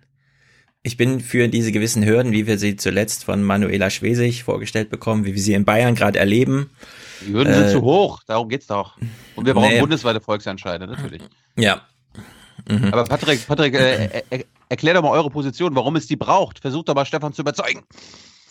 Naja, also zuletzt war ja der große Skandal äh, Urheberrechtsreform und Uploadfilter. Ne? Da hast du gesehen, ähm, das Urheberrecht hat sowieso generell das Problem, dass es eher den Interessen der Verwerter dient als der Urheber selber. Und ähm, die Nutzer fallen dann ganz hinten runter. Und da wurden Sachen aufgenommen wie Leistungsschutzrecht, wie Verlegerbeteiligung oder jetzt wie eben die Uploadfilter, die einzig und allein den Verlagen ähm, dienen und oder dienen sollen. Und die Nutzer benachteiligen, die Urheber auch benachteiligen. Und das ist alles unter einem enormen Einfluss von Lobbyismus zustande gekommen. In Brüssel, Brüssel gibt es schätzungsweise 25.000 Lobbyisten, eine extrem hohe Lobbydichte, wahrscheinlich nach Washington die zweithöchste. Und deswegen bin ich halt der Überzeugung, man braucht als Gegenmittel, braucht man erstens eine stärkere Beteiligung der Bürger und der Öffentlichkeit. Und zweitens muss es aber auch die Möglichkeit der Bürger geben, zu sagen, okay, das Thema nehmen wir selbst in die Hand, weil die Politik da total versagt hat, total falsch entschieden hat. Zum Beispiel auch, erinnert euch vielleicht an die Debatte um die Handelsabkommen wie CETA. Was gab es da für Millionen von Demonstranten auf der Straße und dann stimmen die einfach trotzdem zu. Ne? Und das finde ich krass, dass in bestimmten Bereichen der klare Bürgerwille einfach missachtet wird. Und für solche Fälle, finde ich, muss es auch die Möglichkeit geben zu sagen, das Volk als Souverän sagt, okay, jetzt entscheiden wir. Ähm, Und jetzt stimmen wir ab. Ähm, man könnte ja als Einstieg sagen, zumindest mal, dass man beschlossene Gesetze äh, zu einem Referendum ziehen kann. Dann kann man ja auch nicht viel falsch machen sozusagen. Da geht es nur darum, behalten wir die bisherige Rechtslage oder soll die Änderung kommen. Ähm, da kann man nicht viel Unfug mit anstellen. Das wäre ein guter Einstieg. Aber wir wünschen uns natürlich auch, dass die Bürger selbst Initiativen von unten sozusagen bringen können. Ähm, das Parlament kann dann immer noch einen Gegenentwurf mit zur Abstimmung stellen. Ja, da war Und der- das ist der eigentliche Punkt. In eine Verhandlung rein. Ja, das ist der eigentliche Punkt, auch die Kontroverse hier in diesem Podcast. Dieses bayerische Modell, also die Bürger legen einen Vorschlag vor, zu dem sich dann das Parlament und in dem Fall dann die Regierung, die dort die Geschäfte führt, verhalten muss. Jetzt in Bayern haben wir gesehen, dadurch, dass sich das Volk so disziplinieren musste, einen Vorschlag vorzulegen, der auch durchs Parlament kommt, haben sie einen Vorschlag gemacht, der so überzeugend war, dass die Regierung, also die CSU-Regierung dann einfach sagt, okay, dann nehmen wir halt diesen Vorschlag und machen gar keine, gar nicht erst einen Gegenvorschlag. Ich bin nur dagegen direkte Demokratie im Sinne von Brexit, ja. Was will das Volk? Und dann macht man so eine Kampagne, die keiner durchschaut und am Ende hat man ein Ergebnis von 51 Prozent. Ja, nein. Und dann weiß niemand, was man damit anfangen soll. Und das ist sozusagen die Kontroverse. Die Frage ist dann natürlich, ne, äh, hat Bayern jetzt beim Polizeiaufgabengesetz, hat Bayern Vorbildwirkung gehabt für sehr viele Bundesländer, schaffen sie das bei diesem ähm, Bienen-Ding auch. Ja? Da wäre ja Schleswig-Holstein als Flächen- und Agrarland genauso interessant für den Fall wie Mecklenburg-Vorpommern und alle, die da oben, ob man diese Form von direkter Demokratie auch hinbekommt, dass man das, und wenn ihr da Kannst ja nochmal im Detail beschreiben, welche Hürden genau sind jetzt, gelten jetzt, nachdem ihr da noch die Finger mit im Spiel hattet? Und äh, soll es vielleicht einen europäischen Volksentscheid, geben? Wenn ja, wozu? Aber eins nach dem anderen. Ähm, das bayerische Polizeiaufgabengesetz ist ja nicht durch direkte Demokratie zustande gekommen, sondern nee, das nee, hat die nee, Regierung nee, von genau. oben angesetzt und ist ein besonders trauriges Kapitel, weil da enorm ähm, Rechte von Menschen beschnitten werden, präventiv, ohne Verdacht und, und so, sogar ohne Gefahrensituation. Ja, die bloße äh, mögliche zukünftige Gefahr reicht da, um Leute zum Beispiel in Präventivhaft zu nehmen. Also es ist ganz traurig. Wir machen im Moment Demonstrationen in ganz Deutschland, um genau das wieder einzufangen, nämlich dass andere Bundesländer das jetzt als Standard ansehen und übernehmen wollen. Zunächst, als nächstes übrigens Niedersachsen. Da mhm. findet Anfang Mai auch eine große ja. Demonstration statt. Nee, ich meine das Polizeiaufgabengesetz auch nur, weil das ist so beispielhaft dafür, dass ein Bundesland tatsächlich eine Idee vorlegen kann, die dann so diffundiert plötzlich und in allen Bundesländern so präsent ist. Und das wünsche ich mir sozusagen über, also diesen Modus übertragen ja. eins zu eins auf dieses Bienen. Referendum, ja. dass man das auch nach in den Norden bringt, wie das Polizeiaufgabengesetz eben auch vorher so nach oben. Ja, wir sollten das übernehmen. Aber wir haben in Schleswig-Holstein auch eine Volksinitiative für ein Fracking-Verbot, ein landesweites. Und wenn das ja. durchgeht, das ist im Moment noch umstritten, ob man das darf, dann bin ich sicher, dass es auch andere Länder übernehmen. Deswegen bin ich auch ein Fan des Föderalismus. Aber ihr habt natürlich recht, wir brauchen das dringend auch auf Bundesebene, weil auf Bundesebene gerade diese Entscheidungen fallen, äh, wo die Bürger sich an den Kopf greifen und sich fragen, wie kann das sein? Besonders wenn Politiker im eigenen Interesse entscheiden. Ja, wenn es mal wieder um die nächste ähm, Parteifinanzierungserhöhung geht, wenn es darum geht, dass Korruption in Deutschland immer noch nicht nach internationalen Standards unter Strafe steht, Stichwort Abgeordnetenbestechung. Ähm, bei solchen Fällen, wo einfach auch die Politik in einem Interessenskonflikt ist, da wäre es schon wichtig zu sagen, okay, dann nehmen die Bürger das in die Hand ähm, und ähm, machen selbst eine Volksinitiative mhm. und stellen das zur Abstimmung. Aber Thilo hat vollkommen recht. Wir brauchen das auf EU-Ebene ganz dringend.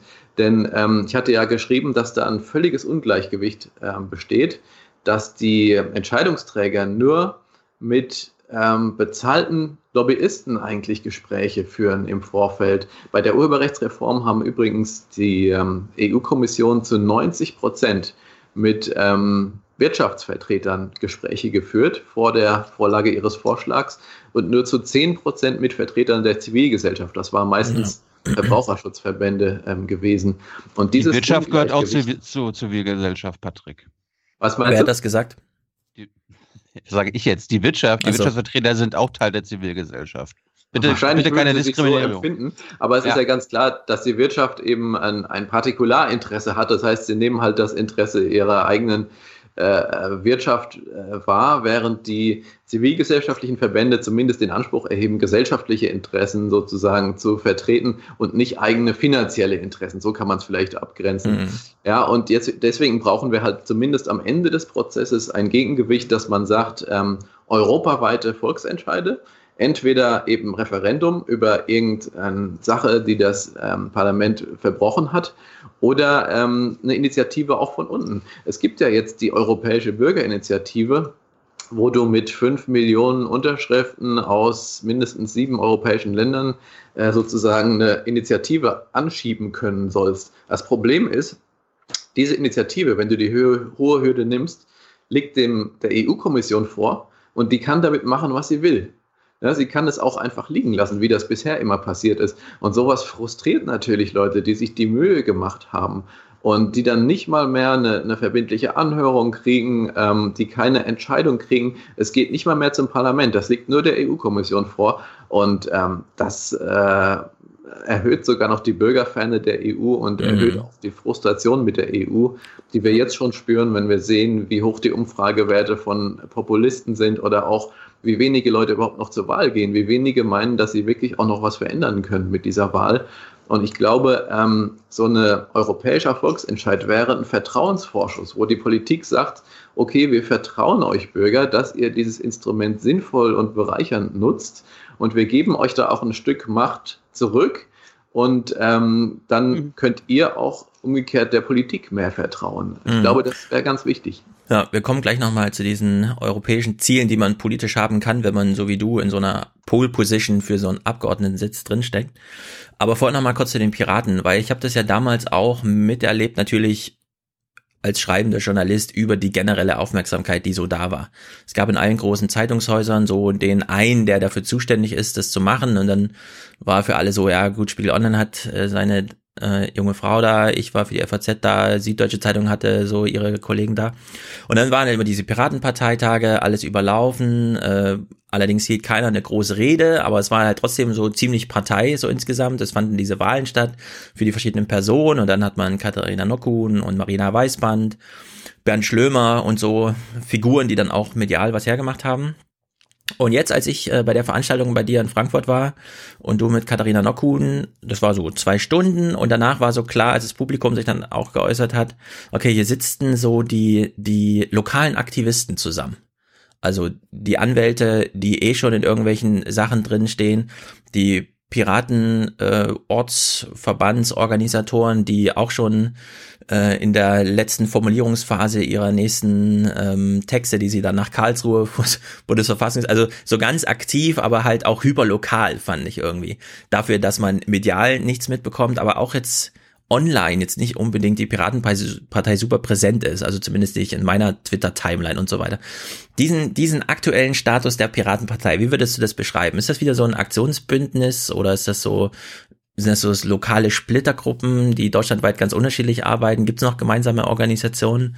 welchem Status ist das so insgesamt?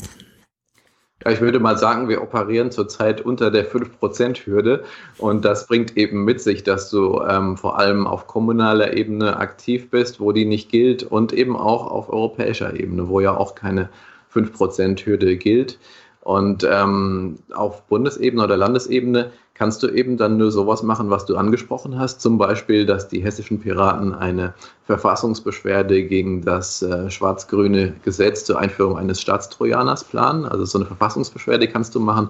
Du kannst dich an Demonstrationen beteiligen, wie zuletzt ähm, gegen Uploadfilter, die wirklich bundesweit Piraten, ähm, äh, ja, weiß nicht, in 80 Städten, glaube ich, haben welche stattgefunden, ähm, organisiert haben. Und du kannst eben nicht äh, jetzt direkt politische Initiativen ins Parlament einbringen. Was du noch machen kannst, ist Volksinitiativen. Wir haben in Schleswig-Holstein äh, zwei Volksinitiativen am Laufen, die von der Piratenpartei unterstützt werden. Da geht es um ein Fracking-Verbot und da geht es um eine bessere Bürgerbeteiligung an der Windenergieplanung. Also du hast halt die außerparlamentarischen Mittel und bist dann eben nicht so sichtbar, wie du das vielleicht als parlamentarische Kraft sein könntest. Aber natürlich, die Strukturen gibt es. Es gibt die Landesverbände, es gibt den Bundesverband, es gibt Bundesparteitage.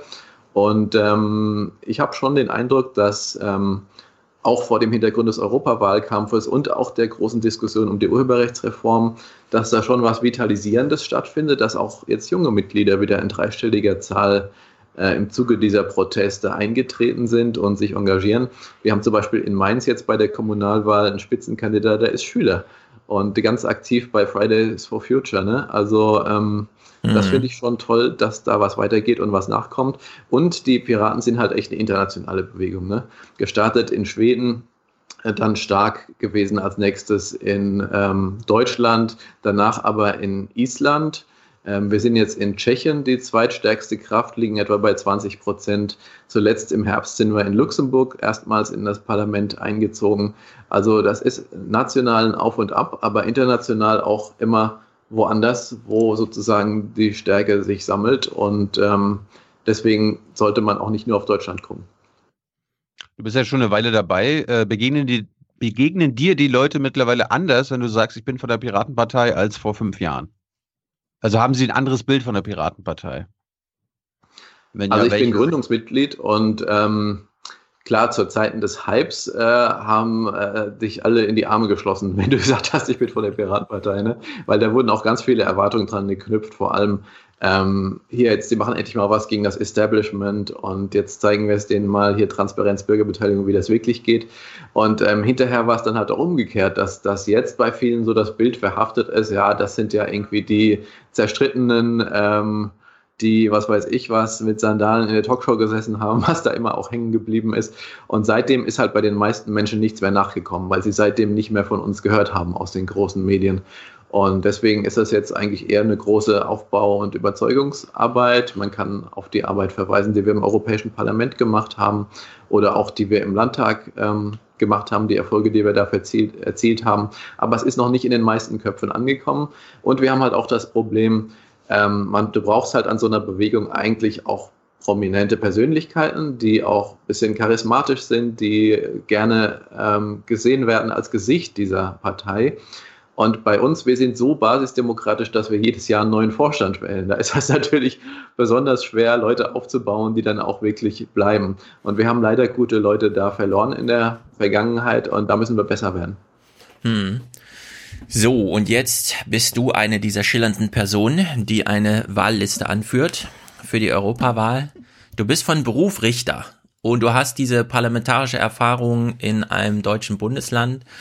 Und wenn ihr nur mehr als so 0,6 oder 0,7 Prozent bekommt jetzt im Mai, dann ziehst du da mit einem Sitz, so wie die Piraten ja auch vorher genau einen Sitz von Julia Reda hatten, ein. Du wirst dich dann wahrscheinlich auch so einer grünen Fraktion oder so anschließen. Also in diesem Szenario, was kann man tatsächlich machen in diesem ja auch nicht gerade besonders kleinen Parlament, das immer sich komplett bewegt? Also in dem auch nach jeder Abstimmung die Fraktionen sich neu zusammensortieren und so weiter und es eben nicht diese in Deutschland gewohnte Konstanz, die so als Stabilität und so weiter gilt zwischen Regierung und Opposition und so weiter. Was, was sind so Ziele, die man da verfolgen kann? Naja, also als Rampensau tauge ich jetzt nicht wirklich. Ne? Ich bin ja, hast ja gesagt, Jurist und eher so ähm, der gemessene Typ. Das kann auch mal ganz gut sein, wenn man im Eifer des politischen Gefechts unter Beschuss gerät, wie das in Schleswig-Holstein schon mal der Fall war. Aber ähm, ich glaube, was ich gut kann, ist ähm, hartnäckig sein, äh, und dranbleiben an bestimmten Sachen, ähm, unbequem sein, äh, Druck machen und unbequeme Wahrheiten aufdecken. Also das kann ich ganz gut. Und ähm, im Europaparlament hast du halt echt die Besonderheit, da gibt es keinen Fraktionszwang. Das heißt, du kannst Leute auch aus anderen Fraktionen überzeugen, wenn du gute Argumente hast. Ähm, und das hat ja zuletzt Julia Reda in erstaunlicher Weise geschafft, ähm, äh, da eine enorme Expertise ein enormes Netzwerk auch aufzubauen. Und ähm, genau das ist eigentlich das, was wir machen wollen, nämlich digitale Kompetenz im Europäischen Parlament auch weiterhin zu haben. Und mein Spezialkenntnisgebiet ist natürlich Bürgerrechte, Datenschutz. Da ist ja auch ein Abgang zu verzeichnen, nämlich äh, Jan-Philipp Albrecht, der die Datenschutzreform begleitet hat, ist auch nicht mehr im Europaparlament. Und wir sagen halt, das hinterlässt eine riesige Lücke. Europa braucht eine neue Stimme der Privatsphäre und auch ähm, der digitalen Bürgerrechte. Also braucht jemand, der Ahnung davon hat, der sich schwerpunktmäßig darum kümmert, für den das nicht verhandelbar ist.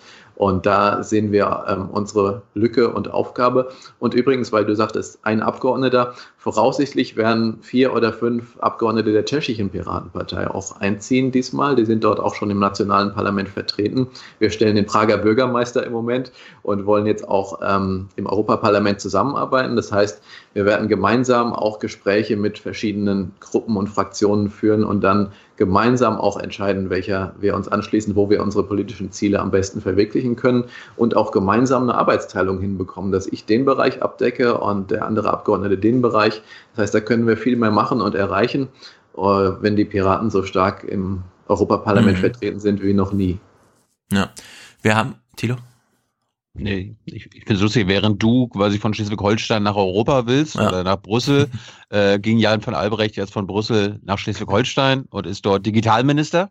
Äh, sag uns doch mal, wie macht, er da, wie macht er dort seinen Job als Minister? Er ist Landwirtschafts- und Digitalminister, sodass einige auch schon lästern, dass er jetzt sozusagen äh, auf die Kuhweide äh, sozusagen zurückgefallen wäre. Naja, er hat das auch so ein Stück weit dann privat begründet, dass er sagte, er will jetzt auch mal das mit der Familie machen und so ein Regierungsamt ist natürlich auch was Schönes. Du kannst als Digitalminister in Schleswig-Holstein nicht die Welt bewegen. Und deswegen habe ich ihm auch gesagt, aus politischer Sicht und als Bürger und Wähler bedauere ich das zutiefst, dass er nicht im EU-Parlament weitermacht, weil er da echt einen guten Job gemacht hat. Das muss man äh, ihm lassen. Und ohne ihn wäre diese Datenschutzreform auch nie so gekommen. Ähm, hm. Ich freue mich, dass sein äh, Referent und Teampartner Ralf Bendrath, kennt ihr vielleicht, ja. äh, dass er uns weiterhin erhalten bleibt. Er ist inzwischen ah, ja. Referent in der der grünen Fraktion, auch für Bürgerrechte. Und man weiß nicht, was sich ergibt, aber vielleicht, da werden wir mit Sicherheit in Zukunft auch weiter zusammenarbeiten und ich werde natürlich auch versuchen, da ein schlagkräftiges Team zusammenzustellen. Ich kann dir nicht viel darüber sagen, was Jan-Philipp Albrecht in Schleswig-Holstein macht. Mhm außer irgendwie 5G an die Milchkanne zu bringen. Aber wie gesagt, da hast du nicht so den riesigen Einfluss ähm, bundesweit. Er macht sicherlich einen soliden Job. Ich habe nur mit ihm zu tun wegen dieser Volksinitiative gegen Fracking. Da würden wir natürlich gerne ihn überzeugen, das auch zu unterstützen. Und da schickt er aber immer seine Staatssekretärin vor, eine, eine Grüne ist das auch, ähm, die das alles nicht gut findet. Und äh, deswegen gibt es diese Volksinitiative. Hm. In Europa gibt es jetzt, habe ich gestern gelesen, seit gestern auch ein Netzpolitik.org Büro. Also man, auch das geht so langsam in die Richtung wow. Brüssel. Ja, der Alexander Fanta berichtet aus Brüssel. Genau, genau. Bendrath bleibt als verfügbarer Mitarbeiter so in diesem Kosmos. Du gehst dahin, du hast Kollegen aus Tschechien. Was steht denn künftig so an? Weil Jan-Philipp Albrecht hat ja natürlich auch so eine historische Chance ergriffen, indem einfach diese Urbe äh, die Datenschutzgrundverordnung verhandelt werden musste und das Parlament sich tatsächlich entschied, ihn zum Berichterstatter zu machen. Dafür braucht man natürlich auch eine größere Fraktion im Hintergrund jetzt, also bei der man sich nicht nur andockt, sondern zum Kern sozusagen gehört als grünen Abgeordneter. Was sind so die nächsten, also die, die, die nächste Legislaturperiode in Europa? Urheberrecht äh, haben wir jetzt irgendwie durch, aber vielleicht wird es ja nochmal erwärmt. Äh, E-Privacy ist auch so eine Sache, die jetzt gerade läuft. Datenschutz ist hoffentlich so durch, dass wir das jetzt auch ein paar Jahre in diesem Status quo halten können. Was denn so, ist jetzt Überwachung irgendwie so ein großes Thema, wenn China jetzt drückt oder was ist so deine Erwartung für die nächsten Jahre? Also zunächst mal ist es so, dass nicht nur auf deutscher Ebene, sondern auch auf europäischer Ebene immer weiter an Überwachungsgesetzen gestrickt wird. Wir sind in Deutschland gerade dabei, dass der Herr Seehofer ein sogenanntes IT-Sicherheitsgesetz ähm, äh, plant, was aber eine enorme Aufrüstung ähm, und Überwachung des Internets vorsieht. Es ist ein Darknet-Gesetz geplant, es ist eine Aufrüstung der Geheimdienste geplant, aber eben auch auf europäischer Ebene ist zum Beispiel beschlossen worden, gerade dass in alle Personalausweise Fingerabdrücke aufgenommen werden sollen. Das heißt, wie das früher bei Schwerverbrechern üblich ist, sollen wir jetzt alle unsere Fingerabdrücke aufnehmen lassen.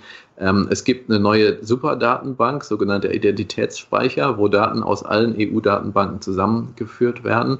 Und das wird auch nach der Wahl nicht nachlassen, gerade wenn wirklich Manfred Weber, seines Zeichens CSU-Mann, EU-Kommissionspräsident werden sollte. Ja. Da wird jetzt schon diskutiert, eine neue Vorratsdatenspeicherung wieder einzuführen, die wir mühsam gekippt haben. Also dass ohne Verdacht von der kompletten Bevölkerung alle Telefonanrufe, ähm, SMS, also Kontaktpartner und die Standorte, wo man sich aufgehalten hat, ähm, erfasst werden soll. Ähm, das wollen die tatsächlich wieder neu auflegen.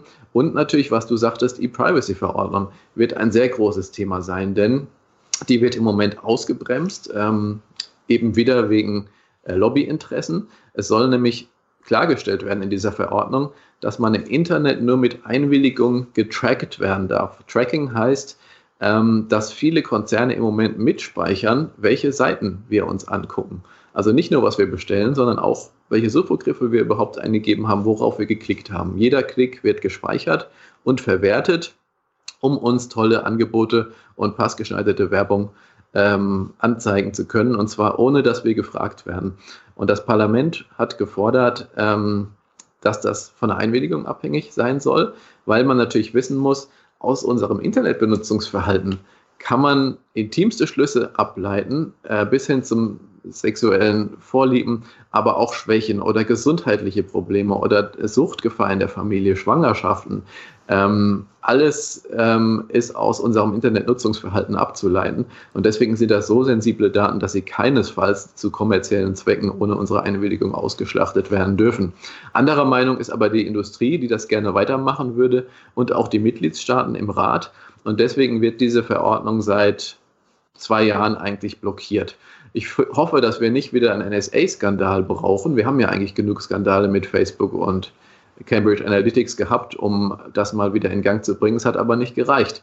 Und deswegen wird es die große Aufgabe des EU-Parlaments nach der Wahl sein, erstens diese Position, die mit nur einer Stimme Mehrheit im Ausschuss gegen die Konservativen ähm, durchgesetzt wurde, die zu halten, auch mit neuer Mehrheit. Das wird schon mal die erste Frage sein, ob wir die halten können. Das ist nämlich ein Unterschied zur Datenschutzgrundverordnung. Die ist einstimmig beschlossen worden. Da waren alle Fraktionen dabei. Bei E-Privacy ist es sehr knapp. Also es kommt schon auf den Wahlausgang an. Und dann kommt es natürlich auf die Verhandlungen an, den sogenannten Trilog, Verhandlungen mit Kommission und Rat, was dann im Endeffekt für eine Kompromissposition beschlossen wird. Da stehen nämlich noch andere Sachen drin, die der Rat gerne haben würde. Unter anderem würde er gerne alle ähm, Chatnachrichten und E-Mails scannen lassen, ob da vielleicht so eine Art Kinderpornografie drin enthalten ist, also auch ein Filter wiederum. Ähm, er würde auch gerne äh, den Unternehmen erlauben, eine freiwillige Vorratsdatenspeicherung vorzunehmen, also ohne staatliche Verpflichtung einfach zu Sicherheitszwecken, so zur Sicherheit alle Verkehrsdaten und Nutzungsdaten aufzubewahren. Und da kommt es sehr auf die Verhandlung an und wer da Berichterstatter ist, wer da in verantwortlicher Position ist. Denn da geht es wirklich um den Schutz unserer Privatsphäre im Netz Mhm. Aber kann man da irgendwie, also so eine, man muss ja so ein, so ein gesellschaftliches Klima auch irgendwie herstellen. Das hatten wir damals mit Snowden, als sich alle dafür interessierten, was machen die Amerikaner da eigentlich, insbesondere in der Zusammenarbeit aus diesen riesigen Unternehmen und diesen versteckten Sicherheitsagenturen, die dann halt auch so Datenfusionsreaktoren hinsichtlich Vorratsdatenspeicherung machen, aber abseits aller offensichtlich, also offenbaren, einsehbaren Juristereien.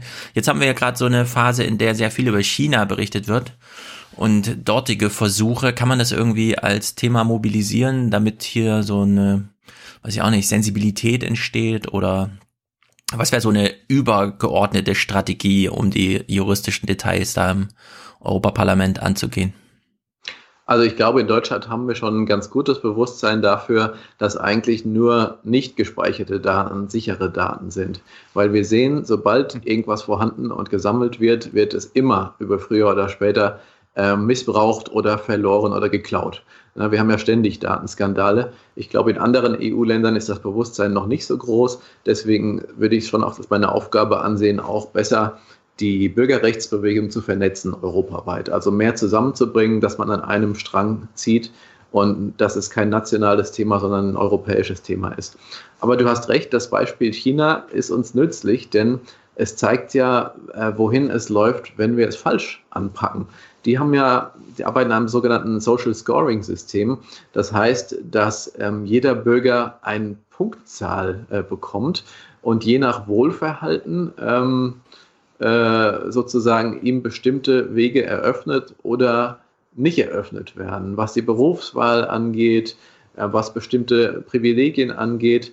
Ähm, und dieser Scorewert berechnet sich wirklich danach, ob man unauffällig sozusagen oder sogar positiv im Sinne der Regierung seine Pflicht tut oder ob man unbequem und aufmüpfig ist. Und genau dafür sehe ich eben Ansätze auch in Europa. Es ist jetzt zum Beispiel bei der Einreise in die EU auch ein Risikobewertungssystem eingeführt worden.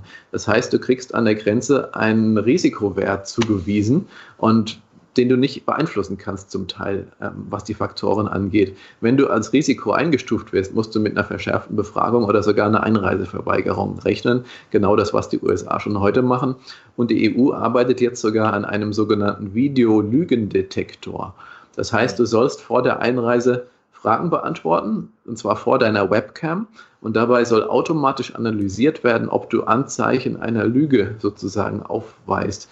Das Problem ist, selbst wenn dieses System zu 70 oder 80 Prozent genau wäre, wie die Hersteller behaupten, und das ist zweifelhaft, ob das stimmt, dann hast du immer noch ähm, eine so hohe Fehlerquote zu 20 Prozent, dass auf die Masse umgerechnet irgendwie ähm, Tausende von Leuten jeden Tag zu Unrecht eben der Lüge bezichtigt würden und sich da verschärften Befragungen dann aussetzen lassen müssen. Also das ist künstliche Intelligenz falsch gemacht und das zeigt, wohin sich unsere Gesellschaft entwickeln kann, wenn wir jetzt die Weichen nicht richtig stellen, nämlich in Richtung einer angepassten Gesellschaft, wo jeder nur noch versucht, möglichst nicht aufzufallen, möglichst nicht in Schwierigkeiten zu geraten. Und das ist eine erstarrte, nicht mehr lebenswerte Gesellschaft. Ja. Wie, wie erfolgsversprechend ist denn deine Klage gegen die EU-Kommission diesbezüglich? Ja, das, du sprichst das zu Recht an. Ich klage gegen die EU-Kommission, weil die dieses ähm, Video-Lügendetektor-Projekt geheim hält. Äh, das heißt, ähm, es gibt einen Ethikbericht, wo diese ganze Technologie ethisch bewertet ist, ob sie zum Beispiel diskriminiert bestimmte Bevölkerungsgruppen. Es gibt einen Kommunikationsplan, in dem steht, mit welchen Entscheidungsträgern jetzt schon geworben wird für diese Technologie. Und es gibt natürlich die Ergebnisse der Pilotversuche. In Ungarn, in Griechenland ist dieses System getestet worden und all das bleibt unter Verschluss, obwohl das Projekt zu 100 Prozent aus öffentlichen Mitteln finanziert wird ähm, beruft man sich auf den Schutz von Geschäftsgeheimnissen. Mhm. Und ich glaube, dass ich gute Chancen habe, ähm, den Europäischen Gerichtshof zu überzeugen, dass bei so einer grundrechtlich hochproblematischen Technologie, die zu 100 Prozent aus öffentlichen Mitteln bezahlt und geförderten Ergebnisse auch der Öffentlichkeit zur Verfügung stehen müssen. Zum einen damit sich die Medien ein Bild machen können, damit zum anderen die Parlamente eine richtige Entscheidung treffen können, ob sie so eine Technologie wollen oder nicht. Denn das muss natürlich demokratisch entschieden werden.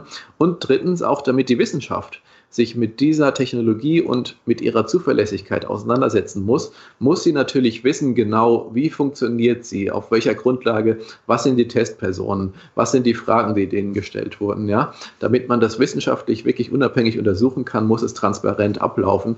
Und ich finde, wenn die EU Forschung fördert, ähm, muss sie das transparent machen. Und ich würde mir übrigens auch wünschen, dass Forschungsförderung nicht Überwachungsentwicklung bedeutet. ja, bei dem Problem, was du vorher angesprochen hast, dass ähm, bei der Einreise schon so ein Scoring stattfindet, das ist ja, so ich dich verstanden habe, schon in Betrieb. Welche Informationsquellen werden da genutzt, um da so ein Scoring zu machen? Also im Betrieb ist das System schon in den USA. Da ist teilweise bekannt geworden, dass Leuten die Einreise deswegen verweigert wurde, weil in ihrer Bücherliste auf Amazon sie regierungskritische Bücher bestellt hatten. Ja, hm. ähm, das ist ein Wahnsinn. In, in der EU ist das System beschlossen, aber meines Wissens noch nicht ähm, in Betrieb. Und da werden natürlich auf jeden Fall Regierungsdatenbanken herangezogen. Ähm, es ist bekannt, dass man, wenn man auf der falschen Demonstration gewesen ist, auch schnell mal in so eine Datei äh, reinrutschen kann. Ähm, also wenn man irgendwo auffällig geworden ist, denke ich, würde sich das negativ auswirken können. Ich weiß nicht, ich glaube, es ist nicht mehr geplant, dass man auch soziale Netzwerke ähm, automatisch ähm, auswerten wollte. Ähm, aber allein schon die Regierungsdatenbanken und Geheimdienstdatenbanken ähm, alleine, dass man irgendwo mal auffällig geworden ist, könnte zu einem Problem werden bei der Einreise. Die USA machen es besonders primitiv. Deren No-Fly-List beruht alleine auf Namen. Das heißt, wenn du denselben Namen hast wie irgendein Terrorist oder auch nur denselben Nachnamen, kriegst du höchste Probleme, noch in die USA einreisen zu können. Hm. Na, zum Glück haben wir alle kartoffelige Namen. Nee, ich wollte gerade sagen, also ich habe einen Namen, den kein anderer hat. Stefan hat einen Namen, den ja, 100 andere haben in Deutschland. Das stimmt. Das stimmt. So, ähm, Patrick, du, du willst jetzt äh, sozusagen Politik parlamentarisch machen. Vor fünf Jahren war das bei den Piraten fast ein Selbstläufer. Also man war in nationalen Parlamenten und wollte in den Bundestag und die Zahlen waren dafür auch da. Jetzt haben wir gerade die Fridays for Future Jugend ich sag mal Jugend, aber es ist nicht eine reine Jugendbewegung, auf der Straße, die haben nun gar keinen Bezug zu Parlamenten oder so. Jedenfalls stellen die keine Listen auf und wollen sich nicht wählen lassen, sondern die machen einfach nur Radau und zielen sozusagen auf Bewegung innerhalb des bestehenden äh, Parteienspektrums. Was weiß ich, unterstützen dann vielleicht, dass die Eltern die Grünen wählen statt die CSU weiter oder so. Wenn wir jetzt zurückblicken auf die letzten, also gehen wir mal von 2012 irgendwie so dieses Jahrzehnt jetzt irgendwie politische Bewegung, vor allem neu und eher so jünger. Wenn du die äh, Fridays for Future heute siehst, was denkst du über die? Also ich finde es absolut toll, dass sich Menschen für solche Ziele einsetzen. Das sind ja junge Menschen, die eigentlich noch gar nicht politisch aktiv geworden sind bisher, die auch nicht parteipolitisch aktiv sind, sondern äh, aus Überzeugung heraus einfach den Eindruck haben, in unserer Gesellschaft geht es nicht generationengerecht zu. Und das ist leider in vielen Bereichen so, beim Klimaschutz, aber eben auch zum Beispiel bei der Altersversorgung. Und das liegt eben auch daran, dass wir in Deutschland eben eine große ältere Bevölkerung haben und eine kleine junge Bevölkerung, die zudem auch nicht wahlberechtigt ist in großen Teilen. Ne? Und das ähm, schlägt sich dann auch in der Politik nieder, dass eben die Wahlgeschenke und Wahlversprechen und Wahlprogramme äh, eben sich viel konzentrieren auf die Belange älterer Menschen, auf Berufstätige oder Menschen in Rente, ähm, aber für junge Menschen eigentlich nicht, nicht so die Zielgruppe sind, weil sich da nicht viele Stimmen gewinnen lassen.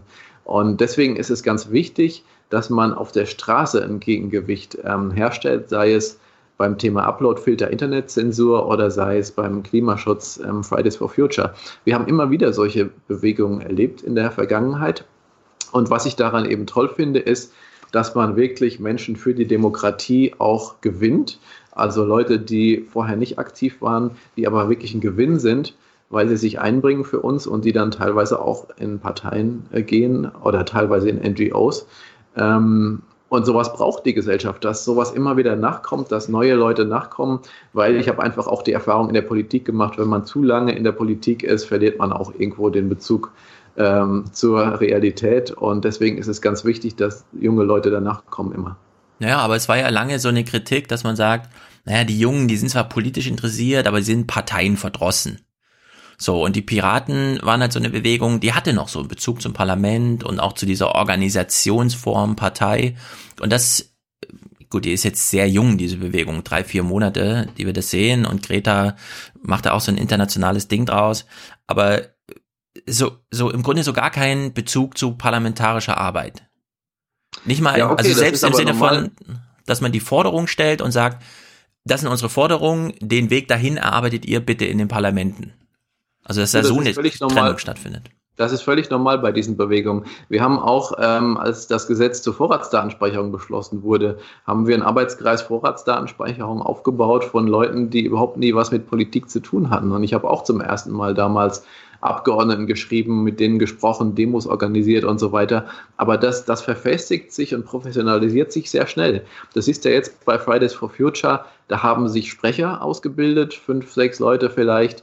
Äh, da haben sich ähm, Organisationsstrukturen aufgebaut mit lokalen Gruppen und bundesweite Organisationen. Die haben jetzt sogar ein Forderungspapier veröffentlicht, wo ganz konkret drinsteht, das und das ähm, fordern wir. Und ich bin sicher, das wird sich weiter professionalisieren, die Strukturen werden sich verfestigen und einige von denen werden mit Sicherheit auch ähm, direkt in die Politik gehen. Die eigentliche Frage ist ja, was fordert ihr in Sachen Klimaschutz? Was, was habt ihr für Ideen, die vielleicht keine anderen haben? Also bei den, bei den Klimazielen sind wir uns, glaube ich, einig, dass wenn die EU so weitermacht, dass sie die Klimaziele verfehlt. Wir wissen ja, dass in Deutschland die Emissionen äh, nicht nur nicht zurückgehen, sondern sogar angestiegen sind in den letzten Jahren. Und ähm, wir haben im Europaparlament sogar klimaschutzfreundlicher abgestimmt als die Grünen. Das hat eine neue Auswertung des Climate Action Network ergeben, dass äh, Julia Reda, unsere Europaabgeordnete, sogar konsequenter für Klimaschutz gestimmt hat als die Abgeordneten der Grünen im Durchschnitt. Ähm, deswegen glaube ich, dass wir hinsichtlich der Ziele nicht so weit auseinander sind. Aber worin wir uns unterscheiden, ist, dass wir sagen, der Grund, dass Klimaschutz im Moment nicht durchsetzbar ist, liegt darin, dass die Politik eben Lobbyinteressen im Blick hat und durchsetzt. Solange die Wirtschaft einen so großen Einfluss auf die Politik hat, ähm, wird ein konsequenter Klimaschutz, wird es den nicht geben, wird es auch keine wirklich sozial gerechte Politik geben, weil das nicht im Interesse der Industrie liegt. Und deswegen setzen wir eben tiefer an, nicht nur bei dem, man müsste eigentlich, sondern bei dem, wie kommen wir dahin? Und wir sagen, wir wollen den Einfluss von Lobbyisten auf die Politik transparenter machen. Der ist im Moment in vielen Bereichen noch komplett intransparent. Zum Beispiel, wenn Lobbyisten Briefe schreiben, müssen die nicht öffentlich gelegt, nicht offengelegt werden. Wir wollen einen sogenannten legislativen Fußabdruck. Das heißt, zu jedem Gesetz müssen alle Eingaben dazu veröffentlicht werden. Wir wollen ähm, den Einfluss begrenzen von Lobbyisten, zum Beispiel durch Vorschriften, um Interessenskollisionen auszuschließen. Die EU-Kommission ernennt bisher Lobbyisten zu Beratern, Special Advisors. Und ähm, da brauchen wir ganz klare Regeln, ähm, die sowas, die so eine Einflussnahme ausschließen. Und wir wollen natürlich auch die Beteiligung und die Einflussnahme der Bürger stärken. Zum Beispiel durch regelmäßige Bürgerkonferenzen, sodass das Parlament eben nicht nur mit Lobbyisten spricht, sondern auch sich immer mal wieder, vielleicht zweimal im Jahr, mit Bürgern zusammensetzt zu brennenden, heißen Themen und ähm, indem wir die digitale Bürgerbeteiligung stärken. Das heißt, zu Gesetzesvorschlägen müsste es eigentlich selbstverständlich sein, dass da jeder Bürger auch Anmerkungen machen kann, dass die diskutiert werden können, wie in so einem Forum, dass ein Bewertungssystem gibt, wo man was up und down voten kann. Ähm, Julia Reda hat bei ihrem Bericht zur Urheberrechtsreform ein solches digitales Beteiligungstool eingesetzt. Und ich finde, das müsste Standard äh, bei allen Gesetzgebungsmöglichkeiten sein. Und ich glaube, wenn man auf die Art und Weise das politische Betriebssystem updatet, so nennen wir das, ähm, schaffst du auch die Grundlagen dafür, eben auch Mehrheiten für den Klimaschutz zu finden und genug öffentlichen Druck aufzubauen, um wirksamen Klimaschutz durchzudrücken, damit es nicht länger so ist, dass Frau Merkel im Interesse der deutschen Automobilindustrie dann meinetwegen Abgasgrenzwerte verbessert, so wie das ja. passiert ist. Ja, Patrick, Patrick, ich hatte gefragt nach konkreten Ideen zum Klimaschutz von euch. Ja, hast du nicht geliefert? Du, äh, was konkret zu tun nee. ist, ist ganz klar. Äh, die, die Klimaschutzziele, die im Pariser Abkommen vereinbart äh, worden sind, müssen erreicht werden. Und dazu ist es nötig, dass die EU ihr eigenes ähm, Emissionsziel äh, auch ausbaut, also ambitionierter gestaltet. Denn im Grunde genommen gibt sie schon zu, dass alleine mit der Einsparung von 40 Prozent ähm, die ähm, Erderwärmung sich nicht so in dem erforderlichen Maße begrenzen lässt. Ähm, die Instrumente, um das zu erreichen, sind neben strengeren Grenzwerten zum Beispiel, dass wir endlich mal das Emissionshandelssystem funktionsfähig gestalten. Es gibt ja im Moment so viele Emissionszertifikate ähm, und so viele Möglichkeiten, sich damit einzudecken über ja, drittklassige Projekte in dritte Weltländern, mhm. ähm, dass überhaupt kein Anreiz durch dieses Handelssystem auf die ähm, Wirtschaft ausgeht, Emissionen auch wirklich einzusparen, weil diese Zertifikate viel zu billig sind. Es ja. gibt ganze Sektoren, die davon ausgenommen sind. Ähm, die Fluggesellschaften bezahlen bis heute keine Steuer äh, auf ihr Flugbenzin. Und ähm, was zu tun ist, ist längst bekannt, aber was fehlt, sind die Mehrheiten dafür. Ja, ich will mal noch äh, eine Sache, die du eben angesprochen hast, äh, hinsichtlich Beteiligung und so weiter, das digitale Nutzen. Die Piratenpartei hat sich ja auch sehr schwer getan, so ein Liquid Feedback oder sonstige Form, äh, also dafür innerparteilich Mehrheiten zu finden. Da gab es immer Oppositionen aus dem Süden, die dann doch mehr auf Hierarchie gesetzt hat. Das ist das eine. Und das andere ist, äh, Julia Reda ist jetzt aus der Piratenpartei ausgetreten und empfiehlt auch, sie nicht zu wählen, weil nämlich Listenplatz zwei, also hinter dir, sitzt ein Jill Bordelais, der auf die Liste gewählt wurde und dann gab es Vorwürfe hinsichtlich Fehlverhaltens im Europaparlament, weshalb dann Julia Reda zu ihrem äh, Fazit heute kommt, nämlich zum einen, dass sie gesagt hat, sie tritt aus der Partei aus, empfiehlt auch nicht zu wählen. Inwieweit belastet das jetzt deinen Wahlkampf oder sind das so Sachen, mit denen man politisch einfach umgehen muss, wenn man parlamentarisch arbeiten will? Das ist ganz klar ein Desaster äh, für uns. Zum einen, dass sich nach der Aufstellungsversammlung erst herausgestellt hat, dass es Vorwürfe ähm, von ähm, äh, sexueller Belästigung durch diesen Listenplatz zweiten langjähriger Büroleiter bei ähm, Julia Reda ähm, gibt und dass jetzt auch ein beratender Ausschuss des Parlaments, nachdem er mit verschiedenen Zeuginnen gesprochen hat, diese Vorwürfe ähm, für begründet hält. Ähm, der Kandidat ist auf unseren Druck hin zurückgetreten und wir haben ihn eigentlich streichen wollen von unserer Liste. Das hat er aber dann leider hintertrieben. Und zwar auf eine Art und Weise, die nicht mehr rückgängig zu machen war durch eingereichte Unterlagen, die nicht hätten eingereicht werden sollen. Und ähm, dass jetzt auch Julia natürlich dann äh, die Notbremse zieht und sozusagen gesagt hat, äh, auf dem Höhepunkt der Proteste gegen Uploadfilter hat sie sozusagen gesagt, ähm, die Piraten werden gerade so populär, dass wir ernsthaft Risiko laufen, dass er gewählt werden könnte. Und äh, deswegen muss ich gegensteuern und äh, darauf aufmerksam machen und abraten, ihn zu wählen. Also wir hatten das Problem schon vorher offengelegt, aber durch sie ist das natürlich richtig prominent geworden. Natürlich schadet uns das extrem und hält auch Leute davon ab, die eigentlich unsere Bewegung unterstützen, ähm, hält einige Leute davon ab, uns zu wählen, weil sie das nicht verantworten wollen. Ähm, ich bin da in der Abwägung einfach anderer Meinung, weil ich sehe, unsere Umfragewerte, die liegen stabil bei 1,0 Prozent. Das heißt, ähm, der, den Einsitz können wir halten, aber wir sind auch weit davon entfernt, ähm, zwei Sitze zu bekommen. Wir haben im Moment gegen den Listenplatz zweiten ein Parteiausschlussverfahren am Laufen, was dann eben auch verhindern kann, dass er nachrücken könnte als, als Nachrücker. Und deswegen glaube ich, ähm, dass wir im Endeffekt die, das Ergebnis haben werden, dass aus Deutschland hoffentlich ich äh, also mit einem Sitz einziehen kann und dass wir aus Tschechien äh, vier oder fünf Abgeordnete haben werden und eine starke Piratenkraft ähm, im Parlament bilden können und dass wir aber natürlich auch klare Kante zeigen müssen ähm, äh, gegen sexuelle Belästigung. Und es ist noch nicht abschließend geklärt, diese Vorwürfe, es gab kein Gerichtsverfahren, aber klar ist auch, als Kandidat in einem Wahlkampf musst du ja um Vertrauen werben, ja. Und solange du mit solchen Vorwürfen belastet bist, kannst du halt nicht erwarten, dass die Menschen dir vertrauen. Da musst du dann aussteigen und musst sagen, okay, jetzt lassen wir das klären. Wenn sich dann rausstellt, ähm, er sollte unschuldig sein, kann er immer noch ähm, wieder weitermachen. Aber in der jetzigen Situation ist es absolut unvertretbar ähm, oder untragbar als Kandidat. Macht er denn aktuell Wahlkampf für sich und, und, und eure Partei? Naja, macht er nicht. Und wie gesagt, die Partei möchte das ja auch nicht. Ähm, denn unser Ziel war es ja gewesen, ähm, ihn streichen zu lassen. Der Bundeswahlausschuss hat das nicht mitgemacht und da sitzen übrigens Politiker der verschiedensten Parteien. Ähm, selbst mhm. nachdem sie den Sachverhalt kannten und die Vorwürfe, haben sie gesagt, wir gucken allein rein formal, steht er auf der Liste, ist er damals aufgestellt worden und ähm, alles andere interessiert ihn nicht. Deswegen haben wir leider keine Chance mehr, ihn von der Liste noch streichen zu lassen. Und ähm, im Endeffekt ähm, wird er eben dadurch nicht gewählt werden, dass einfach das ähm, Stimmenergebnis für einen Sitz dann eben reicht nur. Wie, wie kommt es eigentlich, wenn du jetzt auf Platz 1 bist als Mann, dass auf der 2 keine Frau ist?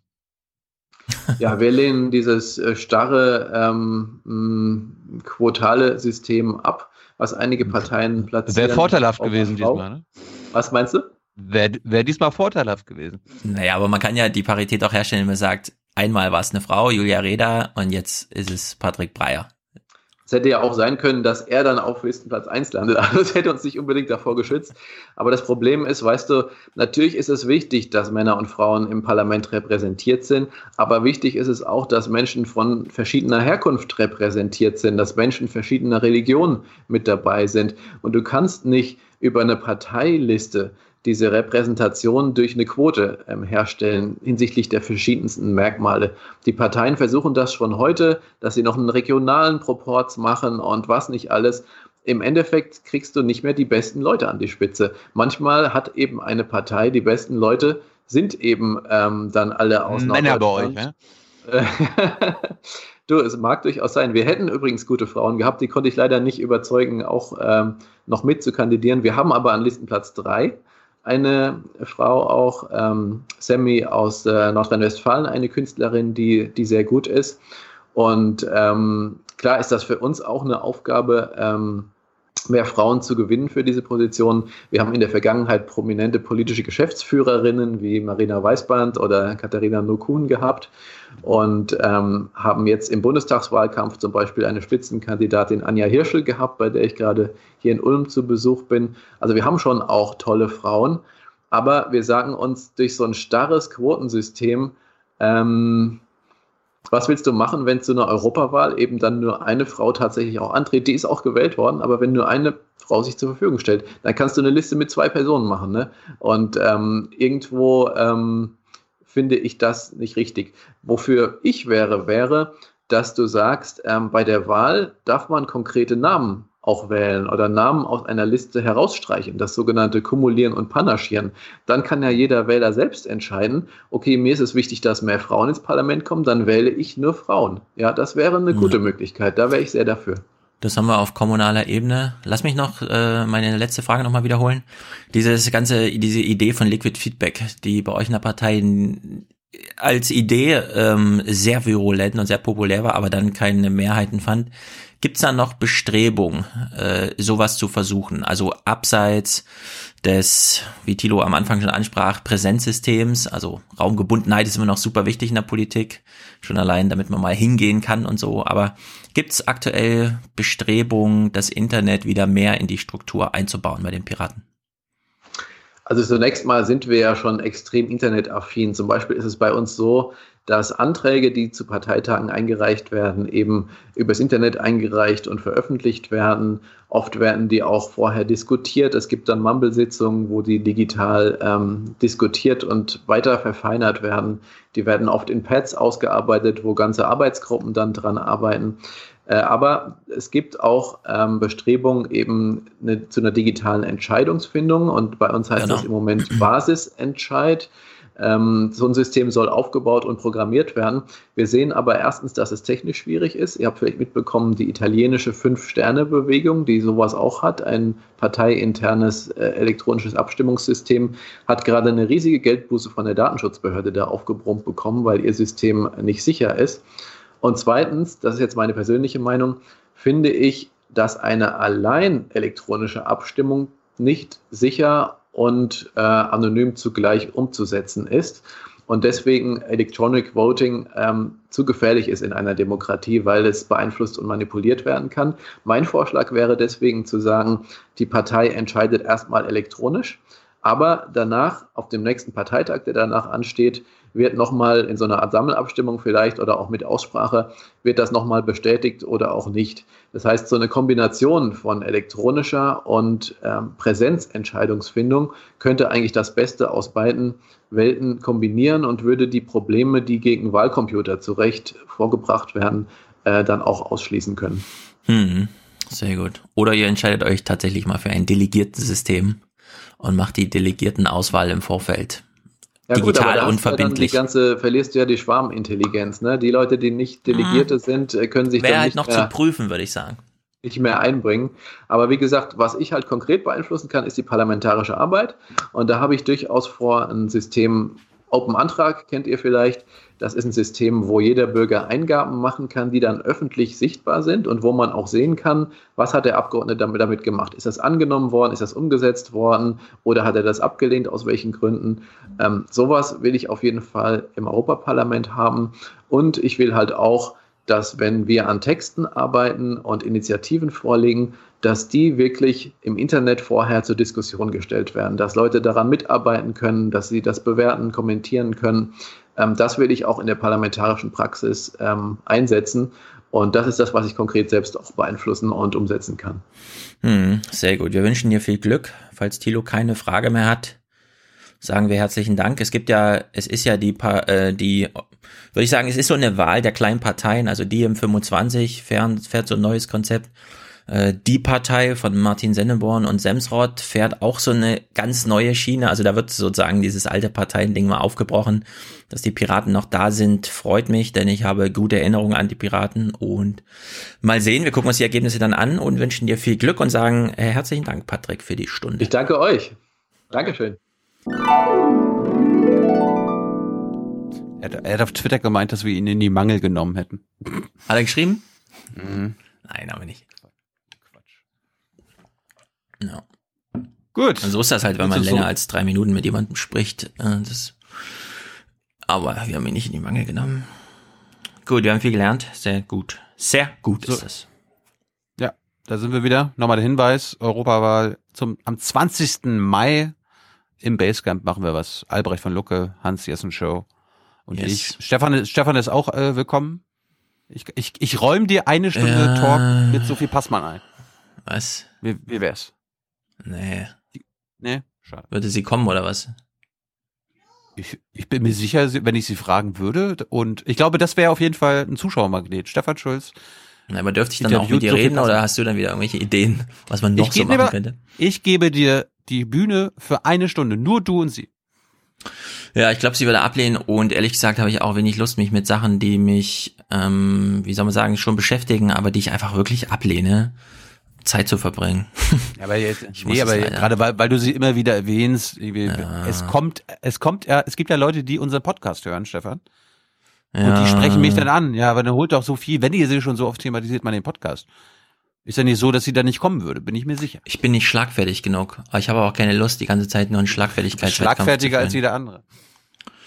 Ach, mal überlegen. Ich arbeite jedenfalls hart, hart, hart daran, dass wir auch mal in Rhein-Main eine Aufwachenveranstaltung haben, hier in der Region. Also hart, hart, hart im Sinne von, immer wenn jemand auf die Idee kommt, so wie gestern Peter, der vorschlägt, dass es ja doch Locations gibt, zu denen man einfach hingehen könnte, ohne viel Planung und so weiter, sage ich, das klingt interessant, informiere mich doch mal darüber. Mal gucken, zu was es da noch 20. kommt. 20. September in Dresden, Aufwachen live. Wir wissen Genau, da ganz sind wir genau, auf jeden Fall da, ja. Und Ja. 20. Mai im Basecamp. Genau. Gut.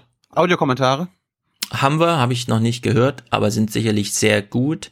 Matthias hat uns Musik geschickt, zu der eine editorische Notiz im Sinne von, ich muss noch mal kurz nachgucken. Ach ja, wir haben ihn ja in den Wald geschickt, ne? Und er war tatsächlich im Wald. Also ich habe es noch nicht gehört, aber er hat geschickt Wald Naturklänge. Er war der Kreuzfahrttester. Naturklänge sind gut. Also wir sind gespannt. Wir mal gucken, was wir jetzt zu hören kriegen aus dem Wald. Sehr gut. Ja.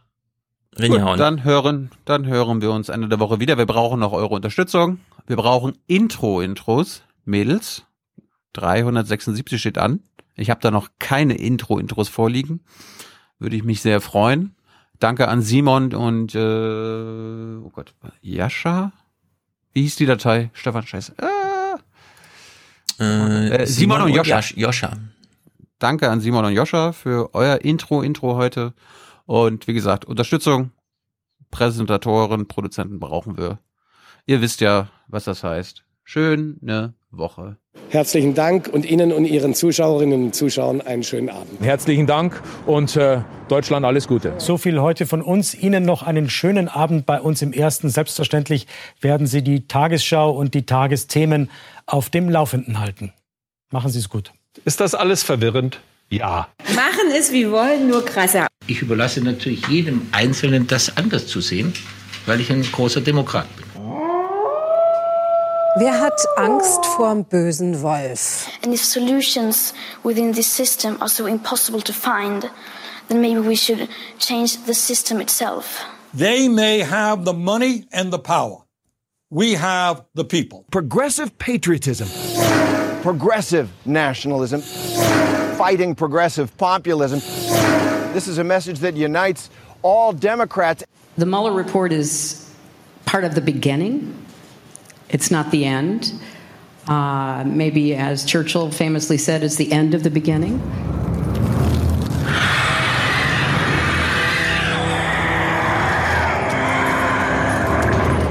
I did what I did for the good of the realm. The realm. Do you know what the realm is? It's the thousand blades of Aegon's enemies.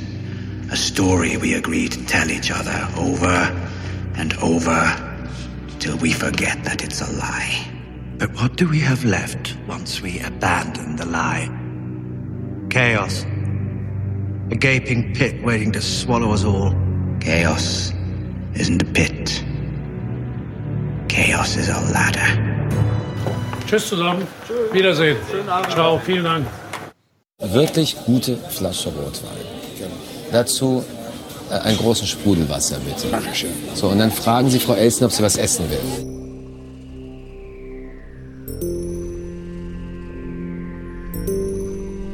Hör mal zu, wenn du gestern bis 5 Uhr unterwegs warst, kannst du heute auch bis 3 Uhr. Ja, eben nicht. Na gut, wir werden sehen. Also, ich Also- wissen Sie was? Wir fangen jetzt mit Süßigkeiten an. Nein. Und zwar hier hast du in der Kopfhörer alles für den Kopf. Hannelore, hier hast du alles für den Bauch und hier hast du alles für die Das ist ja Füße. klasse. Foot, siehst du? Foot. Und hier ist alles für den Bauch, hier so in der Höhe. Hier ist äh, Posca, Finasterid, das ist für, für die Verdauung, Stomach. Und dann hier für den Kopf. Gut, ne? Was das da ist, weiß ich, der Übermensch wahrscheinlich. Oder Gott, Universum, keine Ahnung.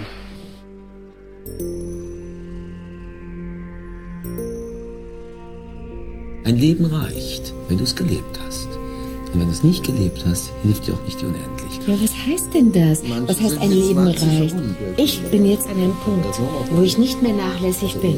Ja, mein Schatz. Nicht mehr. Äh, Mein Schatz, aber mit Aber nicht 60, aus Not. hör mal, mit Ja. 60 ist Ja. das Chutzpe zu glauben, dass dir noch viel Zeit dafür übrig bleibt. Warum warst, du, warum warst du nicht mit 50 Ich an war dem nicht in Punkt? der Lage, Warum verdammt nicht? nochmal, weil ich nicht in der Lage so, war. Und deswegen sage ich dir, geschieht dir recht, dass du ein endliches Leben hast. Ich habe dir ein Leben gemein, gegeben. Ich habe dir ein Leben gegeben. Ja. Du musstest Michelle 60 hat dir ein Leben du musstest. Du sagt der liebe Gott. Du Ach so. musstest 60 werden, um zu begreifen, wie wertvoll es ist. Pech gehabt hat er. Nein, ich habe es auch vorher schon begriffen. Aber du hast es nicht umgesetzt, wie du Ich habe es umgesetzt. Du ich bin das geworden, was ich jetzt bin. Und das ist gar nicht schlecht. Und das ist gar nicht schlecht. Und das ist gar nicht schlecht. Verstehst du, was ich meine? Ja, kann es besser gewesen sein? Ja, aber Du das brauchst nicht zu beantworten. Ach, Du weißt doch, was ich meine. Das ist, geht mir doch genauso, es geht doch jedem von uns so. Wir hätten viel früher, viel konsequenter uns jetzt sage ich ausschöpfen dir was. können. Ich habe ein Jetzt wunderschönes kleines. Bild. Ich habe ein wunderschönes Bild von Alighieri, der diese kleinen Bilder gestickt hat. Da steht drauf: Dare tempo al tempo. Der Zeit Zeit geben. Ich habe einen schönen Satz gelesen jetzt. Darf ich Ihnen sagen? Sei realistisch, plane ein Wunder. Ja, Ist der nicht toll? das ist schön. Michelle, ist der nicht Das toll? ist wunderschön. So steht er hier. Das ist wunderschön. Und das, das in der Klinik, in so. einer Klinik habe ich Genau. gelesen. Das, Zum Beispiel. Der Satz ist völlig hirnrissig. Nein. Nein. Sei realistisch und lebe ein Wunder und ich plane ein Wunder. Plane, plane, plane. Plan ist verschieben. Nenn ihn einfach nur ich werde morgen noch, ich weiß nicht, ob ich es schaffe, mit dem du Buch erst in die Klinik? Buchhandlung, dann in die Klinik. Ich muss das, Klinik. darf ich erst in die Klinik? Was? Darf ich erst in die das Klinik? bis 120, das Ich gehe erst in die. Klinik. Ich mach das erstmal weg. Ja, weg. Dann kaufe ich das Buch. Genau. Oh Gott. Plane ein Wunder, plane, plane, plane. Kommission, ich empfehle eine Kommission. Ja, ich kann nicht mehr. Also das ist. Hast du eigentlich gehört, was äh, sie eben zu dir gesagt hat? Mit Männern wie dir kann man nicht 120 werden. Ich weiß. Das hat sie eben gesagt. Aber dafür hast du zehn Jahre, gelebt. Sag mal, du glaubst wohl an das Bildzeitungsfoto oder was? Du glaubst wohl an das Bildzeitungsfoto? Ich stand zum Bildzeitungsfoto. Ja, also Hannelore. Sie hat mich verleugnet in dieser Zeit. was- weißt du, Sie was hat mich verleugnet. einfällt? Sie hat mich ja verleugnet. Was war das für ein Ich Foto? hab dich gar nicht verleugnet. Ich hab dich verleugnet. Du hast mich Ich hab verleugnet. gesagt, ich hab mit dem Bildzeitung Typ nichts zu tun. Also, du ja, hast mich ich verleugnet. Ich hab dich nicht verleugnet. Pass auf, weißt du, was mir gerade einfällt? Ich habe ich hab, ich hab einen Film gemacht im Sommer und da habe ich ein kleines Lied gesungen. Das ist ein schleswig-holsteinisches Lied. Hm, Warum auch immer. Das heißt der Birnbaum. Du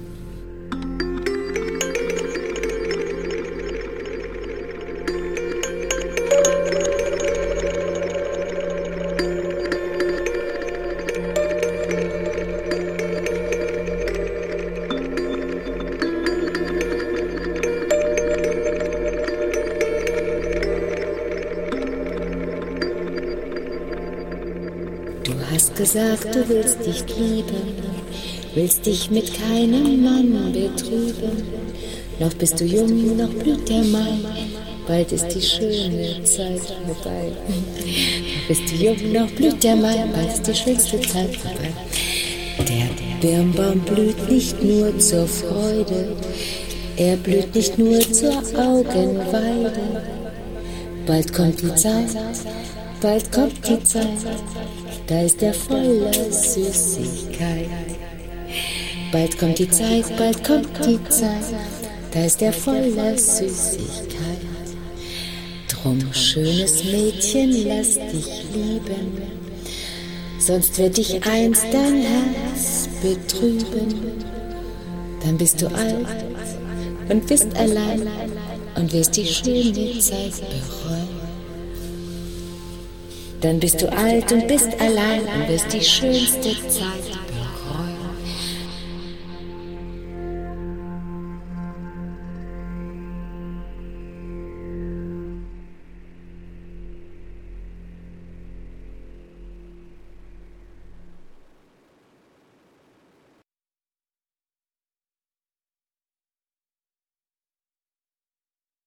Äh, hallo Tilo, hallo Stefan. Ich habe gerade den Aufwachen-Podcast 373 gehört und da habt ihr gefragt nach Hörerkommentaren, um euch zu erklären oder zu sagen, wie das funktioniert, Wasserstoff herzustellen mit elektrischem Strom. Es funktioniert eigentlich relativ einfach. Man braucht Gleichstrom. Den schafft man ja direkt durch den Wechselrichter, beziehungsweise durch das dicke Ding, was sie da aufgebaut haben äh, für die HGÜ, die Hochfrequenz, äh, Hochspannungs-Gleichstrom-Übertragungsleitungen. Und mit diesem Gleichstrom hat man eine Kathode, das ist der Minuspol, und eine Anode, das ist der Pluspol. Und wenn man das jetzt ins Wasser tut, am besten funktioniert es mit Salzwasser oder wenn man eine Membran dazwischen packt, zwischen Anode und Kathode, und dann der, äh, die Spannung anlegt, dann sammeln sich an der Kathode die Wasserstoffmoleküle und an der Anode die Sauerstoffmoleküle, weil durch den Strom, die Spannung, wird einfach das Wasser in seine Bestandteile aufgeteilt. Es gibt aber so ein paar Probleme eigentlich. Also das, dieses grundlegende Prinzip ist relativ simpel. Also durch, durch die äh, Strom wird einfach das Wasser in Sauerstoff und Wasserstoff aufgeteilt. Das Problem ist jetzt aber, man hat unheimliche Energieverluste eigentlich. Also von der Photovoltaikanlage zum Wechselrichter hat man ungefähr einen Wirkungsgrad von 90 Prozent. Die hat man ja so oder so. Aber die, bei der Elektrolyse, da kommt man nur so auf maximalen Wirkungsgrad von 80 Prozent. Und danach muss man das, den Wasserstoff eigentlich verdichten. Macht man meistens auf 700 Bar, weil Wasserstoff relativ ähm, äh, anfällig dafür ist, durch die Wände durchzudiffundieren. Und außerdem ist natürlich das Volumen sonst viel zu groß, was man für die Speicherung bräuchte. Und äh, diese Verdichtung hat auch nur 88 Prozent. Und wenn man das danach wieder in, über eine Brennstoffzelle, ent, also entweder direkt vor Ort, wieder in Strom, um, äh, Strom umwandeln möchte, hat das auch nur einen Wirkungsgrad von 60 Prozent.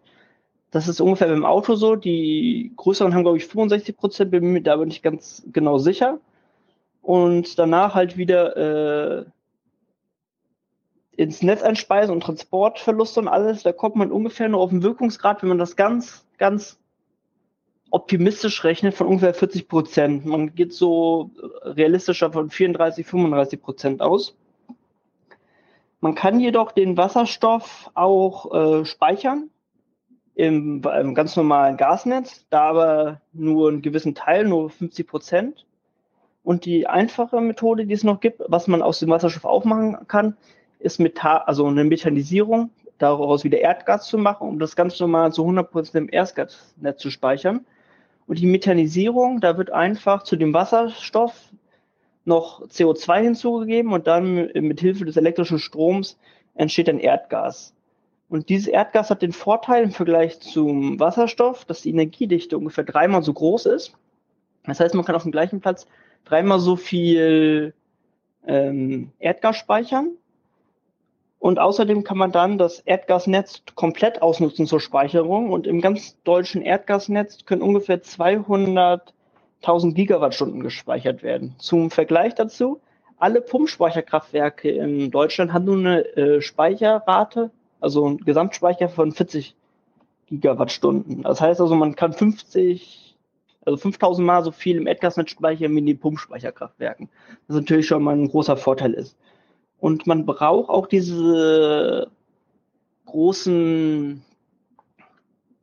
äh, diese, diese großen Volumen zum Speicherung, weil es, weil wenn man relativ lange Zeit kein äh, Wind hat oder Sonne hat, muss man ja diese Energie irgendwo speichern, auch für mehrere Tage zur Not. Und da bieten sich Batterien halt einfach nicht so gut an, weil die einfach äh, haben zwar einen höheren Wirkungsgrad, aber für größere La äh, Ladungen bräuchte man so viel Batterien, dass es einfach nicht möglich ist. Und einen neuen Tank aufzustellen ist relativ einfach. Ich hoffe, das hat euch soweit äh, geholfen. Und so ein Fun Fact noch, ich habe äh, meine Ausbildung zum Elektriker gemacht in der Daustade und da wird aus Salzwasser wird da Chlor hergestellt, was vor allen Dingen dazu weiteren chemischen Benutzung ist. Und ich habe da in der Dialyse gearbeitet, wo die aus ähm, wo die aus der Salzwasser das hergestellt haben mit Hilfe von Elektrolyse.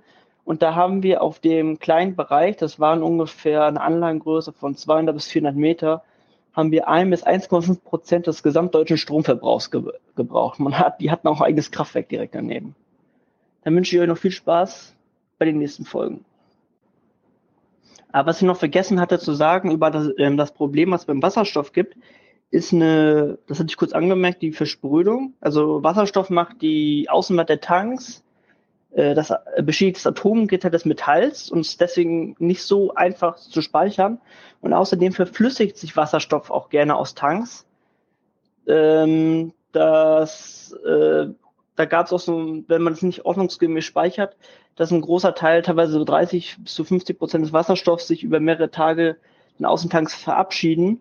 Und das ist mit Erdgas auch leichter zu machen, weil das Erdgasmolekül größer ist und nicht so einfach durch die Wand der Tanks durch kann. Hallo, hier ist nochmal Christoph. Ähm, für mich sind es jetzt zwei Tage später. Ich habe jetzt auch die neue Folge gehört. Und ihr wolltet was zu Wasserstoff wissen. Deswegen gibt's von mir jetzt auch schon den zweiten Kommentar, weil da kenne ich mich ein bisschen aus. Ähm, ich will gar nicht so auf die Details der Elektrolyse eingehen. So heißt das ganze Verfahren. Äh, da fühlen sich bestimmt auch noch andere Hörer berufen. Sondern so ein paar andere Aspekte von dem Thema Wasserstoff ähm, drauf eingehen. Also kurz, man kann Wasserstoff aus Strom erzeugen. Ähm, ist egal, woher der kommt. Also in eurem Beispiel war es jetzt eben Wind. Ähm, kann natürlich auch aus dem Kernkraftwerk, woher auch immer, kommen. Letztendlich braucht man nur eine Gleichstromquelle. Man kann es auch selber ausprobieren. Vielleicht kommt man an so ein Modellbahn-Trafo, die mit dem Drehknopf braucht man nur zwei Kabel dann in Wasser, am besten destilliertes Wasser hängen und dann mal langsam hochdrehen. Äh, irgendwo bei, weiß nicht mehr, 1,5, 2 Volt soll das dann das Blubbern anfangen und diese Blasen sind dann Wasserstoff und Sauerstoff. Also es ist eine simple Sache, äh, schon lange bekannt.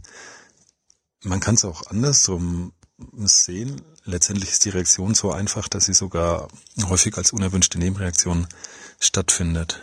Also Autobatterien zum Beispiel, wenn man die falsch lädt, die gasen Wasserstoff aus. Genau, aber ansonsten ähm, ist die Technologie nicht wirklich kompliziert.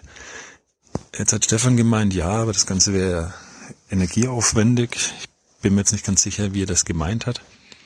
Äh, wenn es darum geht, wie viel Energie man reinstecken muss, muss man das ja auf irgendwas beziehen. Und wenn man das auf die Energie, die dann letztendlich gespeichert ist, bezieht, dann wäre das der Wirkungsgrad. Und der ist eigentlich relativ gut. Ähm, also wir hatten ein Projekt, da haben wir so einen Elektrolyseur betrieben. Strom kam bei uns aus einer mittelgroßen PV-Anlage und wir hatten einen Wirkungsgrad von 70 Prozent. Jetzt werden manche sagen, ja gut, wenn ich eine Batterie belade, da habe ich einen einfachen Wirkungsgrad von über 90 Prozent. Aber da hat man natürlich auch eine Batterie, die erstmal hergestellt werden muss und nicht irgendeinen relativ gut verfügbaren Ausgangsstoff wie Wasser, den man dann zu einem Energieträger macht. Ja, und bei uns hatte dieser Elektrolyseur diesen Wirkungsgrad über einen relativ großen Teillastbereich. Also ich konnte den von, weiß nicht, 20 Prozent bis 60 Prozent oder so, also fahren ähm, und hatte eine relativ gute Effizienz eben. Die Technik ist dann auch gut überlastfähig, das heißt, ich kann so einen Elektrolyseur bei einer höheren Leistung als die, für die eigentlich ausgelegt wurde, betreiben. Und nicht nur in der Hinsicht ist die Technologie flexibel, sondern die ist auch sehr dynamisch. Also das heißt, wenn ich da die Leistungsvorgabe ändere, dann ist dieser Wert innerhalb von, ja, ich glaube, es war so maximal eine halbe Minute, hat dann der, die Anlage diesen Leistungswert angenommen. Und das ist wichtig, wenn man das Ganze mit erneuerbaren Energien kombinieren will, weil Sonne und Wind haben halt auch große Schwankungen, wenn da mal so eine Wolke irgendwie über die Anlage hinwegzieht oder eben der Wind abflacht.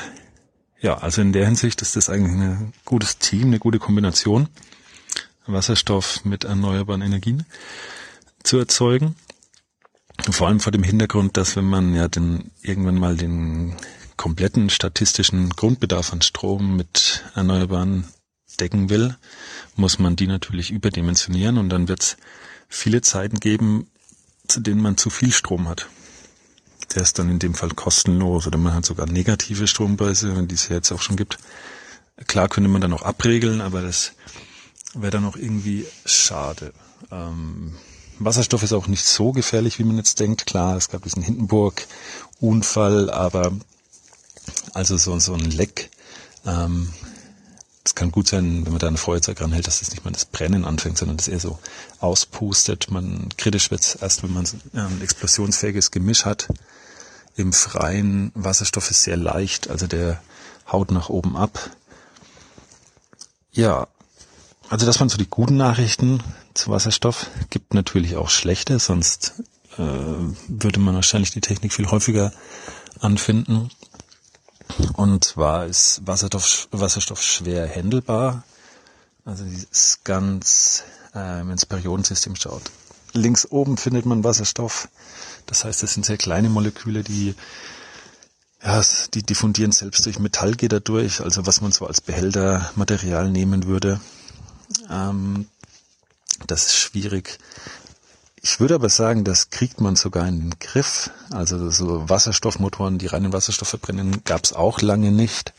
Äh, da gab es viele Probleme. So Wasserstoff ist relativ reaktiv, greift zum Beispiel Schmierstoffe an. Aber die Materialwissenschaften, die machen eigentlich stetig Fortschritte. Oft kriegt man das gar nicht so wirklich mit, aber man braucht sich nur angucken, was da hinsichtlich Miniaturisierung und so alles passiert ist in den letzten Jahren. Und das eigentliche Problem ist meiner Meinung nach, dass man nicht wirklich weiß, was man mit dem Wasserstoff dann anfangen soll. Also in unserem Projekt hätten wir den auch verschenkt, aber den, keine Ahnung, wollte keiner wirklich haben, also keine Industrie oder Gewerbe, weil ich habe zwar die Wasserstoffmotoren angesprochen oder es gibt Brennstoffzellen, aber die Anwendung, ob es jetzt im Heimbereich ist oder in der Mobilität oder so als Blockheizkraftwerke, da haben die maximalen Nischen da sein.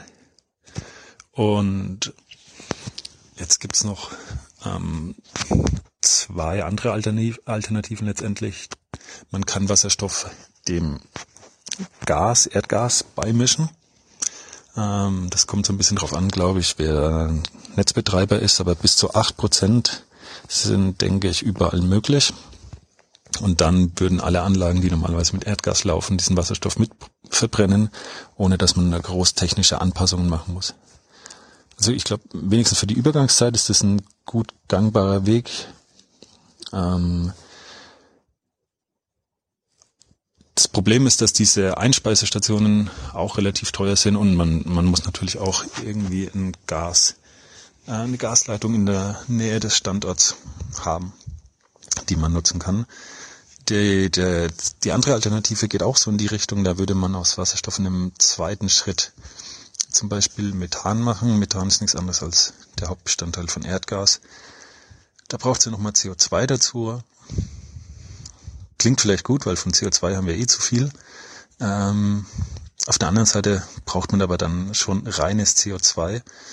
Äh, und das wieder bereitzustellen, ist auch nicht so einfach, beziehungsweise ja, so, so Gase trennen, vor allem wenn wenn es ein Gas ist, das zum Beispiel in der Luft äh, im Parts per Million Bereich, also nicht mehr im, im Promillbereich oder so, auftritt, ist sehr energieintensiv. Ähm, nichtsdestotrotz ist das aber auf jeden Fall ein, ein Weg, der in Zukunft sehr wichtig sein wird, meiner Meinung nach, weil, und hat eben auch den großen Vorteil, dass das Gasnetz in Deutschland ein, eine große Speicherkapazität darstellt. Das Gasnetz selber und dann gibt's da Kavernen.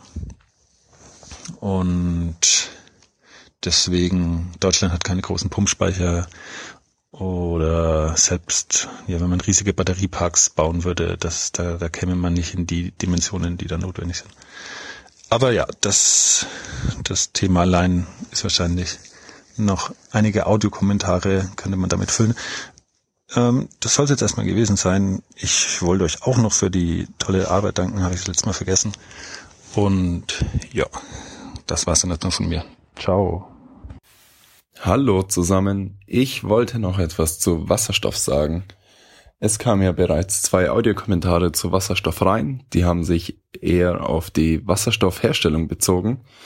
Deswegen wollte ich mich jetzt bisschen auf Wasserstoffspeicherung beziehen. Also da gibt's mehrere Herangehensweisen. Eine wurde ja kurz schon angesprochen in einem Kommentar, und zwar die einfache Druckspeicherung, wo ich den Wasserstoff einfach als Gas in einem Tank speichere. Das ist leider gar nicht so einfach, da ich bei Wasserstofftanks im Moment zumindest in Wasserstoffautos, haben die Tanks standardmäßig einen Druck von 700 bis 800 Bar und in Wasserstofftankstellen circa 1000 bis 1200 Bar. Was natürlich extremst aufwendig ist. Einerseits zum Fertigen solche Tanks und andererseits das Ganze dann auch genehmigt zu bekommen. Für eine Tankstelle ist das noch ein vertretbarer Aufwand, würde ich sagen, da der Tank normalerweise unterirdisch eingegraben ist und auch stationär steht. Allerdings, wenn ich den Wasserstoff dann transportieren möchte, beispielsweise in einem Tank-LKW, dann kann ich mit diesem LKW quasi in keine Stadt reinfahren, weil der einfach ein zu großes Sicherheitsrisiko darstellt. So ein Tank-LKW mit einem riesigen Tank mit 800 oder 1000 Bar Druck. Beim Unfall, wenn dieser Tank explodiert, ist halt sofort ein ganzer Häuserblock weg. Also sehr ungeeignet. Dazu kommt natürlich noch, um den Wasserstoff erstmal auf diese 700 Bar verdichten zu können, brauche ich natürlich auch Energie und das sind so circa 12 Prozent des Energiegehalts des Wasserstoffs, der dafür, die dafür benötigt werden. Also wieder Energieverlust. 12 Prozent sind jetzt nicht so viel. aber trotzdem Druckspeicherung in kleinem Maßstab möglich, aber in großem Maßstab, gerade wenn ich dann die komplette Energie von so einem Offshore-Windpark speichern möchte, brauche ich ja riesige Tanks und das bekomme ich weder gefertigt noch genehmigt. Also keine Option. Eine andere naheliegende Option ist natürlich, den Wasserstoff zu verflüssigen. Da habe ich dann das Problem mit dem Druck nicht. Da bin ich im niedrigen zweistelligen Barbereich an Druck, was überhaupt kein Problem darstellt. Da ist das Problem allerdings, dass ich den Wasserstoff zum Verflüssigen abkühlen muss auf circa minus 240 bis minus 250 Grad Celsius, was ein enormer Energieaufwand ist. Da gehen dann tatsächlich circa 30 Prozent des Energiegehalts des Wasserstoffs werden dafür benötigt, um den so abzukühlen. Und wenn ich dann schon bei der Herstellung mittels Elektrolyse ein Drittel Energieverlust habe und dann bei der Speicherung nochmal ein Drittel Energieverlust, bin ich schon bei knappen 50 Prozent Wirkungsgrad nur und das bevor ich den Wasserstoff überhaupt wieder in Strom umgewandelt habe, wo ja auch wieder Energieverlust anfällt. Also auch keine, ja, keine optimale Lösung, definitiv besser, auch für einen Transport um einiges ungefährlicher als so ein Drucktank, aber ja, finde ich äh, für mich auch keine Option. Dann eine Option, die ich selber sehr spannend finde und die wir in nächster Zeit, denke ich, noch häufiger diskutiert hören werden, ist den Wasserstoff in, im Erdgasnetz einzuspeichern. Ich kann Wasserstoff einfach mit dem Methan im Erdgas mischen und den Wasserstoff dann einspeichern. Da kenne ich mich leider nicht so gut aus. Ich weiß nicht, wie schwierig das, das ist, den Wasserstoff und das Methan dann wieder zu trennen. Der Vorteil ist natürlich, dass man bereits bestehende Infrastruktur nutzen kann, auch zum Wasserstofftransport über Erdgaspipelines oder ähnliches. Nachteil ist natürlich, dass ich Erdgas brauche dafür.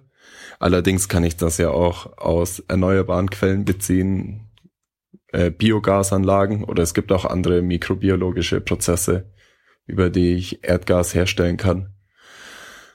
Also sehr spannende Option. Ja, wird, glaube ich, ein, eine Hauptoption, um Wasserstoff zu speichern in der Zukunft. Dann gibt's aber auch noch eine Option, die ich persönlich am spannendsten finde, und zwar sind das die Liquid, Liquid Organic Hydrogen Carriers oder kurz LOHC.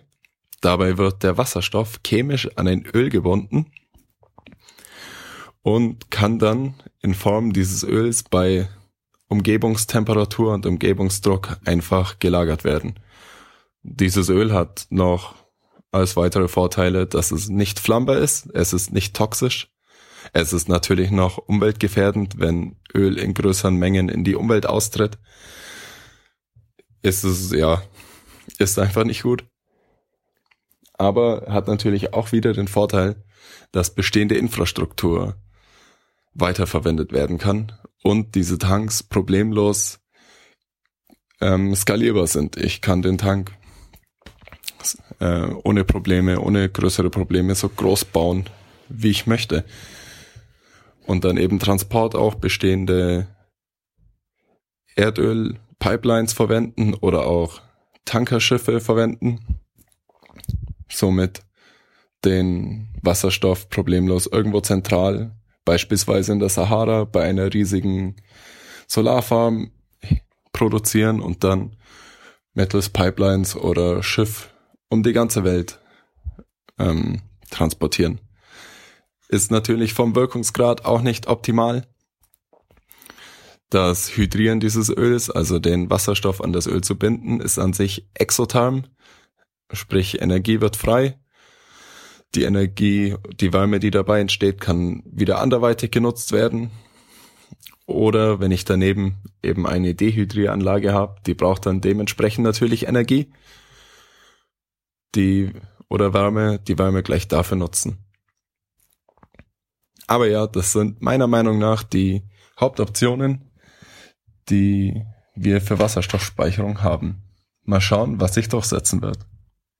Äh, hallo Thilo, hallo Stefan, Moritz hier. Ich habe gerade erst euren Aufwachen-Podcast 373 gehört und wollte dann auch noch ein wenig über Power to X bzw.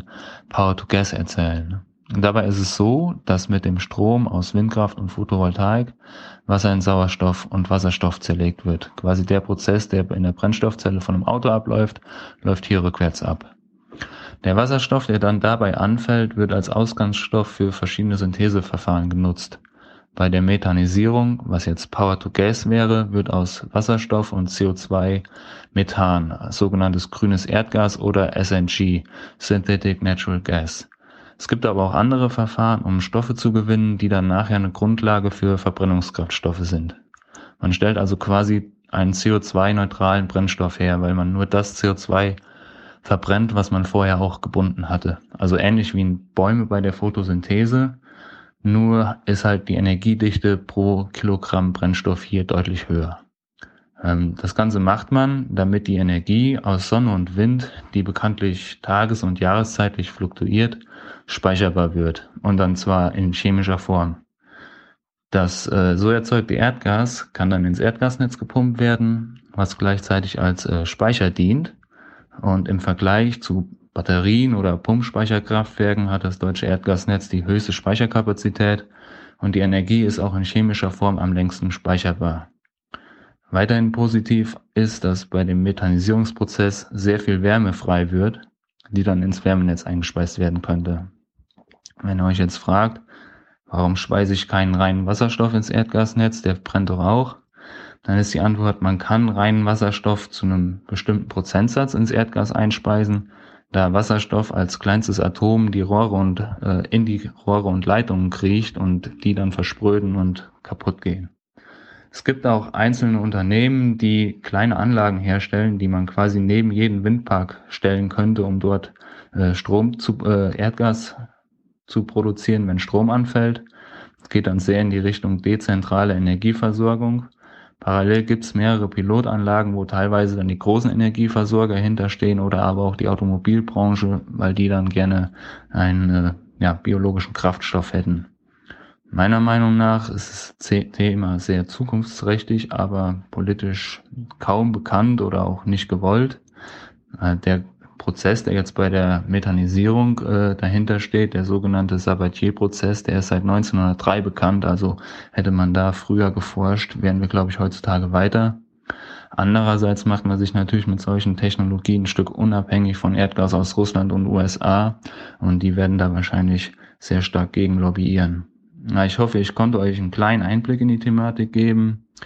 Äh, ich fände es cool, wenn ihr an dem Thema dran bleibt. Meiner Erfahrung nach jetzt so kennt es kaum einer und es ist ja zumindest diskussionswürdig. Tschüss. Hallo Thilo, hallo Stefan. Ich wollte kurz was zu schwimmenden Offshore-Windenergieanlagen erzählen. Ich studiere Meerestechnik und habe mich da mal am Rande von der Studienarbeit mit beschäftigt. Genau, also es gibt da im Wesentlichen drei Konzepte für so schwimmende Unterstrukturen die am weitesten ausgereifte, würde ich mal sagen, ist die Sparboy. Das ist eine lange, schlanke Unterstruktur. Ähnlich wie diese Pfähle, die im Moment in den Boden gerammt werden, nur eben, ja, logischerweise nicht, äh, nicht eingerammt, sondern schwimmt.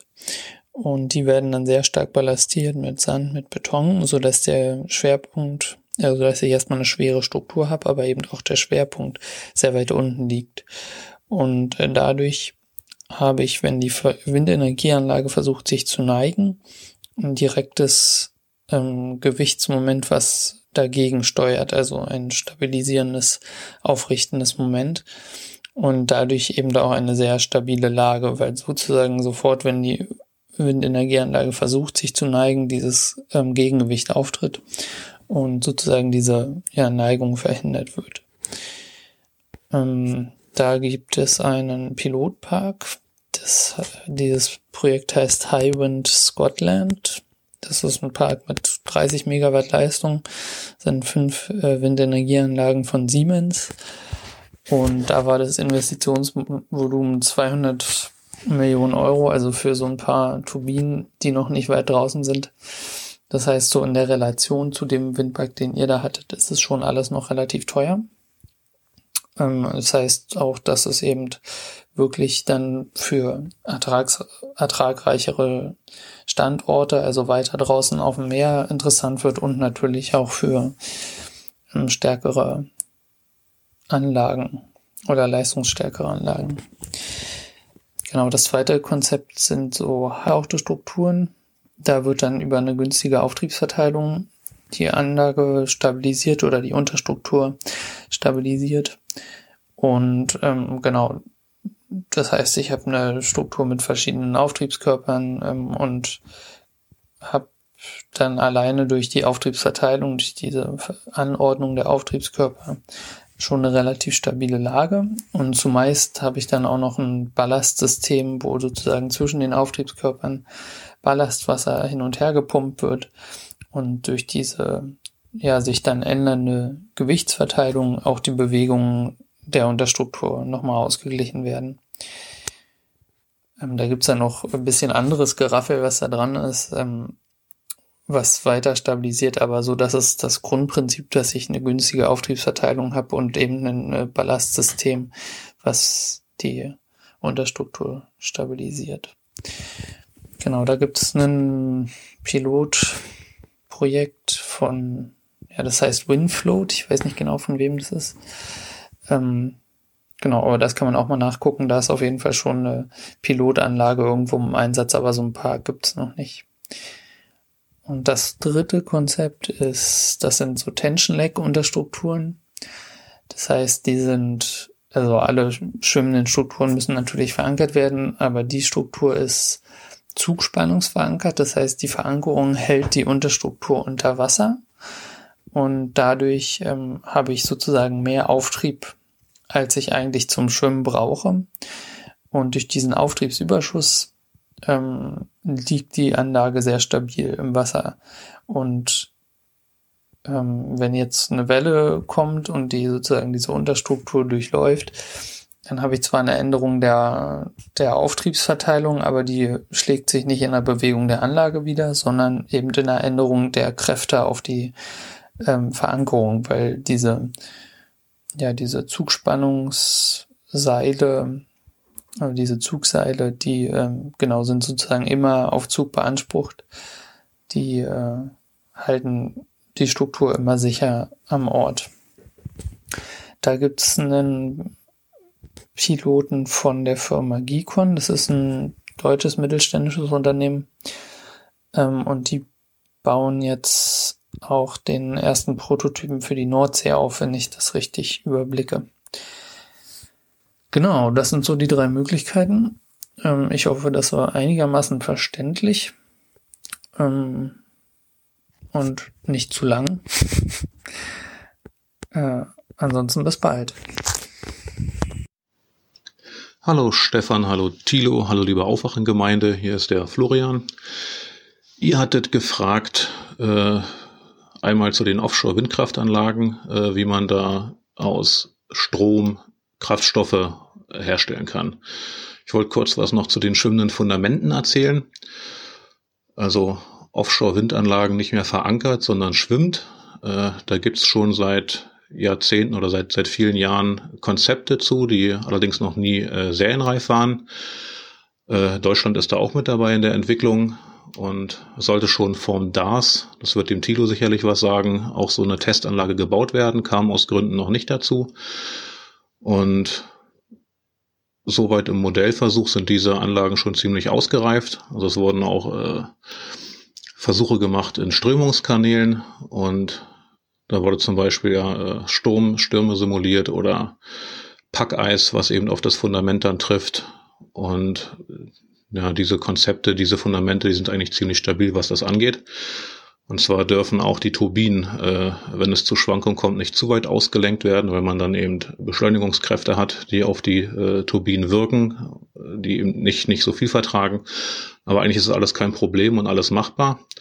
Und Vorteil ist eben, dass man zur Wartung diese Fundamente oder diese ganzen Windkraftanlagen eben einfach in den Hafen schleppen kann, nicht mehr vor Ort warten muss oder reparieren muss. Man kann die einfach äh, ja, eben an Land schleppen. Und weiterhin ist auch die Installation bzw. der Aufbau viel einfacher. Bisher werden diese Fundamente gerammt, was für erheblichen Lärm sorgt äh, unter Wasser und dadurch eben ja auch regelmäßig Wale stranden. Zumindest machen Umweltorganisationen diese Baumaßnahmen dafür mitverantwortlich. Und da sind schwimmende Fundamente natürlich schon äh, ja, eine spannende Alternative. Geht allerdings nicht in Kilometer Wassertiefen, sondern nur bis circa 350 Meter, was aber schon äh, die möglichen Gebiete deutlich ausdehnt, wo man solche Offshore-Windkraftanlagen bauen kann. Also ziemlich spannend, aber leider bisher noch nicht serienreif. Momentan hat man eben noch genug Flächen äh, bis in Wassertiefen von 50 Meter. Dann zum Thema Kraftstoffe. Das wollte Thilo genauer wissen. Ja, das Konzept, diese Reaktion dazu, die chemischen Reaktionen, auch die Prozesse, die sind schon Pi mal Daumen 100 Jahre alt. Also das ist alles nichts Neues, alles keine Raketenwissenschaft. Und zwar kann man äh, mit Elektrolyse, dazu braucht man eben einfach Strom, äh, kann man Wasser spalten. Wasser besteht zweimal aus äh, Wasserstoff, einmal aus Sauerstoff, H2O. Und wenn ich Wasser spalte, kriege ich dann eben Wasserstoff und Sauerstoff. Und der Wasserstoff ist interessant, weil da eben die Energie drin steckt. Wenn ich Wasserstoff habe, kann ich einmal diesen Wasserstoff direkt weiterverwenden, passt allerdings bisher noch nicht so gut zu unserer aktuellen Infrastruktur. Also Wasserstoff ist auch nicht so gut zu handeln, äh, sehr explosiv, sehr reaktiv. Und ja, Wasserstofftankstellen sind eher die Seltenheit. Äh, was man aber noch machen kann, ist diesen Wasserstoff mit CO2 reagieren zu lassen. CO2, von dem man momentan eh zu viel in der Atmosphäre hat, kann dann auch direkt aus der Atmosphäre dazu gewinnen.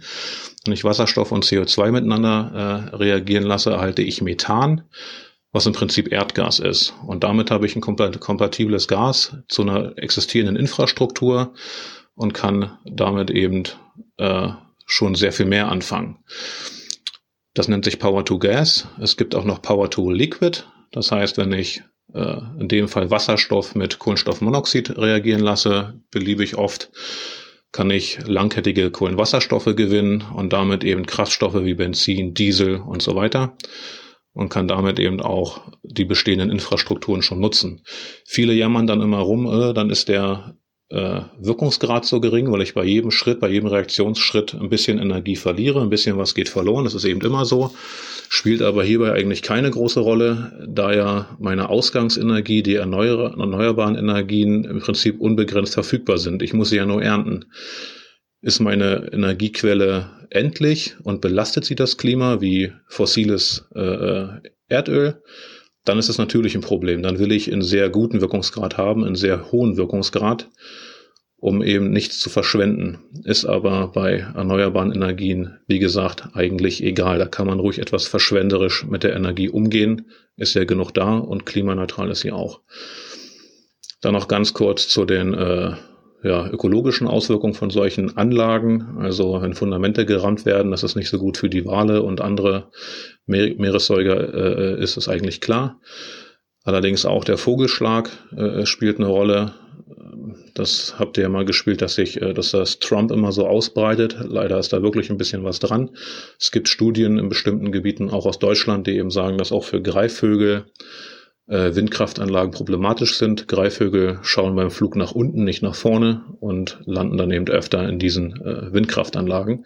Dazu müssen sie die Rotorblätter nicht direkt äh, treffen. Da reicht auch ein naher Vorbeiflug aus, um eben an einem Barotrauma durch diese Luftverwirbelungen dann eben auch zugrunde zu gehen.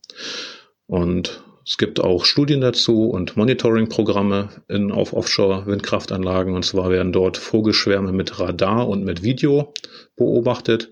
Dann kann man eben sehen, dass gerade wenn das Wetter schlechter wird, eine Lichtanlockung stattfindet. Das heißt, die Vögel fliegen auf die beleuchteten äh, Strukturen zu und kollidieren dort. Das geht auch auf, äh, das passiert auch bei, bei Testplattformen, wo sich eben gar nichts bewegt, die einfach nur da äh, still herumstehen. Auch da kollidieren Vögel und verenden. Und wie es aussieht in bestimmten Gebieten, äh, ist da die Todesrate höher als die äh, Rate der, der Nachkommenschaft. Das heißt, dort gehen dann eben die Bestände tatsächlich auch zurück.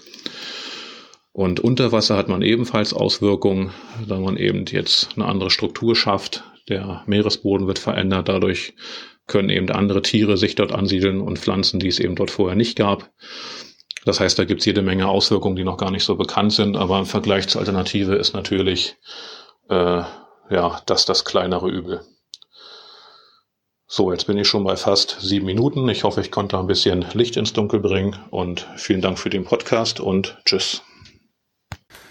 Hallo Tilo, hallo Stefan, hier ist Henning. Ich wollte einen Punkt machen zum Thema Wirksamkeit von Friday for Future und ja, grün wählen beziehungsweise auf die Straße gehen und da äh, Aktionen veranstalten, wie es jetzt ja auch in London über Extinction Rebellion ganz äh, prominent ähm, in der letzten Woche stattfand. Die sagte so schön, ja, wir haben hier irgendwie jahrelang an irgendwelchen Themen geschraubt aber dadurch, dass jetzt Schüler auf der Straße sind, ändert sich auf einmal die Sichtweise von auch CDU-Lern, CSU-Lern relativ krass. Und ähm, auch im, in der Kohlekommission war wohl ein Vattenfall-Chef, der ähm, die letzten drei, vier Jahre überhaupt nicht äh, in der Lage war, ähm, neue Ideen, neue Schritte einzuleiten. Und ja, die Punchline war, da sind relativ viele Leute sehr nervös ähm, und es tut sich deutlich mehr als äh, zwei, drei Prozent Verschiebung, zwei Mandate mehr für die Grünen ähm, durch diese, durch diese äh, Demonstration. Also, liebe Grüße aus Kiel, danke für eure Arbeit. Bis dann. Hallo, hallo alle zusammen. Ich wollte noch mal schnell einen kleinen Kommentar einsprechen zu der ganzen Jägerei.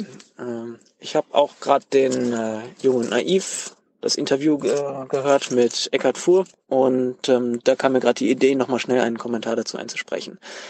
Äh, ich selber habe vor meinem halben Leben circa einen Yachtschein gemacht, ähm, war am Anfang sehr stark Feuer und Flamme dafür, habe viel gelernt in dem äh, Kurs, habe dabei auch ein äh, recht großes Verantwortungsbewusstsein dafür vermittelt bekommen. Das ganze Hegen und Pflegen, ähm, die Natur in Einklang bringen, dadurch, dass der Mensch insgesamt da ist und äh, die Natur so zerrüttet, da einen, einen Ausgleich zu schaffen und natür äh, als natürlicher Fressfeindersatz dann aufzutreten, die Bäume und äh, ja, Natur zu schützen, indem man äh, das, was zu viel nachwächst, äh, entnimmt und so weiter. Das fand ich alles äh, sehr plausibel und äh, einleuchtend und äh, hat mir alles sehr, sehr gut gefallen. Ähm, Nachdem ich dann meinen mein Jagdschein abgeschlossen hatte, äh, bin ich dann bei der ein oder anderen Treibjagd dabei gewesen. Und da haben sich für mich allerdings damals äh, Abgründe aufgetan. Es war echt grausam. Äh, eine ganze Handvoll alter Männer, die besoffen über die Felder stapfen und auf äh, das schießen, was dann äh, sich von einem wegbewegt. Man muss sich das so vorstellen, man äh, fährt an ein Feld ran, stellt sich dann passend auf, läuft darüber, äh, Hasen, Fasane oder was auch immer äh, versuchen zu fliehen. Darauf wird dann geschossen. Nach, der ein, nach dem einen oder anderen Schuss äh, wurde dann auch was getroffen. Ähm, dann kommt man am Ende des Feldes an und zur Belohnung gibt es erstmal einen Schnaps. Und das natürlich nach jedem kleinen Feld. Und so zieht man dann die ganzen äh, Felder entlang und am Ende des Tages sind alle wunderbar stark betrunken und äh, laufen mit geladenen Waffen weiter. Das war für mich ein, ein, ein äh, dramatisches Erlebnis und das hat sich dann auch nochmal wiederholt. Ähm, ich bin erst davon ausgegangen, dass das jetzt ein Einzelfall ist und in anderen äh, Bereichen oder in anderen äh, Bezirken wäre das nicht so stark ausgeprägt. Aber dieses Bild hatte sich damals äh, sehr stark durchgesetzt und ähm, dann habe ich für mich persönlich die Konsequenz gezogen, die Jägerei sofort wieder an den Nagel zu hängen, da ich in dieses, äh, in dieses Schema, in diesen Sumpf nicht mit reingezogen werden wollte. Die ganze, das ganze Verantwortungsbewusstsein, was man vorher in dem Jagdkurs ver vermittelt bekommt, äh, ja, ist dann mit einem Schlag wieder dahin. Es geht, da, es ging dann nur noch äh, um ja, eine möglichst große Strecke, also viele Abschüsse bei einer äh, Treib- oder Drückjagd dann zu erzielen. Ähm, bei der Revierjagd geht es auch, äh, ging es ähm, ein bisschen ruhiger zu, aber äh, mit den gleichen nicht ganz so äh, ja, mit meinem Weltbild vereinbaren Zielen. Und äh, dann habe ich gesagt, ich lasse das Ganze sein und lasse meinen Jagdschein auslaufen und verlängere ihn nicht. Ähm, ich hoffe, das hat sich mittlerweile etwas geändert. Das ist ja jetzt, wie gesagt, auch schon einige Jahre her. Und ähm, ja, kann nur darauf hoffen, dass jetzt aktuelle Jungjäger, die da in den Jägermarkt mit reindrängen, äh, dass die ganze Kultur etwas verändern. Ja, vielen Dank, das war's soweit. Hallöchen. In der letzten Folge Dies, Das wurde angesprochen, dass wenn man, ich beziehe mich jetzt einfach mal auf die CO2-Steuer, die unter anderem von Fridays for Future gefordert ist, diese 180 Euro pro Tonne, als wenn man das einführen würde, dass das dann ungerecht wäre, weil es viel zu teuer wäre, gerade für äh, Geringverdiener. Ähm, das stimmt. Gerade Fleisch wird dann, glaube ich, um 44 Prozent oder so steigen. Ähm, ich finde, man muss sich da einfach vor Augen führen, dass die, dass genau dieses Geld, was dann einfließt, zum Teil dazu dienen könnte, dass man grundsätzlich die Mehrwertsteuer senkt, ähm, was vor allem die Geringverdiener entlastet und die Spitzenverdiener nicht besonders trifft. Ähm, und grundsätzlich sollte man ja eh darüber nachdenken, die soziale Frage mit der ökologischen zu verknüpfen. Das heißt, dass man ähm, Spitzensteuer, äh, Finanztransaktionssteuer, äh, von mir aus auch die Vermögensteuer, die äh, Elizabeth Warren ja in, in der Idee hat. Man sollte das, glaube ich, nicht alleine machen, aber ähm, grundsätzlich ist es, glaube ich, keine schlechte Idee, das ähm, teurer zu machen, wenn man es nicht verbietet. Ähm, und meiner Meinung nach hat man gerade auf so Produkte wie Fleisch kein Anrecht. Das heißt, es ist eigentlich sogar ein Luxusprodukt. Es ist nur in Deutschland wahnsinnig äh, korrumpiert worden, dass es eben schon lange kein Luxusprodukt mehr ist, sondern eben ein Alltagsgegenstand. Genau, das wollte ich einmal kurz loswerden und ähm, vielen Dank für den Podcast. Moin, Name Döbi, Herkunft Wahlkreis des Amtors, Wohnort Großstadt, jetzt seit sechs Jahren. Muss mal zwei Sachen machen. Erstens meine mehrjährige Schwarzführerschaft beenden. Was ich aber auch noch zu sagen habe, ist ein bisschen was zu äh, Tilo und MV. Weil ich finde, das ist manchmal Missbrauch des Bundeslandes. Was in der White Walker Folge da mit den Drohnenbildern war, war jetzt nicht ganz so schlimm, aber ich finde das irgendwie unseriös. Also man hat ja an Stefans Reaktion schon gehört, für jemanden, der da vielleicht nicht zu Hause ist, wirkt das auf dem ersten Moment auch gar nicht so schlimm. Und so extrem, wie die beiden es sagen, ist es halt auch nicht. Es ist klar, es hat zu wenig geregnet, aber es gibt wesentlich bessere Beispiele, um äh, die schlimmen Auswirkungen des Klimawandels zu zeigen. Es ist zwar richtig, dass man es dort, die Menschen in MV es am eigenen Leib sozusagen merken, aber man muss auch mal sagen, es ist eine extreme Städter, nicht wir, nicht hier Sicht, ja. Also zum Urlaub fliegt der Herr Jung irgendwo nach Spanien oder so, rechtfertigt das gegenüber dem Postwachstumsökonom noch als Völkerverständigung, so kann man Latinas Bimsen natürlich auch nennen, und verbringt dort bei Sonnenschein und 30 Grad irgendwie eine schöne Zeit und ansonsten ist er ja in der Stadt, wo er sowieso irgendwie keine keine Berührungspunkte mit der Natur hat, nicht draußen ist im Wesentlichen. So, was ist mit den Menschen in MV? Die fliegen natürlich nicht irgendwo hin, weil die meisten haben auch gar nicht das Geld. Und die sind natürlich die meiste Zeit, die meiste Zeit ihrer Freizeit in der Natur. Und da war es halt noch vor sechs Jahren oder so, so, dass du andauernd Regen hattest. Du konntest nichts machen. Und ich finde das irgendwie eine verquere Logik zu sagen, ja, wenn ich in Urlaub fliege, ist das schönes Wetter. Wenn es irgendwie in meinem Heimatland ist, dann ist es schlechtes Wetter. Dann schadet er ja auch noch mit dem Hinfliegen, dem Ganzen.